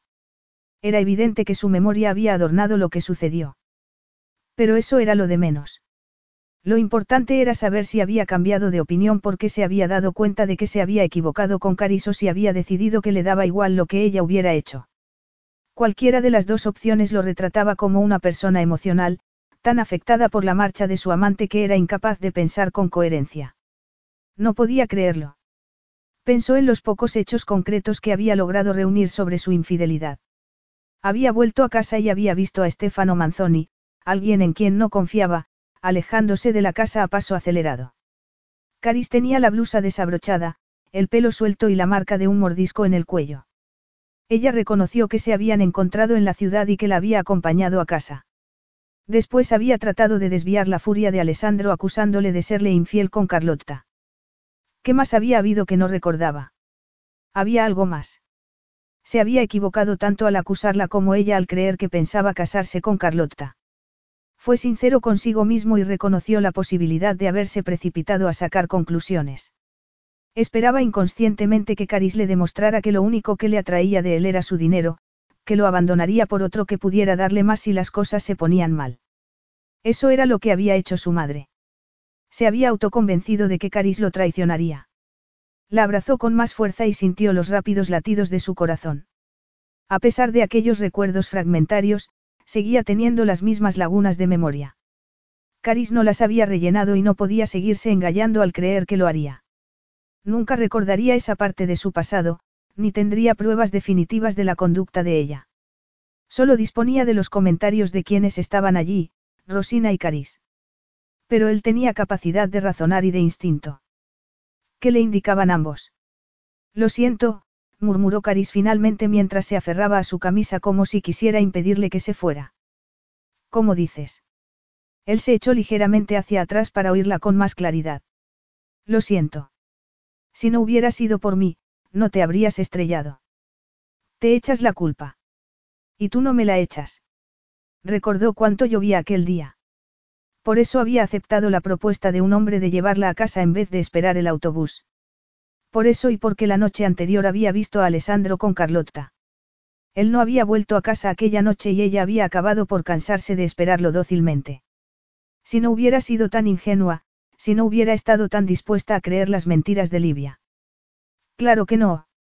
No seas absurda, respondió él con los ojos centelleantes. ¿Cómo vas a tener la culpa? Era yo el que conducía a toda velocidad, y el conductor del otro coche iba en dirección contraria por mi mismo carril. No puedes llevarlo en la conciencia, la agarró por la barbilla con delicadeza, y Cari se estremeció ante su ternura, que le recordó la de otro tiempo. Él se inclinó y la besó en los labios. Ella sintió que se derretía con la magia que solo Alessandro era capaz de crear.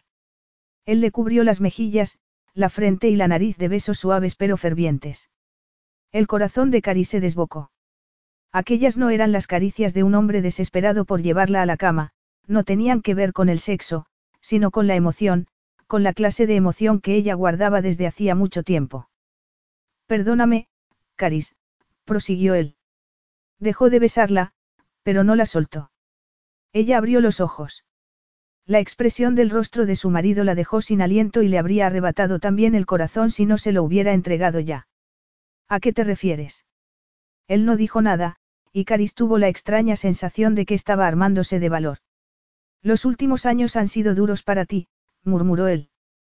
Te eché de casa y por eso estuviste sola durante el embarazo y el nacimiento de Leo, y sola para cuidarlo y educarlo.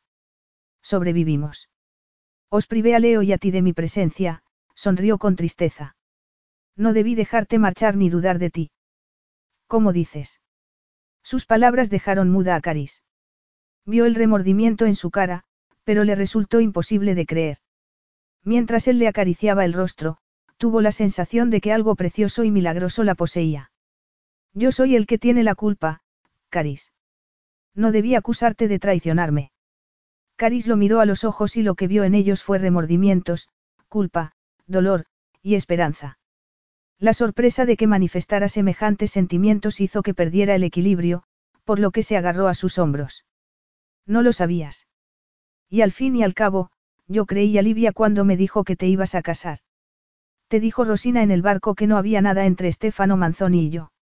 Al ver que negaba con la cabeza, a ti adió, pero, entonces. ¿Cómo lo sé? Le tomó la mano y se la puso más abajo del corazón. Lo siento aquí. Llámalo instinto, si quieres. Mi sexto sentido lleva mucho tiempo diciéndome que no eras la mujer que creía, pero no le hacía caso. Hace dos años tuve que salvar la empresa y solucionar los problemas que mi padre había dejado. Eso es lo único que sé. Y también que decidí que todas las mujeres eran traicioneras. Supongo que estaba esperando que cometieras un error para que me demostraras que tenía razón. Caris recordó la velocidad a la que había supuesto su infidelidad, como si hubiera estado dispuesto a creer lo peor. De pronto le pareció que había entrado en un mundo donde nada tenía sentido y, durante unos segundos de locura, cuando él le había deslizado la mano por su pecho y su corazón, llegó a creer que iba a decirle que era el corazón el que le había hecho cambiar, que la quería. Sintió renacer la esperanza y también sintió miedo. No te entiendo. Alessandro se mantuvo callado tanto tiempo que a ella se le pusieron los nervios de punta. Digamos que llevo demasiados años siendo el objetivo de mujeres a las que solo les interesa adquirir dinero y prestigio. Caris lo miró fijamente. Era posible que creyera lo que decía. No se daba cuenta de lo increíblemente sexy que era.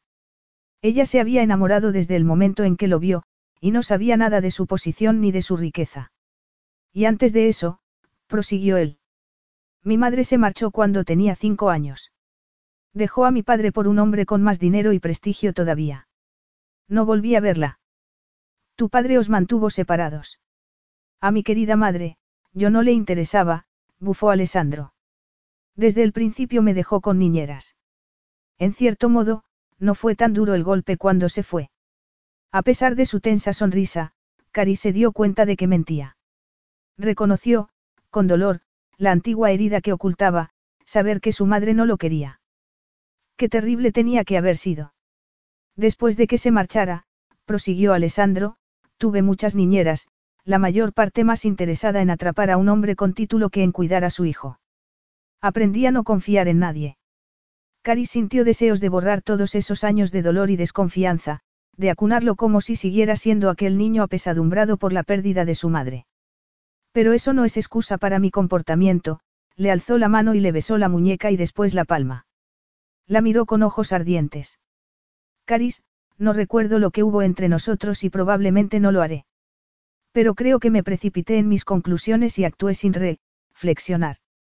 Al vivir contigo estos dos últimos meses, me he dado cuenta de que te juzgué erróneamente. Nuestra relación no debió haber acabado como lo hizo. Caris creyó que el corazón le iba a estallar en el pecho al ver la calidez de su mirada. Sandro. Así lo solía llamar. El diminutivo llevaba mucho tiempo encerrado en su corazón. Déjame decirte algo antes, inspiró profundamente. Caris, estupefacta, comprobó que vacilaba. Su instinto le dijo que aquello era algo muy serio. Se le contrajeron todos los músculos del cuerpo y casi dejó de respirar. Era posible que sus secretas esperanzas se hicieran realidad. Nunca creí que sentiría esto por una mujer.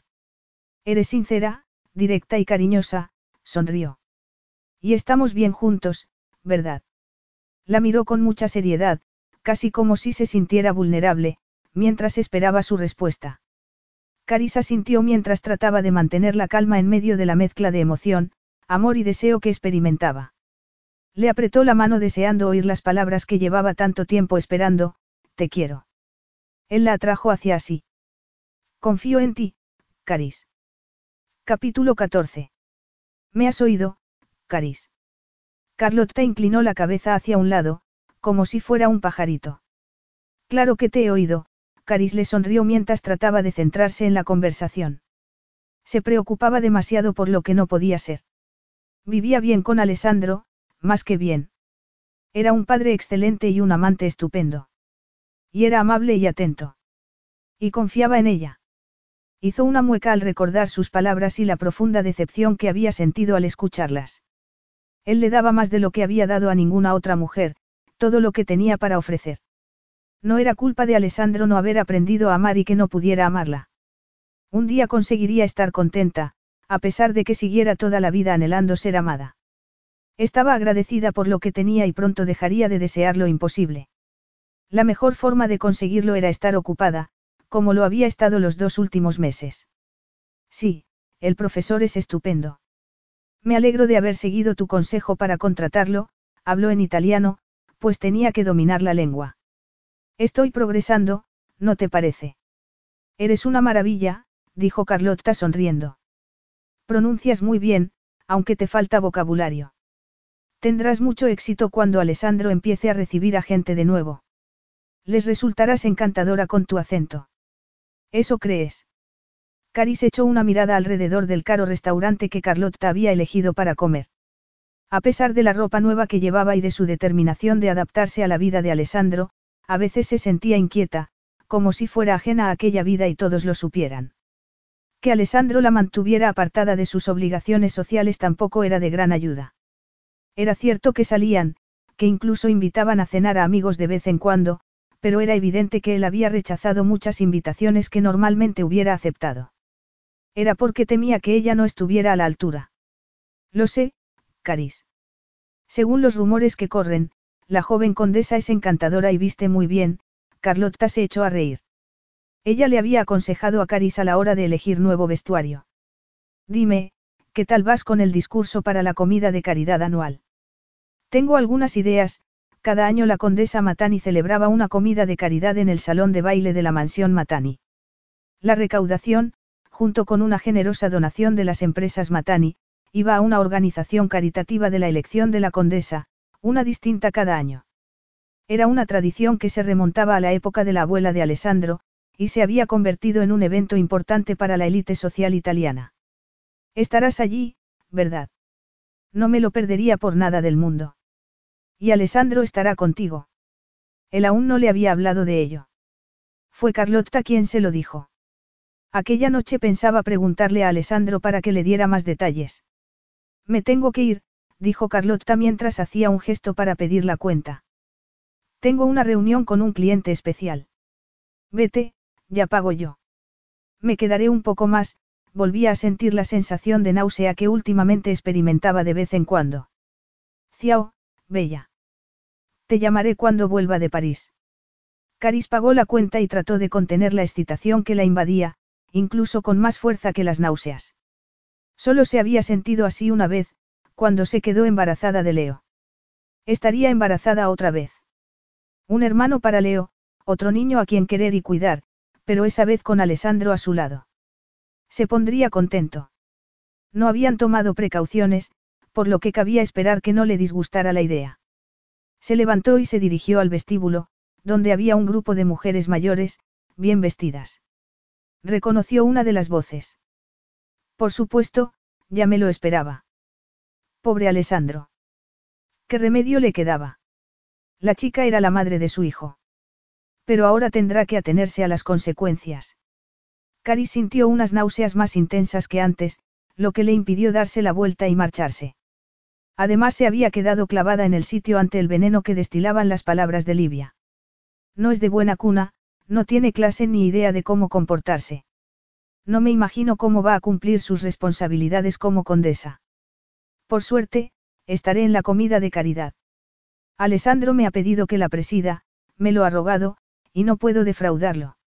Ambos sabemos que su esposa lo haría muy mal, y el apellido Matani es muy importante para ser objeto de burlas. Caris no siguió escuchando. Puesto que el apellido familiar es tan importante para ti, me sorprende que estés haciendo lo imposible para mancharlo, a pesar de la bilis que sentía en la garganta, consiguió mantener la calma y el control. Pronunció con tanta perfección cada palabra que su profesor hubiera estado orgulloso.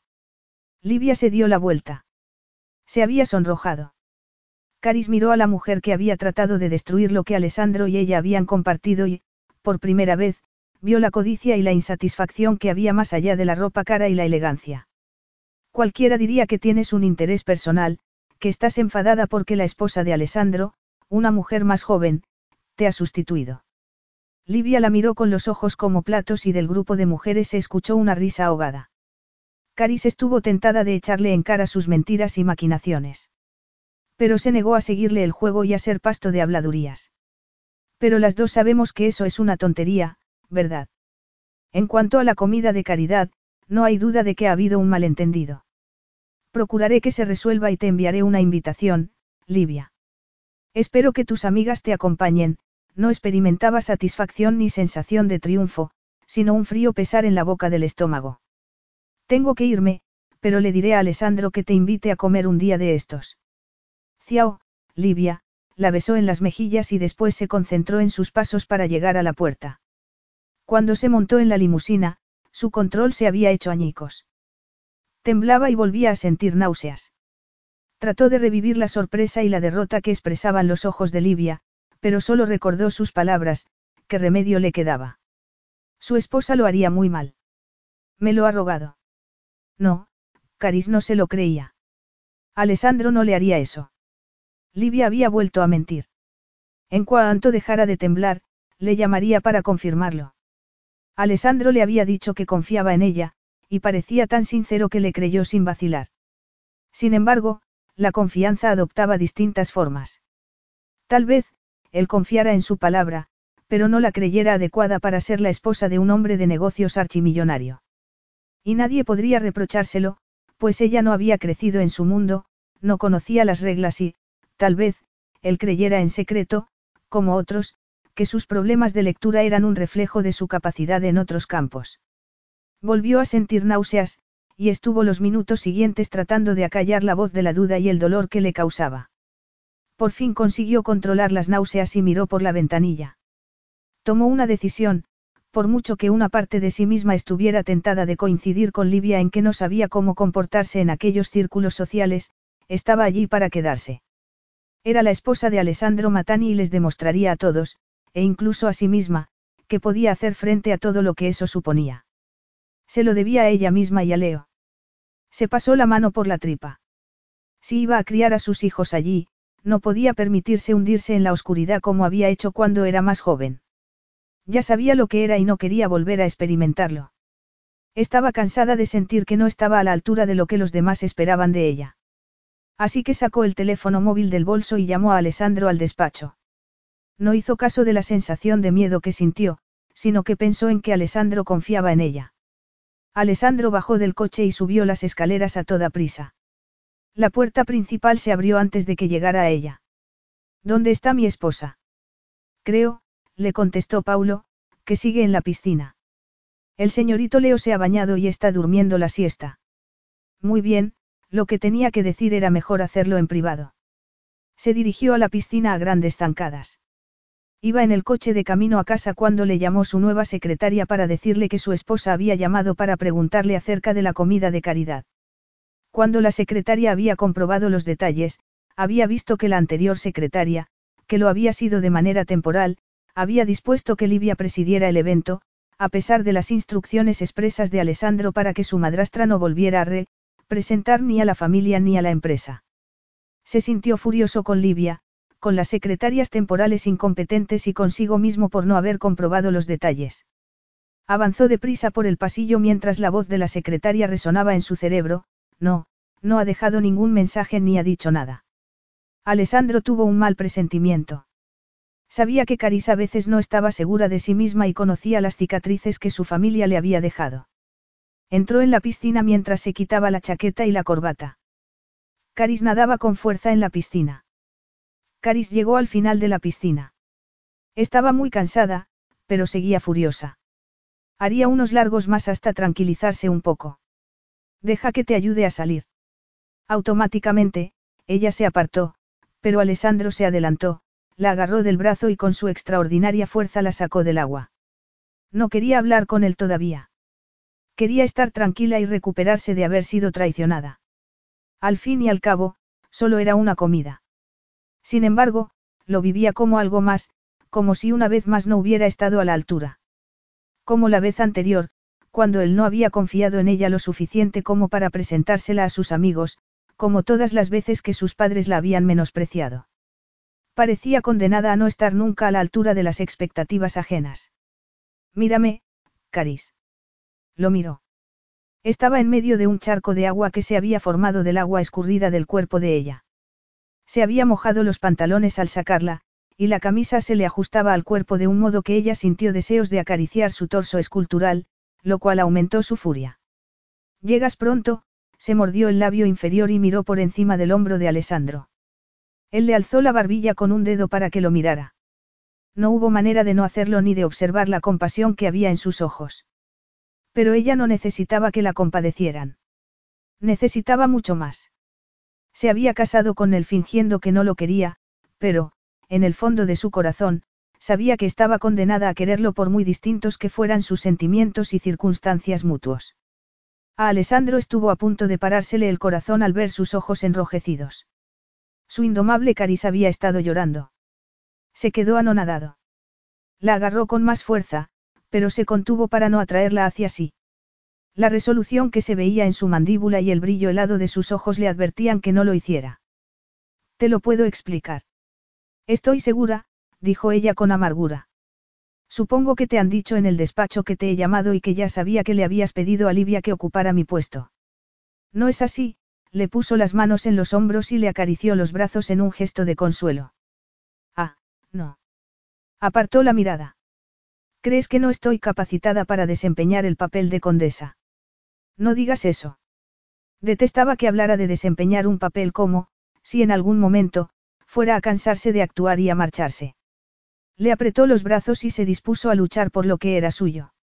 Así que le pediste a Livia, le rogaste que ocupara mi lugar. Ha habido un error, Caris. Y que lo digas. Trató de zafarse de sus manos, pero él no la soltó. Sus ojos expresaban ira y dolor a la vez. Comenzaron a temblarle los labios. Soy tu esposa, Alessandro, no una empleada de la que puedes prescindir si crees que no está cualificada para el trabajo. Me manipulaste para que me casara contigo, no me diste otra opción. Ahora es demasiado tarde para decidir que nuestro matrimonio no es un buen negocio. Espera un momento, dijo él. Caris había puesto el dedo en la llaga. Él se sentía culpable por haberla obligado a casarse, por haberse aprovechado de alguien que carecía de recursos para oponérsele. Se había comportado brutalmente al llevarla a su casa y meterla en su cama. No, no espero. Lo fulminó con la mirada. En sus ojos había casi odio.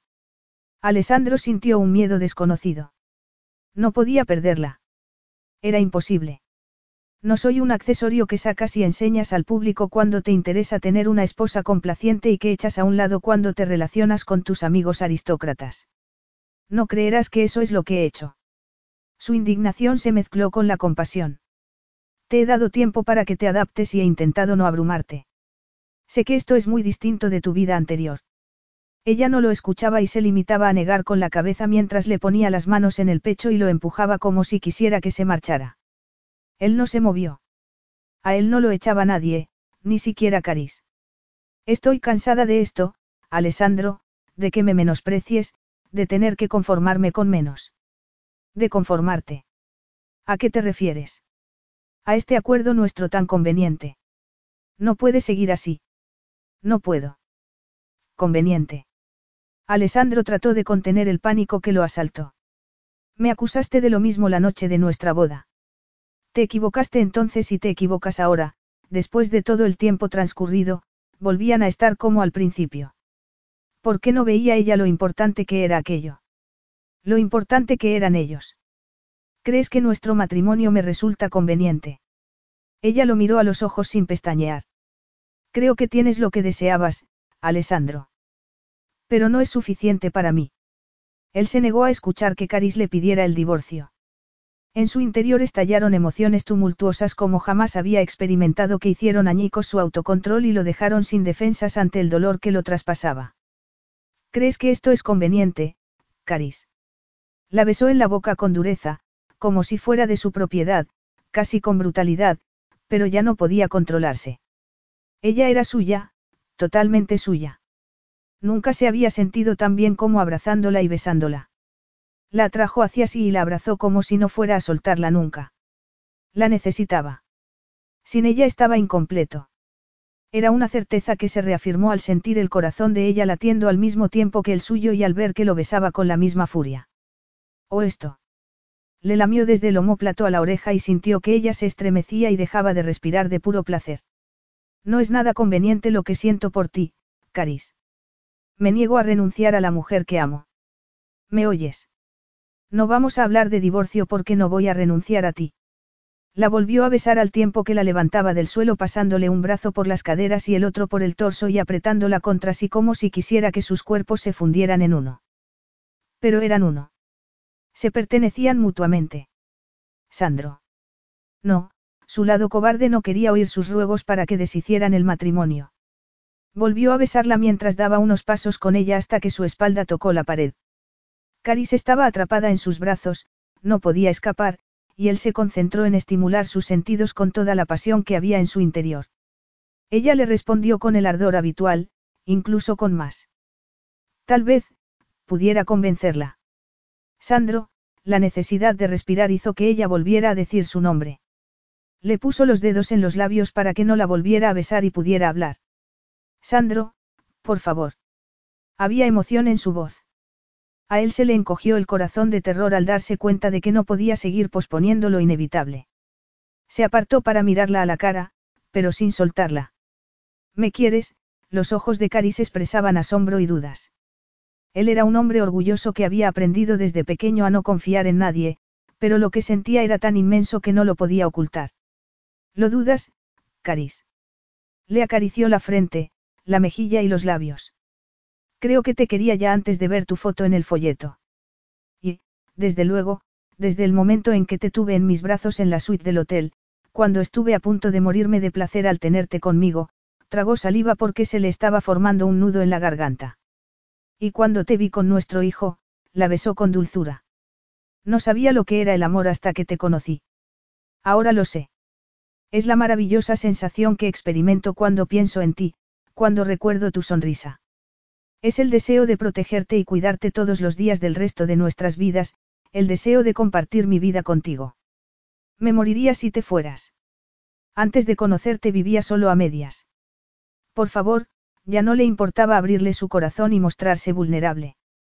Lo único que le importaba era que Cari siguiera con él. Oh, Sandro. Lo besó en los labios con fervor y él sintió que las lágrimas de ella le mojaban las mejillas. Sandro, repitió ella mientras lo besaba en la barbilla, los labios y la cara. Te quiero mucho. Siempre te he querido, pero creía que nunca sentirías lo mismo por mí. Él se estremeció a causa de la sorpresa, pero, al levantar la cabeza, vio la sinceridad de su expresión. Caris brillaba como si una luz la iluminara desde dentro. A pesar de todo, aún seguía sin creerla. Pero querías dejarme. Acabas de decirlo. Su sonrisa, a pesar de los ojos llorosos y la cara bailada en lágrimas, fue lo más hermoso que había visto en su vida. No, no podría hacerlo. Jamás. Me quedaré para siempre, Sandro. Lo que quería decir antes era que no podía aceptar un matrimonio que no fuera real, con responsabilidades de verdad. No podía soportar que te avergonzaras de mí, no dar la talla para ser tu condesa. No vuelvas a decir eso, Piccolina. Eres la esposa perfecta en todos los sentidos, se deleitó en sus propias palabras. Con respecto a la comida, prosiguió, ha habido un error. No invité a Livia a ocupar tu puesto, sino que... El beso de ella le impidió seguir hablando, seguir pensando. Lo besó con toda la dulzura y la ternura que confiere el amor. Y Alessandro sintió cómo le penetraba en los huesos. Y le devolvió lo que ella le ofrecía con tanta generosidad. La amaba. La amaría hasta el fin de sus días. Saberlo era glorioso, aterrador y maravilloso. Cuando por fin se separaron unos centímetros, ella susurró. Me lo cuentas después. Pero es importante para que lo entiendas. Ella le sonrió y el corazón de Alessandro dejó de latir.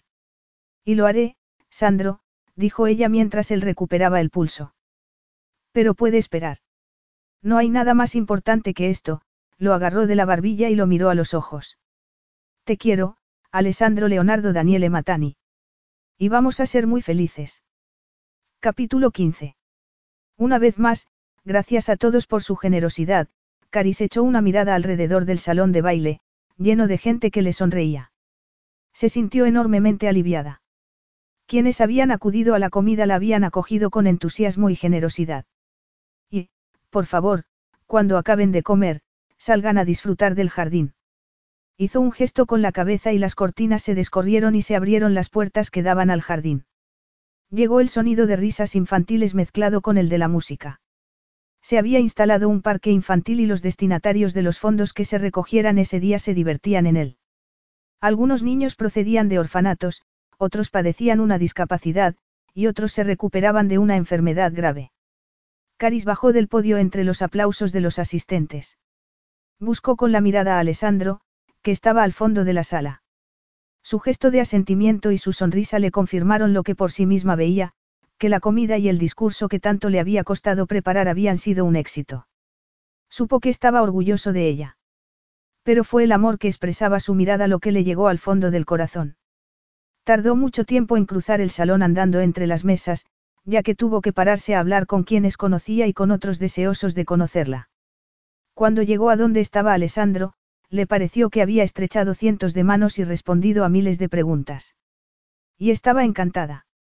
Le había conmovido el apoyo de los invitados a las causas caritativas que había elegido. Tienes un talento innato para esto, le dijo Alessandro mirándola con aprobación. Le tomó la mano y se la llevó a los labios. Inevitablemente, ella se estremeció, y él sonrió al reconocer el efecto que le producía. Les has hecho reír e incluso llorar. Nunca había visto semejante entusiasmo en un evento para recoger fondos. Caris miró a Leo, contento y con los ojos brillantes, en brazos de su padre. Se llenó de alegría al verlo tan feliz y al sentir el vínculo que los unía a los tres. Muchos de ellos son padres. Además, ¿quién va a negarse a ayudar a esos niños y a hacerles la vida un poco más fácil? Alessandro la atrajo hacia sí con el brazo que tenía libre y ella se le acercó, contenta de que la abrazara. La industria hotelera perdió un tesoro cuando te marchaste, murmuró él. Pero no voy a devolverte. Eres la perfecta condesa Matani. Eres perfecta para mí, Piccolina, inclinó la cabeza. Sandra, siseó ella. No podemos. Aquí no. Él le respondió besándola hasta que ella sintió que se derretía y se aferró a él. Poco después, ella se dio cuenta de que Leo se inclinaba hacia ellos para que lo abrazaran y de que había ruido a su alrededor, el sonido de risas y más aplausos. Alessandro alzó la vista y saludó a los invitados con la mano. Después se dirigieron al jardín.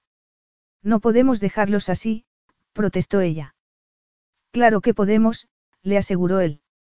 Hoy es fiesta para los niños de la localidad, le miró la tripa, todavía lisa y sonrió de forma posesiva. Vamos a dejar que el nuestro disfrute de la fiesta antes de escabullirnos para ir a pasar el fin de semana a la casa de la montaña, sujetó bien a su hijo y tiró de Caris para que saliera con él a disfrutar de la agradable tarde. Ella lo hizo de buena gana ya que sabía que no había otro lugar en el mundo donde prefiriera estar. Fin.